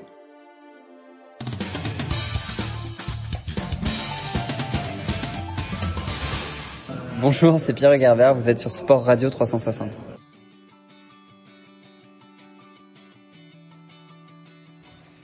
So, Big Show 562. Ich sitze jetzt da in Roland Garros mit dem Sportchef von Servus TV, mit Christian Never. Servus Christian. Ja, servus. 375 Millionen zahlt Fox Tom Brady für zehn Jahre, damit er seinen Senf dazu gibt ähm, bei NFL-Spielen bei Fox was sagt man da als, als Verantwortlicher für den Sport einem unter Anführungszeichen normalen Sender? Also zum einen bin ich froh, dass Alexander Antonitsch nicht ähnliche Forderungen stellt und nicht ähnliches erwartet. Äh, ja, Amerika ist das Land der unbegrenzten Möglichkeiten. Dort passieren auch solche verrückten Dinge. Äh, wundert mich nicht. Ich habe ja auch die NFL sehr lange verfolgt äh, als, als Moderator und, und Kommentator. Und äh, ja, sprengen alle Grenzen. Ich glaube aber nicht, dass das äh, also auf den auf den europäischen Markt in irgendeiner Weise abfärbt oder ob das dass es Ähnliches in Europa geben kann. Aber Tom Brady ist wahrscheinlich äh, die größte Sportpersönlichkeit in Amerika, die es in den letzten Jahrzehnten gegeben hat. Das muss man ganz ehrlich sagen. Äh, die NFL boomt wie selten. Und insofern kommen dann solche ganz kuriosen und absurden Summen zusammen. John Skipper, der früher bei ESPN, glaube ich, CEO war, hat gesagt, naja, gut und schön, aber für 375 75 Millionen hätte man sich auch ein paar Rechte einkaufen können, die dem Sender vielleicht mehr geholfen hätten. Also, ihr habt jetzt bei Servus TV in Österreich zumindest fantastische Rechte bekommen mit der Formel 1, äh, aber für 375 Millionen, was kann man sich für 375 Millionen kaufen? Ja, für 375 Millionen kann man sich äh, sehr viel. Also da könnte man sich wirklich fast alle Rechte, äh, vor allem für den österreichischen Markt, zusammenkaufen. In Deutschland wird das schon ein anderes Thema, logischerweise. Äh, und wir sind auch in Deutschland sehr umtriebig, wenn auch noch nicht, noch nicht so wie in Österreich. Äh, aber tatsächlich, ja, wir haben, glaube ich, in den letzten vier Jahren schon ein bisschen den, den österreichischen Fernsehmarkt auf den Kopf gestellt, was Sportrechte betrifft. Äh, bin sehr stolz, dass ich da auch meinen Anteil haben konnte. Und der Sportchef ist ein bisschen das Paradies, muss man ganz ehrlich sagen, auf Erden, was, was wir gerade haben. Äh, hätte ich mir vor vier Jahren auch nicht gedacht. Also, dass wir Formel 1, Champions League und die großen Grand Slam Turniere haben. Ja, hätte ich, hätte ich, hätte ich gerne unterschrieben vor vier Jahren. Ähm, Allerdings die größte Überraschung tatsächlich, also wo ich selber auch nicht gedacht habe, dass das funktioniert, dass wir halt bei Fußball-Weltmeisterschaften und Fußball-Europameisterschaften jetzt auch ähm, die Rechte haben und zusammen mit äh, den Kollegen vom ORF diese großen Rechte übertragen. Das habe ich eigentlich mehr erwartet, dass das für alle Zeit beim öffentlich-rechtlichen bleibt und dass wir da möglicherweise keinen, keine Chance haben. Aber ja, es sind andere Zeiten angebrochen und äh, wir sind mit Servus TV mittlerweile der zweite große Player neben dem ORF, muss man ganz klar sagen, in Österreich. Du warst ja auch beim ORF. Kannst du vielleicht unseren deutschen Hörern erklären, worin, warum funktioniert Formel 1 in Österreich so gut, wo es doch wirklich seit, seit sehr langer Zeit keinen österreichischen Fahrer mehr gegeben hat? Ja. Also das ist unter uns gesagt auch für mich ein wenig ein Phänomen. Es gibt keinen Local Hero. Ja, Red Bull natürlich äh, ist ein österreichischer Rennstall. Dass das alleine den Erfolg ausmacht, glaube ich nicht. Es hilft, es hilft, aber die Österreicher sind Gewohnheitsmenschen. Ja? Und der Sonntagnachmittag, ich glaube, da wird der Fernseher eingeschaltet und dann wird Formel 1 geschaut. Und das ist einfach seit Jahrzehnten genau so. Und so handhaben das die Österreicher auch scheinbar weiterhin, egal wie langweilig, wie spannend es ist. Und so kommt ja entgegen, dass es tatsächlich jetzt plötzlich richtig spannend ist, seitdem wir die Rechte haben. Wir haben wahnsinniges Glück. Dieser epische Zweikampf letztes Jahr mit äh, Verstappen und Hamilton heuer spitzt sich auch äh, zu und glaube ich wird auch äh, nie langweilig werden. Aber davor waren ja unter uns gesagt wirklich öde Jahre. Ja, ja. Es, also ob das Schumacher war vor 20 Jahren oder Hamilton jetzt in den, im letzten Jahrzehnt, das war schwierig und ich habe mich immer wieder gewundert, äh, dass der ORF regelmäßig Rekordquoten eingefahren hat. Und Es hat auch von der ersten Stunde an bei uns funktioniert. Also ohne dass jetzt auch da eine Umgewöhnungsphase oder Eingewöhnungsphase passiert ist. Also da habe ich schon gemerkt, das Formel 1 Publikum ist ein extrem treues und sie holen sich ihr Produkt am Sonntagnachmittag und sie schauen das Produkt. Ich weiß nicht, ob alle wirklich das ganze Rennen immer sehen oder der eine oder andere entschlummert und dann irgendwann wieder aufwacht. Aber unterm Strich, äh, es gibt kein Recht, das so funktioniert wie die Formel 1. Das muss man ganz klar sagen. Wer in Tennis zum Beispiel natürlich einen Local Hero wie Dominik Thiem braucht, ähm, ehrlich gesagt, äh, andere Sportarten genau das Gleiche. Da ist Fußball und Formel 1 haben da schon so eine Sonderstellung. Du bist ja hier äh, hauptsächlich, weil das Champions League Finale auch von Servus übertragen wurde in Österreich. Also das ist auch, ist ja auch eine ganz spannende Geschichte. Äh, da haben, denke ich, also da erzähle ich nichts Neues oder ich vermute nichts Neues, da haben die Erfolge der Salzburg in diesem Jahr schon auch geholfen, dass das noch ein bisschen besser in die Gänge gekommen ist. Oder war das relativ wurscht? Nein, nein, nein, nein. Also da hat alles auch für uns gespielt. Das muss man ganz ehrlich sagen. Die Salzburger, die zum ersten Mal die Gruppenphase überstanden haben. Dann natürlich noch dazu das epische Duell mit den Bayern. Ja. Äh, also episch war das erste, das 1-1. Das grausam war das zweite mit dem äh, 0-7. Aber Tatsache war, äh, dass uns das sehr geholfen hat. Und es ist aber auch weitergegangen. Also David Alaba im Champions League Finale, ein Martin Hinteregger mit Eintracht Frankfurt im Europa League Finale. Dann haben wir noch, äh, ja, äh, einen Gernot Trauner im Europa Conference League Finale. Das habe ich übersehen. Also ja, ja, das nein, das ist auch wirklich nur den, den Freaks bekannt, äh, vor allem in Deutschland. Aber das war einfach, also wie gemalt eigentlich diese erste Saison und insofern haben auch dann wirklich alle Finalspiele unglaublich äh, funktioniert. Gerade Eintracht Frankfurt hat in, in Österreich auch einen, einen, großen Stellenwert mit auch mit, mit der Tradition österreichischer Trainer. Äh, jetzt äh, wissen wir ja einen sehr erfolgreichen, aber auch sein Vorgänger kam ja aus Österreich mit Adi Hütter. Also es ist einfach, es hat echt geflutscht diese ganze Saison, muss man wirklich sagen. Welche Herausforderungen hast du als Sender? Du bekommst jetzt das Champions League Recht. Das Signal ist ja, glaube ich, das World Feed, das er nimmt vom Spiel selbst. Aber welche Herausforderungen hat dann ein Sender wie Servus TV? Das heißt, okay, im September geht's los, das muss dann sitzen. Ja, also man braucht jetzt nicht groß reden, man wird das Rad nicht neu erfinden können. Die Leute wollen äh, Fußball sehen und äh, wollen unterhalten werden. Unser Zugang war ganz klar, ähm, wir sind nicht Sky, wir sind kein Pay-TV-Sender, wir holen eher die breite Masse ab. Das heißt, wir setzen sehr auf Unterhaltung, auf Unterhaltungselemente.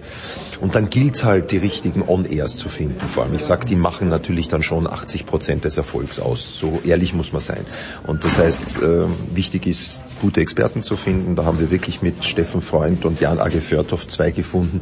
Legendäre Österreich-Verbindung auch von Förthoff ja, mit natürlich, Vertrieb, ja. natürlich, das, das hilft auch aber äh, wir haben sie halt beide gekannt äh, aus, aus verschiedensten äh, Begegnungen in der Vergangenheit und haben uns gedacht, die könnten auch gut zusammen funktionieren und es ist voll aufgegangen. Also die zwei können auch miteinander sehr gut und sie leben das, dass sie dass sie Entertainment äh, bieten können und sie wissen genau, worauf es ankommt im Fernsehen. Und das war jetzt das beste Beispiel beim Champions League Finale, wo ich moderiert habe. Das Dankbarste ist, diese zwei Herren zu haben, wenn du 40 Minuten einfach nur aus dem Studio überbrücken musst du wirfst ihnen eine Hölzerl hin und sie fangen an zu reden und diskutieren dann auch noch, tauschen sich auf, fangen an zu streiten auf Sendung. Herrlich, was kann dir Besseres passieren?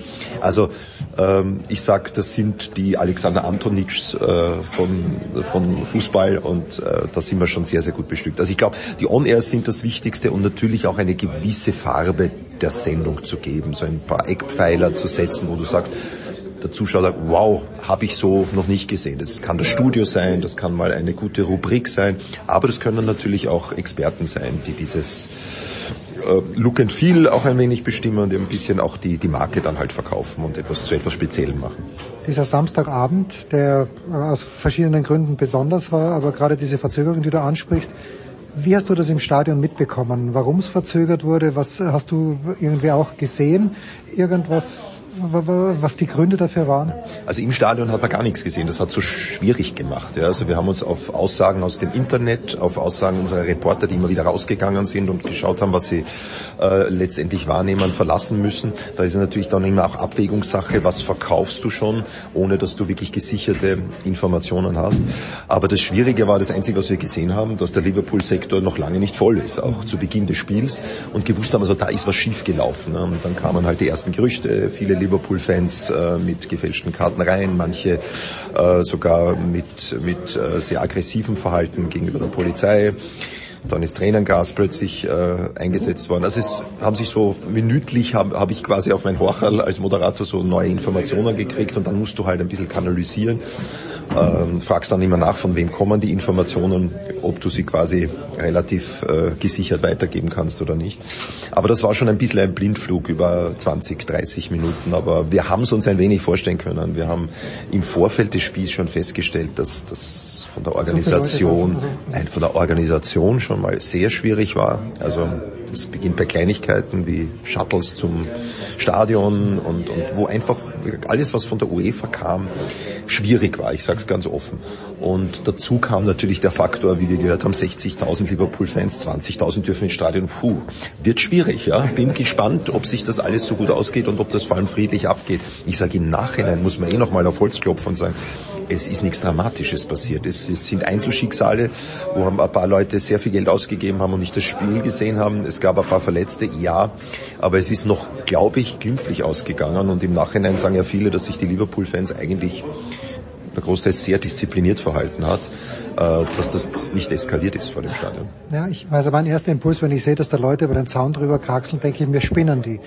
Wenn ich jetzt aber jemand bin, der 2750 Pfund für eine Karte bezahlt hat und meine Karte ist aber, ne, meine Karte ist aber regulär. Ja, ja. Und ich glaube nicht mal, dass 100% der Leute, die mit gefälschten Karten reingekommen sind, gewusst haben, dass das gefälschte Karten sind, sondern die haben die vielleicht irgendwo bei eBay gekauft und denken, wird ja jetzt auch, wird ja auch bekannt, dass das auch, äh, auch diesen Aspekt gibt. Ähm, ja, wird man jetzt aufklären. Ich finde es wenigstens in Ordnung, dass die UEFA das jetzt von einer neutralen Seite aufklären lässt und äh, quasi eine Untersuchungskommission da einsetzt, aber das war schon sehr peinlich. Also sowohl für die französischen Organisatoren als auch für die UEFA.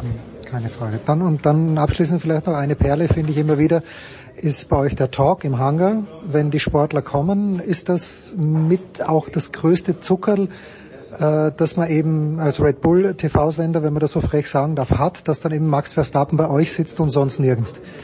Ja, also natürlich, natürlich ist das ein, ein wahnsinniges Asset und macht, macht vieles leichter. Ähm, andererseits ist es natürlich auch im Haus, äh, wird das sehr, sehr genau beobachtet. Okay, und du musst als Journalist natürlich diese Gratwanderung schaffen. Du musst auch dem Red Bull-Sportler kritische Fragen stellen, wenn es nicht so läuft. Und das ist auch unser Anspruch. Und dem wollen wir auch gerecht werden, äh, ohne dass wir für Unstimmigkeiten im Haus sorgen. Wir haben bisher wahnsinniges Glück gehabt, weil ehrlich gesagt, Max Verstappen wird im ersten Formel 1 Jahr Weltmeister. Äh, Red Bull Salzburg zieht ins Achtelfinale der Champions League ein. Also das sind alles Faktoren, die es ein wenig leichter machen, diesen, diesen Drahtseilakt zu schaffen schaffen. Und ein, äh, ein Athlet, den habt ihr natürlich versäumt, aber das ist schon noch eine, eine freche Frage. Ich weiß, ich habe dir auch deinem Rechtechef schon mal gestellt, aber das Königsrecht in Deutschland neben der Formel 1, äh, in Österreich, pardon, ist natürlich immer der Alpine Ski-Weltcup. Hirscher fährt zwar nicht mehr, äh, aber ich glaube, ihr habt Rechte gekauft, äh, das hat mir jetzt der David Morgen besser erzählt, die, ihr dürft, glaube ich, unmittelbar nach äh, nach Rennende oder eine Minute nachdem der Abfahrer im Ziel ist, dürft ihr schon senden. Wie ist jetzt nochmal die, die Sachlage? Wir haben Keeping-Rechte dafür, ja. Also das heißt, wir dürfen, sobald äh, quasi der Fahrer unten ist oder sobald auch das Rennen vorbei ist, darfst du von dem Rennen relativ viel zeigen. Mhm. Äh, allerdings äh, im, im digitalen Netz. Ja. Also im TV hast du schon Wiederverwertungsrechte, hast aber eine gewisse äh, Zeit, äh, eine Embargo-Zeit, die du einhalten musst. Und dann kannst du halt in dem Fall, ohne dass du irgendwelche Zusatzrechte Rechte kaufen musst oder dich auf irgendein Kurzberichterstattungsrecht, das man ja in den News braucht, äh, berufst, kannst du quasi relativ großzügig äh, in allen News-Sendungen, in allen aktuellen Sportsendungen, im Sport und Talk äh, alles Mögliche natürlich an Rechten von den Skirennern verkaufen. Aber alles erst äh, im Nachhinein. So, jetzt ist wirklich die letzte Frage. Aber dieses Verhältnis zum ORF, das ist natürlich ein Konkurrenzverhältnis, das ist ja völlig klar. Ihr seid ein Privatsender, ORF gebührenfinanzierter Sender. Ähm, gibt es da aber auch etwas, gibt es da sowas wie Synergien, wo man sagt, okay, ihr profitiert vielleicht sogar der eine vom anderen, wenn ihr die Formel 1 gemeinsam übertragt, wenn ihr die Fußball-Europameisterschaft äh, gemeinsam übertragt? Äh, keine Frage, die, die gibt's natürlich und ich meine, der ORF ist immer noch ein ganz ein großer Player, ja. Und wenn der ein Recht hat, dann hilft uns das sofort auch, ja. Also dann ist da einfach so eine Power dahinter. Man vergisst ja immer äh, in diesem Fall Ö3 zu erwähnen, ja. Also es ist der stärkste Radiosender und Ö3 pusht ja auch diese Sportrechte jeden Tag. Und das hilft enorm. Also das hilft quasi jedem Sender, der mit dem ORF sich ein Recht teilt auch. Und dadurch hast du natürlich einen unglaublichen Mehrwert auch an, an öffentlicher Präsenz. Das muss man ganz klar sagen. Du hast NFL kommentiert. NFL ist super aufgehoben bei Puls 4 mit Walter Reiterer.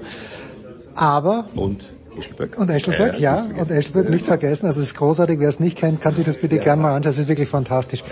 Ja. Äh, lasst er das so. noch, dass, dass ich dieses Duo zusammengestellt ja, das habe. Ist doch, Zeit, aber sie passen auch. Ja, ja. Äh, ähm, das passt super, aber passen die nicht auch zu euch in euer Portfolio? Ja, nein, aber NFL passt, finde ich, perfekt zu Pulsier. Okay. Und das wird auch dort bleiben, glaube ich. Christian Neber, Big Show 562, kurze Pause.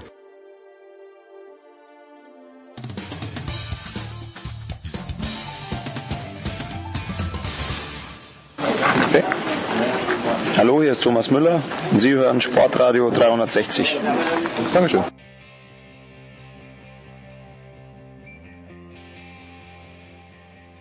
Es ist die Big Show 562 und ich freue mich sehr, weil ich weiß, beide sind extra busy these days, aber trotzdem äh, haben Sie ein paar Minuten Zeit. Zum einen Heiko Ulderb aus der NBA Finals Stadt Boston. Moin Heiko. Moment, ich ziehe gerade noch hier die Celtics-Fahne hoch. Es ist ja Finaltag. So, es kann losgehen.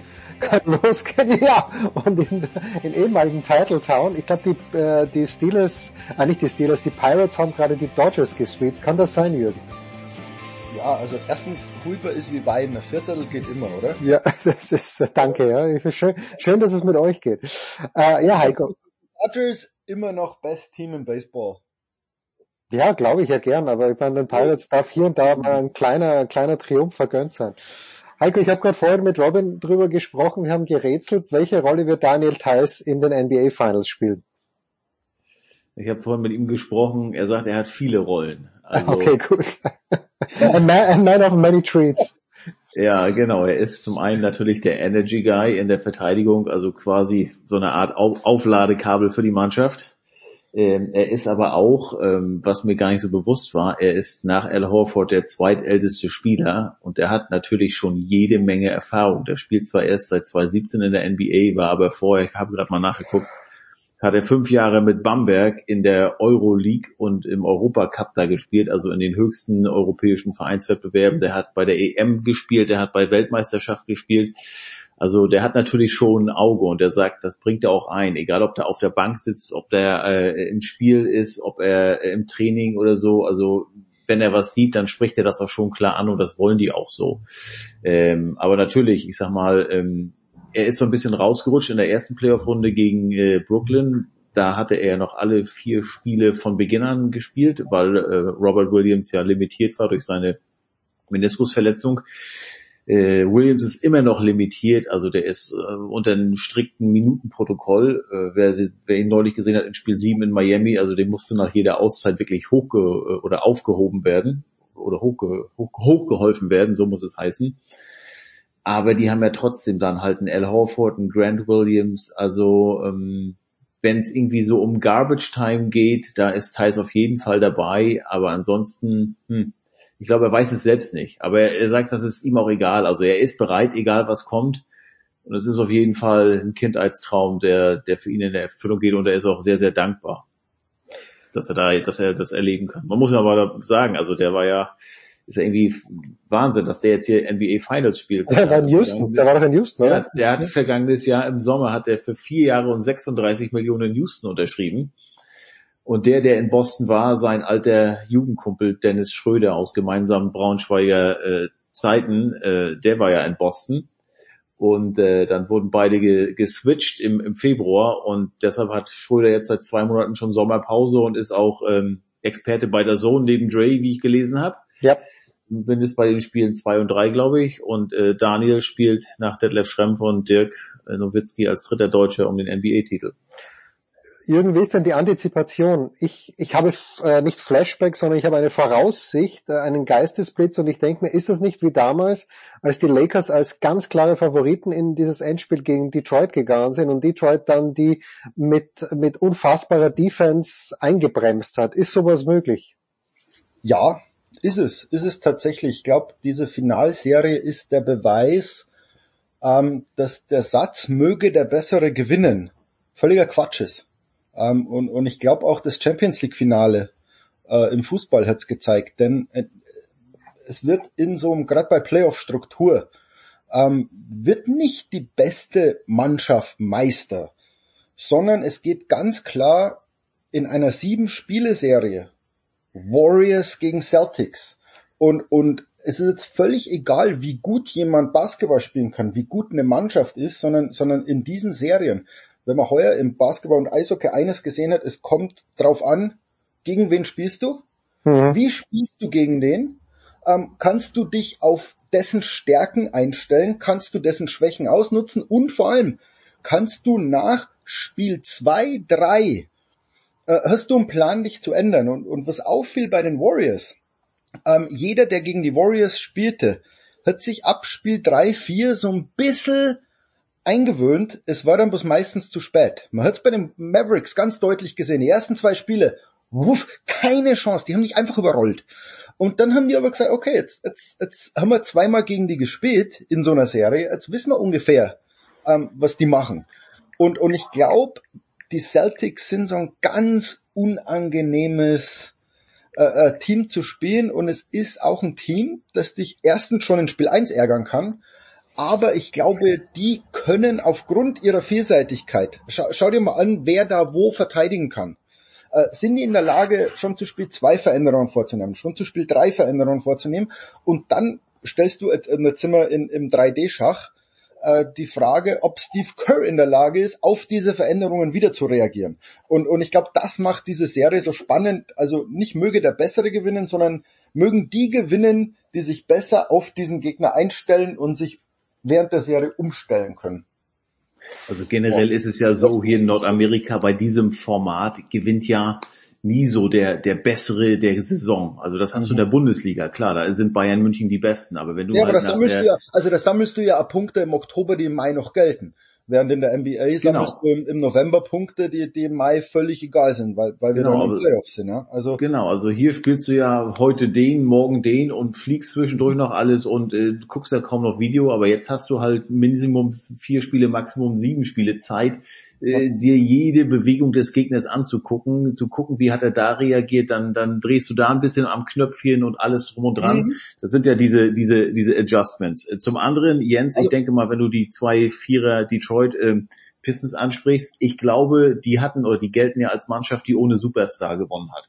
Da war ja weder Chauncey Billups noch Rashid Wallace oder Rip Hamilton, die waren alle gute Spieler, aber die waren keine Superstars. Ich glaube, die Celtics haben mit Jason Tatum, ähm, ist er schon ein Superstar, zumindest ist er ein projizierter Superstar. Und mit Jalen Brown haben die auch einen sehr, sehr guten Mann. Also ich glaube, die beiden, äh, die waren besser als Kyrie und KD in der ersten Runde, die waren auch besser als, äh, also in Kombination besser als ähm, äh, Drew Holiday und äh, Giannis in, in, äh, in der Runde zwei und die waren auch besser als äh, Butler und äh, Adebayo in, im, im Halbfinale gegen Miami. Und ich glaube, die brauchen keine Angst haben vor Clay Thompson und, und Steph Curry, obwohl die natürlich all die Erfahrung haben, die die Celtics nicht haben. Ich habe mal geguckt, die, ich glaube, die Warriors-Spieler haben 143 äh, äh, Finalspiele zusammen ähm, äh, und äh, die äh, Celtics nicht ein einziges, aber die sind über Jahre gereift, auch durch Enttäuschung. Die sind ja 2018 und 2020 schon im Halbfinale knapp gescheitert äh, und diesmal haben sie sind sie endlich da, wo sie hinwollen sind jetzt auch in dem Alter, wo auch die Erwartungen steigen. Also wenn man hier so mithört und man muss ja auch mal sagen, der Weg der Celtics war schwerer als der der der Warriors. Ähm, auf jeden Fall, ne, du schmeißt halt äh, die, äh, die Nets raus, gegen die niemand spielen wollte, irgendwie, ne? Äh, Das war ja so ein bisschen Pandoras Box, dann schmeißt du den Meister raus und dann die Nummer eins des Ostens. Es führt leider hier schon in Boston ein bisschen dazu, dass man, dass man übermütig wird. Also wenn man den Fans so glaubt, dann heißt es hier Celtics in drei. Also äh, ne? und äh, ja, müssen, müssen wir sehen. Also äh, es sollte schon Respekt vor dem Team da sein, was äh, die Warriors da erreicht haben, weil die sind, was sind die, dreimal Meister geworden, viermal Meister geworden in sechs Jahren oder so. Also wie es aussieht, kommt Clay Thompson gerade jetzt wieder in richtige Form. Es wird auf jeden Fall ähm, echt interessant. Und ich habe keine Ahnung, wie wie wie es ausgeht. Aber ich traue den Celtics viel zu. Also nach dem, was die jetzt bislang gezeigt haben, brauchen die sich auch vor den Warriors nicht zu verstecken. Was muss man über diesen Coach wissen? Ich, ich spreche ihn hoffentlich richtig aus, aber immer Judoka, das ist ein Judoka. Ähm, was magst du, Heiko? Hast du dich mit dem Coach auch ein bisschen auseinander? Das ist, schaut ein bisschen so aus wie Eric Nachher, Spoelstra. nachher, nachher Spiegel Online lesen. Ah, okay, okay, mache ich dann gleich. Nein, nein, da können wir jetzt schon ein bisschen Ja. drüber sprechen. Also das Interessante ist ja wirklich bei ihm, Brad Stevens war ja acht Jahre lang Trainer, der quasi der Mannschaft, die Ime Yudoka übernommen hat dann. Ne? Ähm, Ja. Und äh, Brad Stevens kam vom College und galt immer so als sehr genialer, aber auch irgendwie zu lieber Trainer. Ne? Man hat das auch gesehen, als Kyrie Irving damals hier war, der hat sich ja von dem nichts sagen lassen. Und Ime Yudoka ist zwar jetzt als Spieler eher, naja, war eine bescheidene Karriere. Ich glaube, sieben Jahre waren es, diverse Stationen und, und eher so, eher so Durchschnitt. Hat auch zwischendurch mal, als seine Karriere so wegen der Verletzung am seidenen Faden hing, hat er auch mal äh, FedEx-Trucks äh, äh, bepackt. In Portland war das, glaube ich, damals. Ähm, und äh, was aber immer äh, äh, bei, bei ihm so ist, also er, das Entscheidende jetzt oder der Unterschied ist, der ist jemand, der Spieler so hart trainieren kann, wie sie noch nie trainiert wurden. Und das wollten sie auch bei den Celtics hier. Die waren zu, äh, im, im, es gab ein Spiel am 6. Januar, da haben sie bei den äh, New York Knicks mit 25 geführt, kurz vor der Pause und haben das Ding trotzdem noch, und das war damals keine Überraschung, mit dem Buzzerbeater verloren. Und das war wirklich der Tiefpunkt damals. Und dann haben die sich zusammengesetzt, haben gesagt, Leute, es reicht. Wir haben hier viel zu viel Tal Talent, als dass wir hier mit einer Zwischenbilanz von was ich, äh, 19 zu 23 oder so jetzt hier äh, äh, Elfter in der Eastern Conference sind. Problem war auch zu der Zeit, durch Covid konnten die nicht richtig trainieren, hatten nie die gesamte Mannschaft zur Verfügung und wie gesagt, immer Judoka, neuer Trainer, musste sich erstmal an alles so ein bisschen gewöhnen. Und dann ging es aber los. Dann haben die halt in der Defensive so ein bisschen umgestellt. Äh, jeder spielt jetzt Defensive, jeder spielt auf mehreren Positionen Defensive. Die Defensive ist unsere Identität, sagt I- äh, Ime Yudoka. Celtics waren letztlich die beste Defensive in der Vorrunde, sind glaube ich die zweitbeste in der in den in den Playoffs jetzt. Und irgendwann ist es ja auch so. Also wie gesagt, wenn es dann läuft, es gibt ja nichts Schöneres als, als Siege. Und dann hatten die auch mal neun oder zehn Siege am Stück, haben sich immer weiter nach oben gearbeitet in der Tabelle, sind letztlich Zweite geworden und haben dann auch gesagt, okay, ich glaube, die mussten das letzte Spiel in, Mem nee, in Milwaukee oder vorletzte haben sie gewonnen oder haben sie verloren und in, in, in Memphis haben sie das letzte gewonnen und sind dadurch noch auf Platz zwei vorgerückt und haben gesagt, okay, dann ist es eben so, wenn wir dann gegen die gegen Brooklyn Nets spielen, dann her damit. Und die Ja. haben sie ja letztlich auch, let, letzt, letztlich auch, auch gesweept. Also Emi Yudoka hat das Potenzial endlich rausgeholt aus dieser Truppe, das schon seit einigen Jahren in ihr drin steckte. Schmidi, abschließend für diesen Teil, äh, was, was kann passieren aus Sicht der Warriors? Also wenn Heiko auch zwei Superstars aufzählt oder fast Superstars bei Boston, äh, Steph Curry ist für mich halt schon immer noch jemand, dem ich A gerne zuschaue und der B für mich halt auch ein Garant fast ist, wenn er denn gesund ist, dass das eher in Richtung Warriors laufen wird. Dass sie nicht treffen.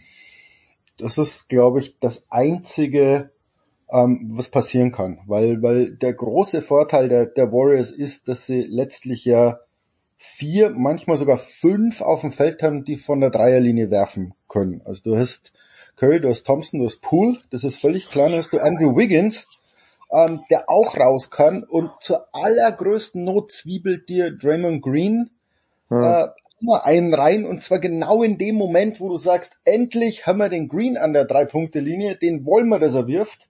Äh, genau in dem Moment hat er, glaube ich, zweimal in den Playoffs, wo sie den absichtlich fast frei ließen und gesagt haben, okay, ähm, jetzt triff du mal und er traf dann.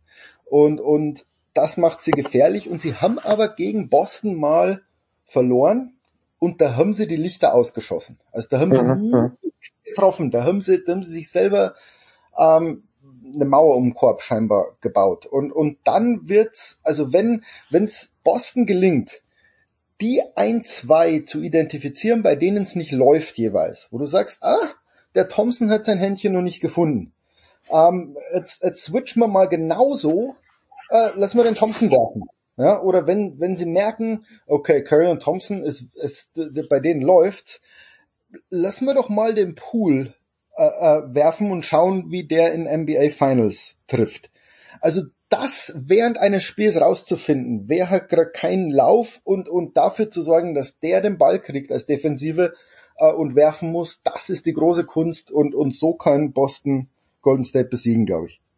Boston muss aber aufpassen, äh, ganz kurz noch, also Boston hat in den letzten beiden Spielen, in Spiel 6 und Spiel 7 der Serie gegen Miami, äh, vor allen Dingen in Spiel 7, da haben sie ja kurz vor Schluss mit 15 geführt, drei Minuten vorher, und dann ging es trotzdem noch auf zwei Punkte runter, und wenn Jimmy Butler den anschließenden Dreier trifft, weiß ich nicht, ob wir jetzt über eine Finalserie Golden State gegen Boston sprechen. Sprich, da haben sie gespielt, nur um nicht zu verlieren, aber nicht um zu gewinnen. Und das geht nicht. Also da bestraft dich, äh, da, da bestraft dich Golden State und Golden State ist auch das erste Team in diesen Finals, die mit voller Kapelle spielen, wo alle gesund sind. Also bislang hatte Boston Glück. Äh, bei den Nets, ähm, da hat Ben Simmons gefehlt, bei, bei Milwaukee hat äh, Chris Middleton gefehlt und bei Miami, die haben ja, hat ja gesamt, quasi die gesamte Mannschaft gehumpt und, und, und ge, gehinkt. Also und aber die, aber die Warriors, die sind, die sind alle da und die haben halt schon, die waren schon da wo sie jetzt sind, mehrfach, die haben mehrfach gewonnen und äh, deshalb klar, also die darfst du, also wer die unterschätzt, äh, ist ja lächerlich. Es gibt ja keinen Grund für Boston die Golden State Heiko- Warriors zu unterschätzen, das werden sie auch nicht machen. Heiko hat doch schon wieder den Media Guide auswendig gelernt mit den Statistiken zu, zu den Finals, oder? Heiko hat den Media Guide geschrieben, glaube ich. Jemand mit dem linken Fuß zuerst das Parkett betrat, war im Jahr 1969 und es war Dr. J. Unfassbar. Heiko, Kurze Pause. Kurze Pause. Heiko ist immer unfassbar.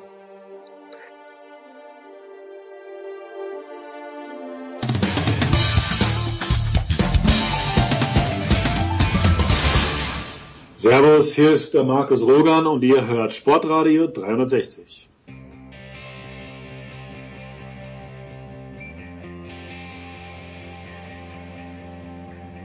Ja, Heiko muss auch vielleicht noch was, was arbeiten, so wie man ihn kennt, aber wir, wir können natürlich jetzt nicht das einfach so vorbeiziehen lassen, ohne darauf hinzuweisen, dass in der NHL, und Jürgen, ich fange trotzdem mit dir an, äh, Tore fallen, als ob es keinen Morgen gäbe. Ich meine, 8 zu 6, das erste Spiel der Avalanche gegen die, gegen die Oilers, gestern 6-2. Pardon, 6-2 der Rangers gegen die Lightning, haben, haben die Torwarte im Moment Pause. Ja, in gewisser Weise, ja. Ähm, es sind halt schon Mannschaften im, im Halbfinale und gerade Colorado gegen, gegen ähm, Edmonton ist halt, die wollen halt Tore. Das ist wie ein Boxer, der einfach zuhaut und das ist so ein bisschen wie Manny Pacquiao. Das ist der Ähm, wilde einfach- Westen. Der einfach zustürmte auf den Gegner und gesagt hat, okay, ich krieg 200 Mal auf die Fresse in dem Kampf, aber solange ich meinem Gegner 250 Mal aufs Maul hau, fällt der eher als ich. Und, und so, so spielen, spielt Avalanche gegen, gegen ähm, Edmonton und Heiko und ich haben ja heute per, per Zoom-Call mit Leon gesprochen und, und ich bin dann auch gefragt, was das eigentlich psychisch mit einem anstellt, ähm, wenn du quasi weißt, es wird hinten fünfmal klingeln, ähm, und, und ich glaube, er sagte dann sinngemäß, naja, wir wissen halt, dass, dass es vorne auch fünfmal klingelt. Also die bleiben da recht gelassen. Das ist faszinierend zu sehen, wenn du sagst, okay, jetzt sind wir mit drei Toren hinten, ähm, wo, wo jetzt so der normale Menschenverstand sagen würde, okay, das, das Ding ist gelaufen, ja, wenn es so weitergeht. Ähm, spielen, die, spielen die einfach weiter. Ja, und, und Mike Toll, der Pause, Mike Smith, ähm, der, der Mann ist fast so alt wie ich. Äh, den haben sie dann gestern auch rausgenommen. Auch Colorado musste wechseln, aber der, der war verletzt. Also es ist schwierig. Es ist schwierig für Torhüter und, und ähm, wir haben Anfang der Saison darüber gesprochen, dass die Rangers den besten Torhüter der Liga zurzeit haben und auch den heißesten. Und dann plötzlich hieß es, oh, sind die Rangers fast ausgeschieden in der ersten Runde. Naja, guck mal, guck mal, wer jetzt im Halbfinale steht ähm, und, und wer dieses erste Spiel gewonnen hat. Ja, die, die Rangers. Und, und das liegt halt auch an Shesterkin, spricht man aus, oder? Ja. Ich weiß den Vornamen leider nicht. Igor, Igor, Igor Shesterkin. Igor. Und, und also deswegen, aber es macht ja auch Spaß. Also selbst wenn Wayne Gretzky sagt, mir macht das Spaß, dazu zu schauen, Dann, dann, hat, dann hat es Spaß zu machen. wer bin ich zu sagen, nein, ihr müsst das mal taktisch disziplinierter spielen. Nein. Es, es gab im Vorfeld einen schönen Tweet, ähm, so ungefähr die Vorschauen auf Western Conference und Eastern Conference Finals und im Westen war es äh, Colorado gewinnt 9 zu 8, äh, McDavid mit sechs Vorlagen, McKinnon mit sechs Vorlagen, Dreiseitel mit fünf Toren. Und im Osten war dann die Vorschau, ja, wir melden uns jetzt, äh, wir sind in der dritten Overtime, es steht immer noch 0 zu 0 und wir warten nur, welcher Torwart zuerst einen Krampf kriegt. Sehr, sehr fein. Gut, das, das treibt jetzt im ersten Spiel nicht zu, aber normalerweise, wenn du noch denkst, dass der Andrei Wesolowski da von, von Tampa Bay, ähm, der mindestens genauso gut ist wie ein Ja. Schusterkin und der im Vergleich zu Schusterkin sind wir wieder bei Warriors gegen Boston schon das gewonnen hat, äh, was der andere vielleicht erst noch gewinnen will, da hat er ja in, gegen, gegen, gegen äh, Florida in vier Spielen drei Tore zugelassen.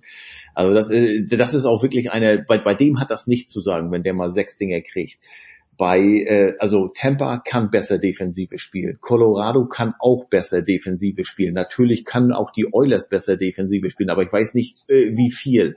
Also ich glaube, ich kann mir irgendwie nicht vorstellen, und die müssen ja mindestens ein Spiel in Colorado klauen, äh, um ins Finale zu kommen. Ich kann mir nicht vorstellen, dass die da mal ein Spiel hinkriegen, wo sie maximal zwei Gegentore zulassen. Mhm. Weil das ist, das ist so ein ICE im, äh, Volltempo und gestern im ersten Drittel oder auch im zweiten Drittel, da waren die Oilers eher so wie eine Dresine. Äh, da ging irgendwie gar nichts. Und trotzdem, wie Jürgen schon sagte, sie lagen ja dann mit 7-3 hinten und das sagt halt auch was über diese Euler, äh, über äh, Colorado aus, den vermeintlichen Favoriten haben die zum Schluss geschwommen. Die kommen zurück, schießen drei nacheinander, haben sogar Chancen zum 7 zu 7. Das musst du dir mal vorstellen. Und dann, gut, das ist ein Empty Netter. Das, das, das passiert halt, wenn du dieses volle Risiko eingehst. Ich bin sehr, sehr gespannt, äh, wie beide Mannschaften heute Nacht das zweite Spiel angehen werden. Äh, also ich glaube, ein 8 zu 6 wird es nie Venedig wieder geben, aber ein 5 zu 4 kann ja auch Spektakel sein. Ich kann mir nicht vorstellen, dass es in der Serie ein 1 zu 0 gibt. Also das ist, das ist, das ist, glaube, das ist, glaube ich, unmöglich. Dann musst du. Geile musst du, These, Older. Nee, also dann musst du den McKinnon und McDavids und auch drei Seiten schon irgendwie einen Arm auf den Rücken binden. Aber ansonsten, äh, das, nee. Da ist einfach zu viel Offensivpower dabei. War es denn, und ich verstehe den Impuls als Österreicher, weil wir versuchen ja auch immer den österreichischen Engel zu bekommen, aber war es Jürgen legitim, dass äh, die Agenturen in Deutschland geschrieben haben, Dreiseitel schießt die Oilers ins Conference Final, weil äh, mein Lieblingssohn ist ja mittlerweile aber mit ganz viel Schwung auf den Conor McDavid Bandwagon aufgesprungen. Aber ist sowas legitim, dass man sagt, äh, Dreiseitel schießt die ins Finale? Da muss man im selben Atemzug ja. mindestens einmal Conor McDavid erwähnen. Oh Gott, also statistisch vor diesem Conference Final auf Platz eins der Scorerpunkte Conor McDavid und Leon Dreiseitel gleich mit 26 Punkten. Mhm. Auf Platz 3 war einer der Rangers mit 19. So. Jo. Ab dem Zeitpunkt ist die Debatte beendet, äh, wer, wer das beste Sturmpaar gerade ist. Und, und na klar musst du die beiden erwähnen, ja. Und, und ich, ich sage jetzt noch eine Statistik, 13 Spiele, 21 Vorlagen von drei Seitel. Ähm, so viel hat noch keiner in 13 Spielen geschafft. Jetzt packe ich mal die Statistiken aus, Freunde. Ähm, der Rekord liegt natürlich Wayne Gretzky bei 31 in 19 Spielen. Wenn der Dreiseitel so weitermacht, äh, bricht er diesen Rekord. Er ist der Erste, der in sechs Playoff-Spielen nacheinander jeweils zwei Scorerpunkte geschafft hat. Ähm, diese, diese Serie läuft noch. Ja? Auch das ist schon Rekord. Also ähm, das ist, als würdest du fragen, darf man wirklich sagen, Gerd Müller hat den FC Bayern äh, zu Titeln geschossen, müsste man dann nicht auch Beckenbauer erwähnen? Hm. Ja, muss man. Ja, muss man. Es, okay. es, gibt, kein, es gibt kein Müller ohne Beckenbauer. Ja?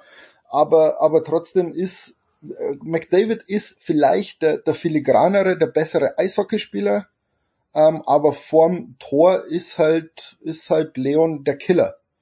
Also vielleicht kann man das schon ein bisschen ja, vergleichen mit Beckenbauer und Müller.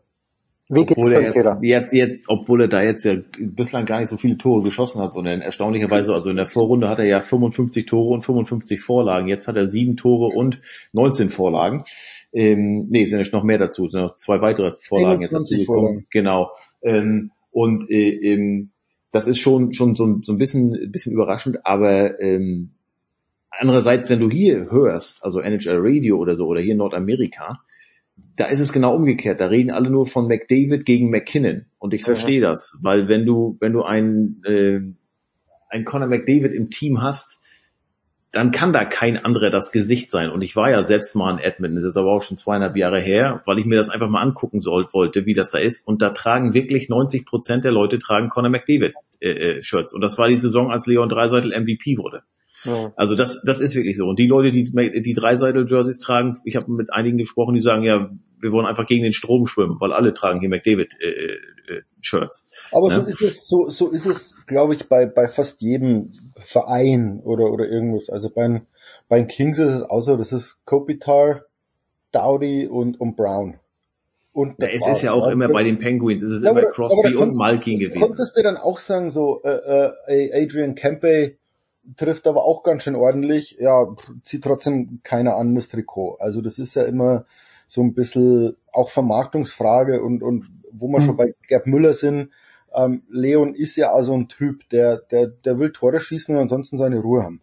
Ja, aber das will McDavid auch. Aber äh, Jürgen, ja okay. ich meine, Mac, McDavid ist Kanadier. Ich glaube, äh, die Kanadier würden sich nie erlauben, einen Deutschen als besser zu, zu bezeichnen. Und sie, sie, sie preisen ihn ja schon hoch an. Also äh, ja. wenn man hört, das ist schon, was die auch mhm. über ihn reden. Aber und das ist auch verständlich. Natürlich ist es zuallererst halt Conor McDavid. Der, der spielt einfach anders. Wenn du beide mal live siehst, ja, Leon macht auch die Pässe, macht die Vorlagen, ist er der, gerade auch der zum besten Passgeber gewählt worden.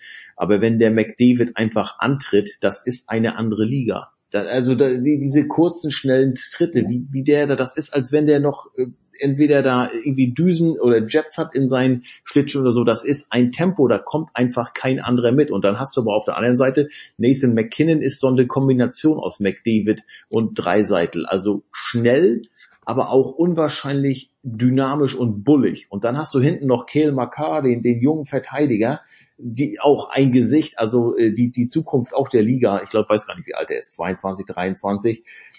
Un unglaublich, was der in dem Alter schon alles kann und wie zuverlässig der punktet, als Verteidiger auch. Also das ist eine Freude und dann sind wir noch nicht mal bei bei Evander Kane, äh, den haben wir noch gar nicht erwähnt, der den besten Torschützen mit 13 Toren bislang. Also das ist Wahnsinn, was in in diesem Western Conference Final da auf dem Eis steht. Vor allem, wen diese Frage überhaupt nicht interessiert, ist Leon Dreiseitel ja, verstehe ich. und Conor McDavid. Also ja. das sind zwei, die sich alles gönnen und, und denen, glaube ich, Ruhm so sehr am Arsch vorbeigeht, ähm, dass es schon wieder einmal um die Welt rum ist. Also die, die wollen gewinnen, die gönnen sich das, die spielen gern miteinander. Das merkt man und, und die Frage, hat jetzt McDavid die Oilers ins Finale geschossen oder Dreiseitel, ähm, glaube ich, könnte denen nicht wurschter sein. Das ist das richtig, ja. Zwei also, Zeiten, ja.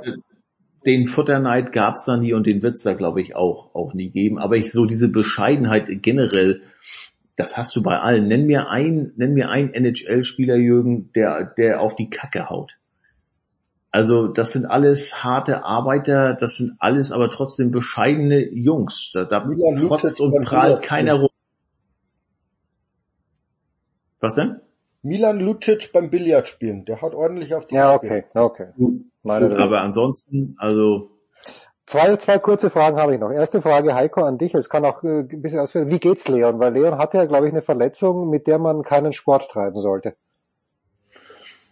Ja, das weiß man immer nicht. Ob das dann, also wie berichtet wurde, ja, High Ankle Sprain. Mein Trauzeuge ist Physiotherapeut. Der sagt, Heiko, mit einem High Ankle Sprain, das ist ein Syndesmosebandriss, damit kannst du nicht spielen. Auch, auch kein Eishockey, auch wenn der, wenn der äh, Knöchel da gut im Schlittschuh drin ist ähm, weil du kannst die Kraft einfach nicht übertragen. Vielleicht ist das einfach nur ja eine Verstauchung oder eine Lidierung des äh, oberen Knöchels, ist alles nicht schön, aber ja, sind wir, sind wir wieder dabei, frag, frag, zeig mir den Eishockeyspieler, der jetzt sagt, du, ich, ich, nee, gut. also, ich, nee, nicht nur das, sondern du, ich, ich kann nicht. Also ich habe hier schon Steno Chara, den Kapitän der Boston Bruins 2019 mit gebrochenem Kiefer spielen sehen. Das ist dann einfach so. Also das sind, wir haben glaube ich schon mal drüber gesprochen, wer sind eigentlich die, die Leute, die am meisten Schmerz abkönnen, da kannst du auch sagen, Schrägstrich, die am beklopptesten sind. Also ähm, ich glaube, Eishockeyspieler brauchen sich vor keinem zu verstecken. Was, die einstecken können, wie die auf die Zähne beißen, was da schon, was du da, da nachher, nach Ende der Saison, wenn da die Krankenakte erst offiziell wird, wirst. Ja, hier Schulter war luxiert, ähm, äh, da war was gebrochen, da war was ausgerenkt, äh, äh, wie sagt man, fast eingefallene Lunge, alles drum und dran. Das ist unglaublich, mit was die sich immer noch aus, äh, immer mit was die sich immer noch aufs Eis schleppen. Huber, äh, äh, äh, äh Older, du musst jetzt mal aufhören. Mein Sohn bewirbt sich der Tryout die Woche bei den Junior Kings, aber zum ersten Mal das Bodychecking erwähnt meine Frau hört hier mit und du zählst alles auf. Nee, äh, äh, Hanni, das war jetzt, wir haben gerade über, Hanni, wir haben gerade über, über, über Wrestling gesprochen. nicht über Eishockey. Wrestling war das. Lass ihn das bloß nicht machen, da kriegt er Rosenkohlohren. Das wäre noch schlimmer. Ich glaube auch die Rosenkohlohren, das ist ganz, ganz übel. Die Rausmeisterfrage für Jürgen ist natürlich folgende, und wir haben es ja im Vorgespräch schon äh, ganz kurz angeregt, Jürgen. Kann sich Amber Heard das leisten, was ihr das Gericht jetzt in erster Instanz aufs Auge gedrückt hat. Ich glaube, es waren insgesamt 15 Millionen. ich weiß es nicht. Also zum einen, es waren dann doch nur 10,35 wegen, wegen gewisser Grenzen im US-Bundesstaat Virginia, minus die zwei, die sie von Amber Heard kriegt. Und deswegen steht auf so einer Seite, glaube ich, Celebrity Net Worth, hieß es, äh, das Vermögen von Amber Heard beläuft sich gerade auf minus 8 Millionen Dollar. Hm. Ähm, ich, ich, pff, es ist schwer zu sagen, wir haben gerade darüber geredet, man, man, man, es ist ganz schwer einzuschätzen, wie viel so ein Schauspieler verdient, weil wir nicht wissen, äh, oft, wo moderiert der, spielt der nur Nebenrollen und so weiter. Also das läppert sich sehr, sehr schnell zu, zu sehr, sehr viel. Auf der anderen Seite sind Schauspieler ähm, nicht angestellt. Also es ist ja nichts garantiert. Wenn du, wenn du ein paar Wochen, Monate keine Rollen kriegst, hast du keine Einkünfte. Ähm, und, und vieles ist aber an Agent, an, an Manager, an PR-Team, an was, also du hast unfassbar viele Ausgaben als so, als so Promi. Deshalb ist es unfassbar schwer einzuschätzen, äh, äh wie viel sie hat. Wir, wir werden es hören. Wir werden es hören, wir schauen uns das an und vielleicht finde ich auch noch die Zeit, irgendwann den einen Film, den Amber Heard wirklich gemacht hat, zu sehen. Danke Jürgen, danke Heiko, kurze Pause, Big Show, Aquaman ist es, glaube ich, hat uns Schmiedi ja letzte Woche erzählt. Kurze Pause in der Big Show 562.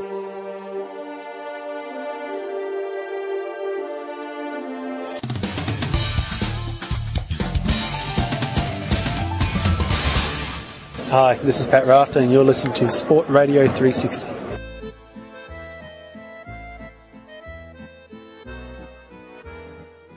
Sportradio 360, die Big Show 562. Ich sitze hier mit Klaus Bellstedt, der als einer der wenigen, Klaus, korrigier mich bitte, im vergangenen Jahr auch schon hier war. Wenn man diese Stimmung vergleicht vom vergangenen Jahr zu diesem Jahr, kann man es überhaupt vergleichen? Darf man es vergleichen? Nee, kannst du eigentlich nicht vergleichen. Aber ich muss dich doch korrigieren, Jens. Ich war nächstes Jahr nicht da, sondern 2020 und war einer der ganz wenigen das war's, das war's, äh, deutschen, zumindest deutschen ähm, Print- und Online-Kollegen, die hier waren aufgrund der Pandemie. Da war also hier die Peakzeit in Paris und ich saß praktisch in einem verwaisten, jetzt wo wir hier auch nebeneinander sitzen, in einem verwaisten Pressezentrum ich glaube doch, der Kollege von der Bild ist abgereist recht früh ähm, und ich war hier alleine, hatte eigentlich paradiesische Arbeitsbedingungen, weil keiner da war. Keine, keine soziale Anbindung. Keine, aber keine soziale Anbindung, ja genau, kann man ja so und so sehen. Ähm, aber es war irgendwie ein, also abgesehen davon, dass ich mir da auch äh, Covid geholt habe und mich angesteckt habe auf den letzten Metern, war es ein gespenstisches Turnier mit mit äh, keinen Zuschauern oder nur wenigen Zuschauern. Ich saß mitunter alleine im Chatrier äh, und im Longlen, ähm, konnte mir den Platz auch selber aussuchen. Also hier sitzen wir ja ganz oben im Chatrier, ähm, sprechen wir gleich bestimmt auch noch drüber. Aber ich war eigentlich hier total frei. Es gab eigentlich auch gar keine äh, Grenzen, wo man hin konnte. Aber es war natürlich völlig anders und mit nichts zu vergleichen. Jetzt ist endlich wieder richtig Tennis. Es wieder richtig Tennis und mein Eindruck ist hier, äh, Corona ist kein Thema mehr. Oder du bist einer der wenigen, der noch eine Maske trägt ab und zu. Aber offenbar haben die Leute komplett Corona vergessen und im Herbst wird uns da die nächste Welle überrollen. Ja, genau, das sehe ich auch so und ähm, du sprichst es an, ich trage die Maske immer so aus Gewohnheit mit mir um und fühle mich fast schon so ein bisschen, äh, also die gucken mich ja auch manche an wie so ein, wie ein Verrückten, aber es ist natürlich einerseits, weil ich mich hier mal angesteppt habe, irgendwie so bei mir im Kopf drin und andererseits gibt es hier ja auch immer wieder auch Menschenaufläufe, gibt's das Wort, Menschenaufläufe? Ja, ja. ja. Da darf man glaube ich noch sagen. Genau, und äh, da ähm, ähm, schnalle ich sie mir dann doch gerne um ähm, äh, aus Angst vor weiteren Ansteckungen, aber ich sehe es genau wie du, also wir, wir laufen ganz klar in die neue Welle hinein. Es gibt unter äh, Varianten, die jetzt schon wieder, ähm, glaube ich, äh, entdeckt wurden und im Herbst, denke ich auch, sind wir wieder im Lockdown. Tja, hoffen, hoffen wir es nicht, aber es steht zu befürchten. So, du sprichst den Kur Philippe Chatrier an. Der Dienstagabend war ein ganz besonderer. Äh, ich habe gesehen, du bist ungefähr drei Meter rechts von mir gestanden, auch auf der Suche nach einem Platz. Äh, aber diese Atmosphäre, wenn man die beschreiben müsste, welche, welches Bild würdest du jemanden malen, der es nicht gesehen hat bei diesem Spiel von Rafael Nadal gegen Novak Djokovic, das Nadal dann in vier Sätzen gewonnen hat? Also ich würde das Bild einer Stierkampfarena in Sevilla wählen. Ähm, es war eine Stimmung, die, wobei ich selber noch nie da war, aber ich, so stelle ich es mir vor. Ähm, es war eine komplette Band aus Spanien da, ganz in weiß gekleidet, mit Trompeten, mit Pauken. Es waren überall spanische Flaggen da. Es war eine äh, elektrisierende Stimmung wie bei einem, ja, wie möchte, ja, also Stierkampf, wie gesagt, ich war noch nicht da, aber so stelle ich es mir, glaube ich, auch vor. Und dann hat es aber von der Dimension ähm, äh, die, die Größe, ich würde schon sagen, eines Fußball-WM-Endspiels. Also Ja. ich habe hab ich viel am Fußball gemacht. Es war, es war wie bei, es war wie in Südafrika äh, bei der WM 2010 äh, Finale da im, im, in Johannesburg in dieser Riesenschüssel oder auch in Wembley oder so. Es war schon das Spiel der Spiele. Und das Erstaunliche war ja, du sprichst die Band an und du sprichst Sevilla natürlich zu Recht an, aber die Popularität, die Rafael Nadal in Paris genießt, hat mich gestern auch wieder überwältigt, weil mir war das gar nicht so gewahr, aber das ist für ihn hier, egal gegen wen er spielt, das ist ein Heimspiel. Selbst wenn Federer wieder jemals zurückkommen sollte, was ich nicht glaube, aber niemand ist so beliebt wie Nadal hier, oder? Ja, ich gebe dir total recht, Jens, und ich glaube, es kommt noch ein weiterer Aspekt hinzu, das ist dieser romantisierende Aspekt, nämlich die Befürchtung, dass man ihn nicht wieder sieht. Ähm, ich glaube, das spielt eine große Rolle bei der ganzen Begeisterung, die hier so ist. ist er wird ja vergöttert. Ich glaube, Djokovic sagte, 99,9 Prozent waren gegen ihn. Ganz so war es sicherlich nicht, aber ähm, es ist immer noch so ein bisschen so, sieht man ihn noch mal oder nicht? Es hat diesen dieser Legendenstatus. Das macht die Sache dann auch noch mal so besonders und und treibt die Leute auch noch mal zu ihm hin. Und wenn wir das Spiel jetzt wirklich konkret anschauen, ich dachte, bei 3 zu 3 im zweiten Satz, Nadal gewinnt den ersten Satz, führt 3-0 im zweiten, mit zwei Breaks wohlgemerkt. Djokovic kommt zurück, macht gleich das Doppelbreak aus und ich dachte bei 3-3 im zweiten Satz, okay, schön, dass Nadal eine Stunde Zeit gehabt hat, geiles Tennis gespielt hat, 80 Minuten waren es glaube ich sogar bis dorthin, aber jetzt ist es vorbei. Hattest du auch dieses Gefühl und warum ist es dann eben nicht so gekommen? Denkst du? Ich hatte genau das gleiche Gefühl, Jens, ähm, dass, ähm, dass es dann auch vielleicht schnell gehen würde in Richtung Djokovic. Äh, ich hatte auch die Befürchtung, dass der Fuß nicht halten würde. Ich hatte manchmal das Gefühl, dass er auch wieder etwas mehr humpelte. So, er hat es ja eh schon so automatisiert in seinem Gang, finde ich, die Verletzung, wenn man genau hinschaut. Ähm, nein, es war äh, komplett überraschend für mich, dass er den Turnaround dann wieder geschafft hat. Wobei man ja sagen muss, Jens, ich weiß nicht, wie du es fandest, ähm, das Niveau war jetzt nicht auf allerhöchstem Level. Also das, das, das sehen manche vielleicht jetzt auch eben, weil es Djokovic, Nadal vier über vier Stunden war, Night Session und so. Das, das wird jetzt schon wieder auch viel ähm, Bisschen verklärt, bisschen verklärt. Das ist ein sehr schönes Wort. Ähm, äh, beide haben viele Fehler gemacht. Am Ende hat Djokovic mehr Fehler gemacht, aber auch Nadal war ja nicht der Nadal. Also die beiden haben sich schon viel bessere Matches äh, gegeneinander geliefert. Trotzdem, ähm, du kannst jetzt auch noch mal gerne deine Meinung dazu sagen. Die, die, die, die, die, die, das Überraschende war, dass er zurückgekommen ist und ähm, dann den, den Tiebreak äh, im vierten Satz, wie souverän er den auch gestaltet hat, nach hinten raus, ähm, äh, hat mich überrascht. Ich weiß nicht, wie es dir gegangen ist. Ja, also ich finde, dass das Halbfinale vom vergangenen Jahr eine weit bessere Qualität hatte, spielerisch. Also das ist auch über vier Sätze gegangen, damals hat Djokovic gewonnen und da waren ja abartige Ballwechsel dabei. Ich finde, dieser Rückhandfehler, den Djokovic bei Satzball im vierten Satz wohlgemerkt macht, 40-30, äh, er spielt den Ball aus dem Halbfeld, das sind Fehler, die ich manchmal bei Djokovic nicht verstehe, weil eigentlich, wenn Djokovic es schaffen würde, und ich weiß nicht, warum er es nicht mehr schafft in diesen großen Matches, Olympiafinale gegen Zverev, dann US Open Finale gegen Medvedev, wo er auch manche hanebücherne Fehler gemacht hat, auf wirklich schlechte Stops von Medvedev. Und dieser eine Ball, und da, das ist eben die Frage, die mich auch bestellt, würde ich gerne mal mit ihm reden, aber natürlich hat man keine Chance mit ihm zu reden, aber da, da würde mich mal interessieren, was geht da in seinem Kopf vor, ja? Ist da wirklich sowas, sogar bei jemandem wie Djokovic, ist da eine Versagensangst da, die sich dann eben manifestiert? Und ich gebe dir völlig recht, von der Qualität her, war es jetzt nicht, natürlich war es immer noch gigantisch gut, aber es war, Genau, ja, man hat schon Besseres gesehen. Ja, genau. Ähm, wie fandest du gestern Djokovic's physische Verfassung? Da hatte ich auch, und das hat ja auch hat mich auch verwundert. Ich hatte manchmal das Gefühl, dass der ja eigentlich, wie wir alle wissen, angeschlagene, äh, qua Fußverletzung, äh, gehandicapte Nadal im Grunde doch auf also auf mich wirkte er auch frischer. Ich, ich, ich, ich, ich, ich, ich habe ihn deutlich aktiver gesehen. Ähm, klar, er hat auch einige äh, leichte Fehler gemacht, aber in seinen Bewegungen und auch von der ganzen Körpersprache, das fand ich auch bei Djokovic. Äh, das kennt man von ihm auch, dass er dann auch mal ein bisschen nachlässt und sich, dann kommt er ja auch wieder. Äh, aber, aber ich fand ihn, ich fand physisch Nadal gestern über die gesamte Strecke stärker. Schlüsselwort für mich da, was du sagst, ist aktiver, weil ich immer den Eindruck hatte, Djokovic scheint darauf zu warten, dass der andere jetzt zusammenbricht. So, aber der andere ist nicht zusammengebrochen und ich hätte mir dann schon, weil er hatte auch im dritten, vierten Satz zu Beginn nicht geschwitzt, auch vielleicht, weil es minus vier Grad gehabt hat, was gestern ja gar nicht so schlimm war. Also gestern fand ich die Temperaturen, ja. ich bin mir sicher, dass die Jungs ja. unten nicht gefroren ja. haben. Ja. Nur wir da oben immer im Zug. ja, das, das ist wahr. Also, 100 Meter über dem Platz. Also keine Beschwerden hier, ja. Es ist ein Privileg, dabei sein zu dürfen, aber ganz ehrlich, diese Plätze, die Presseplätze haben zu keinem Zeitpunkt am Tag auch nur ein, ein Gramm Sonne und am Abend natürlich dann nochmal schlimmer. Aber ich fand, ich hätte mir halt erwartet, irgendwann, dass er auch ein bisschen mehr Emotion zeigt, vielleicht Djokovic, dass er wirklich rauskommt, dass er das, das Kommando dann übernimmt, weil Nadal war nicht bereit, das freiwillig abzugeben. Da hätte, hätte wirklich mehr kommen müssen von Djokovic, aus meiner Sicht. Ja, sehe ich genauso. Ich frage mich auch, was das Publikum wieder gemacht hat mit Djokovic. Wir wissen ja, dass er ein Sehr sensibler Spieler ist, der, der darauf, der da ganz seine Antennen ja auch ausfährt. Ich hatte das Gefühl, so wie er gestern auch den Court verlassen hat, ohne einen Blick nach links und nach rechts, ohne noch, noch mal zu grüßen. Mal klar ist man enttäuscht, aber das war schon auch noch mal, glaube ich, auch ein Einblick in sein Seelenleben, ähm, wie auch genervt er war von dieser Anti-Stimmung. Ja, in Anführungsstrichen. Ja, ja, in New York hat das endlich Entschuldige, New York hat das endlich mal bekommen, ja. ja. gegen Medvedev, aber das hängt natürlich auch damit mit seinem Gegner zusammen. Ja. Und das ist halt, ja, die Geschichte ist halt einfach die, dass, dass Nadal hier Hausrecht hat, ja. muss man ganz klar so sehen. Ja.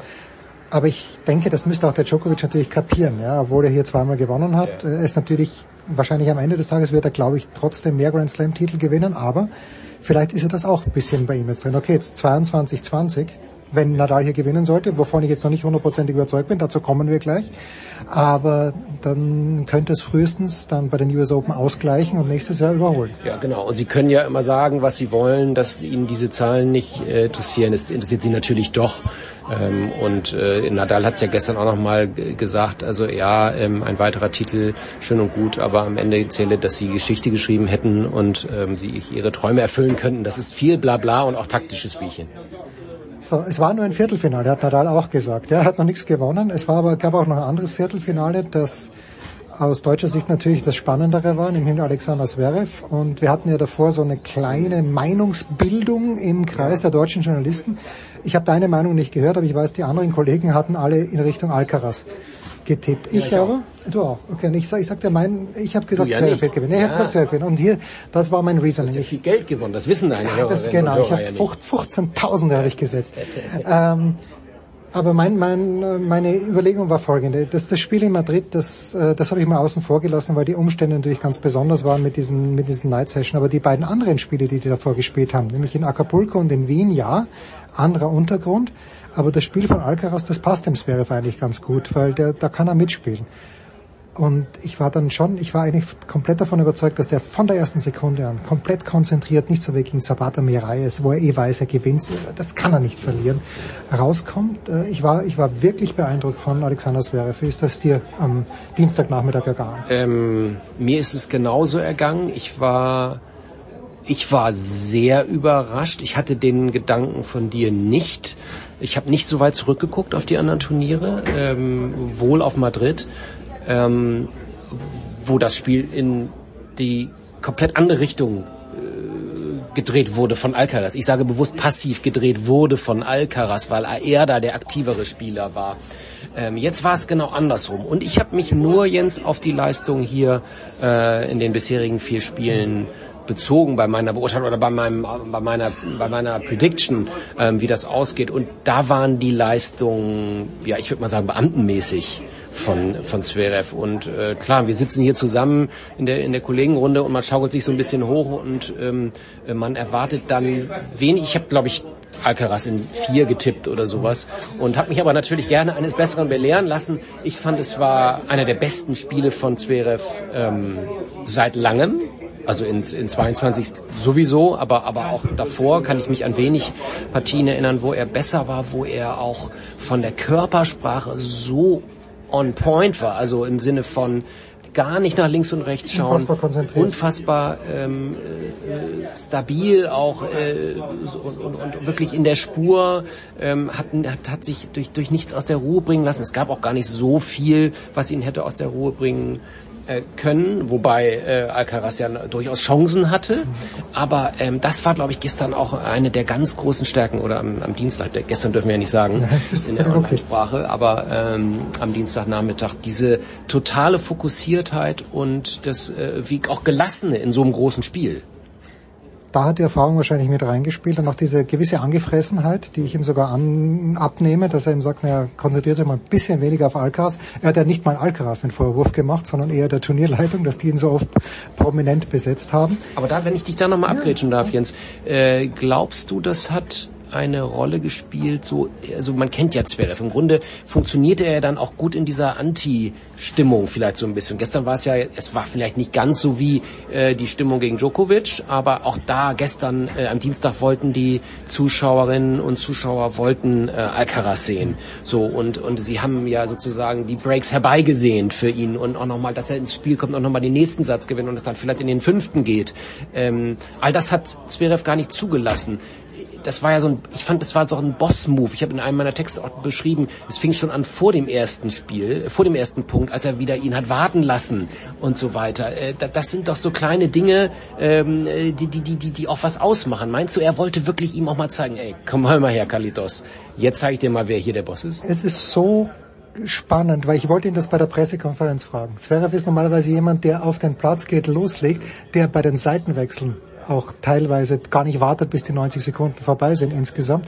Und gestern genau das habe ich mir gedacht, vor dem Spielgewinn. Warum lässt er den jetzt warten? Damit er ihm zeigt, pass mal auf, junger Freund, ja, nicht so schnell hier großartige Beobachtung. Also ja, wirklich, wirklich. Ich habe mich auch gewundert, dass die, die griechische Schiedsrichterin äh, so ruhig geblieben ist. Äh, ich, ich, weiß gar nicht, wie die Regel da ist, das weißt du besser. Aber äh, wie viel Zeit es sich immer ja. gelassen hat, wenn er seinen den Schläger gewechselt ja, hat bei neuen Und nochmal Schuhe, Schuhe binden und so weiter. Also alles so kleine taktische Spielchen. Da war der erste Punkt schon gewonnen, bevor der erste Ball flog. So, und dann lass uns kurz wagen äh, den Ausblick auf den Freitag. Und zwar wirklich nur spezifisch auf dieses Spiel. Gegen Nadal wird er A diese Mätzchen nicht machen und wenn doch B, wird es Nadal wurscht sein. Ich räume Zverev wieder eine gute Chance ein. Was für Nadal spricht aus meiner Sicht sind jetzt die zwei Tage Pause, die zwischen diesen Matches liegen. Wie siehst du die Begegnung am Freitag? Ähm, ich, ich, ich glaube, dass es ein völlig offenes Match wird. Äh, ich glaube, dass Zverev, auch wenn er es nicht zugegeben hat in der PK, dass, dass ihm der Sieg gegen einen Top-Ten-Spieler, den er bis vorher noch nicht geschafft hat, dass er in seinem Kopf unglaublich wichtig ist.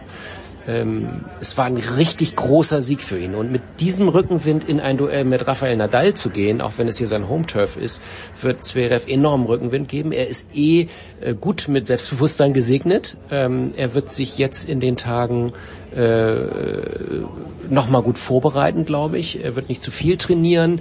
Ähm, das Wetter soll gut sein. Er wird äh, Nachmittag spielen, 15 Uhr glauben wir. Ähm, das heißt also, die Bedingungen werden ideal sein. Er hat wieder die große Bühne, die er auch braucht. Auch diese da wirklich ne, wirklich eben auf dem Hauptplatz spielen zu können. Er hat die, er, er ist der Haupt, er ist der Hauptdarsteller zusammen mit mit äh, Nadal. Das liegt ihm. Äh, er hat eigentlich nur zu verlieren. Alle glauben jetzt, glaube ich, äh, dass, dass Nadal da der große Favorit ist. Ist er aber nicht, finde ich. Ich glaube, es ist ein offenes Spiel bin ich komplett bei dir, weil das Spiel von Zverev eigentlich gut auf das Spiel von Nadal passt, weil nämlich dieser hohe Topspin, der äh, Federer gekillt hat, über Jahrzehnte auf die Rückhand, der macht Zverev gar nichts. Weil Zverev kann den von oben runter pflücken oder er lässt ihn runterfallen. Und äh, ich, ich glaube, ich bin komplett da. Ich sehe auch ein 50-50-Match, was soll ich sagen? Das war's, ich sage. Das war's, oder? Ich sag, das war's.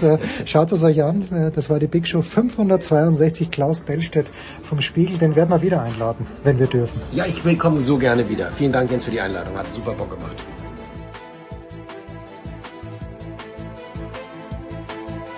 Das war die Big Show auf sportradio360.de.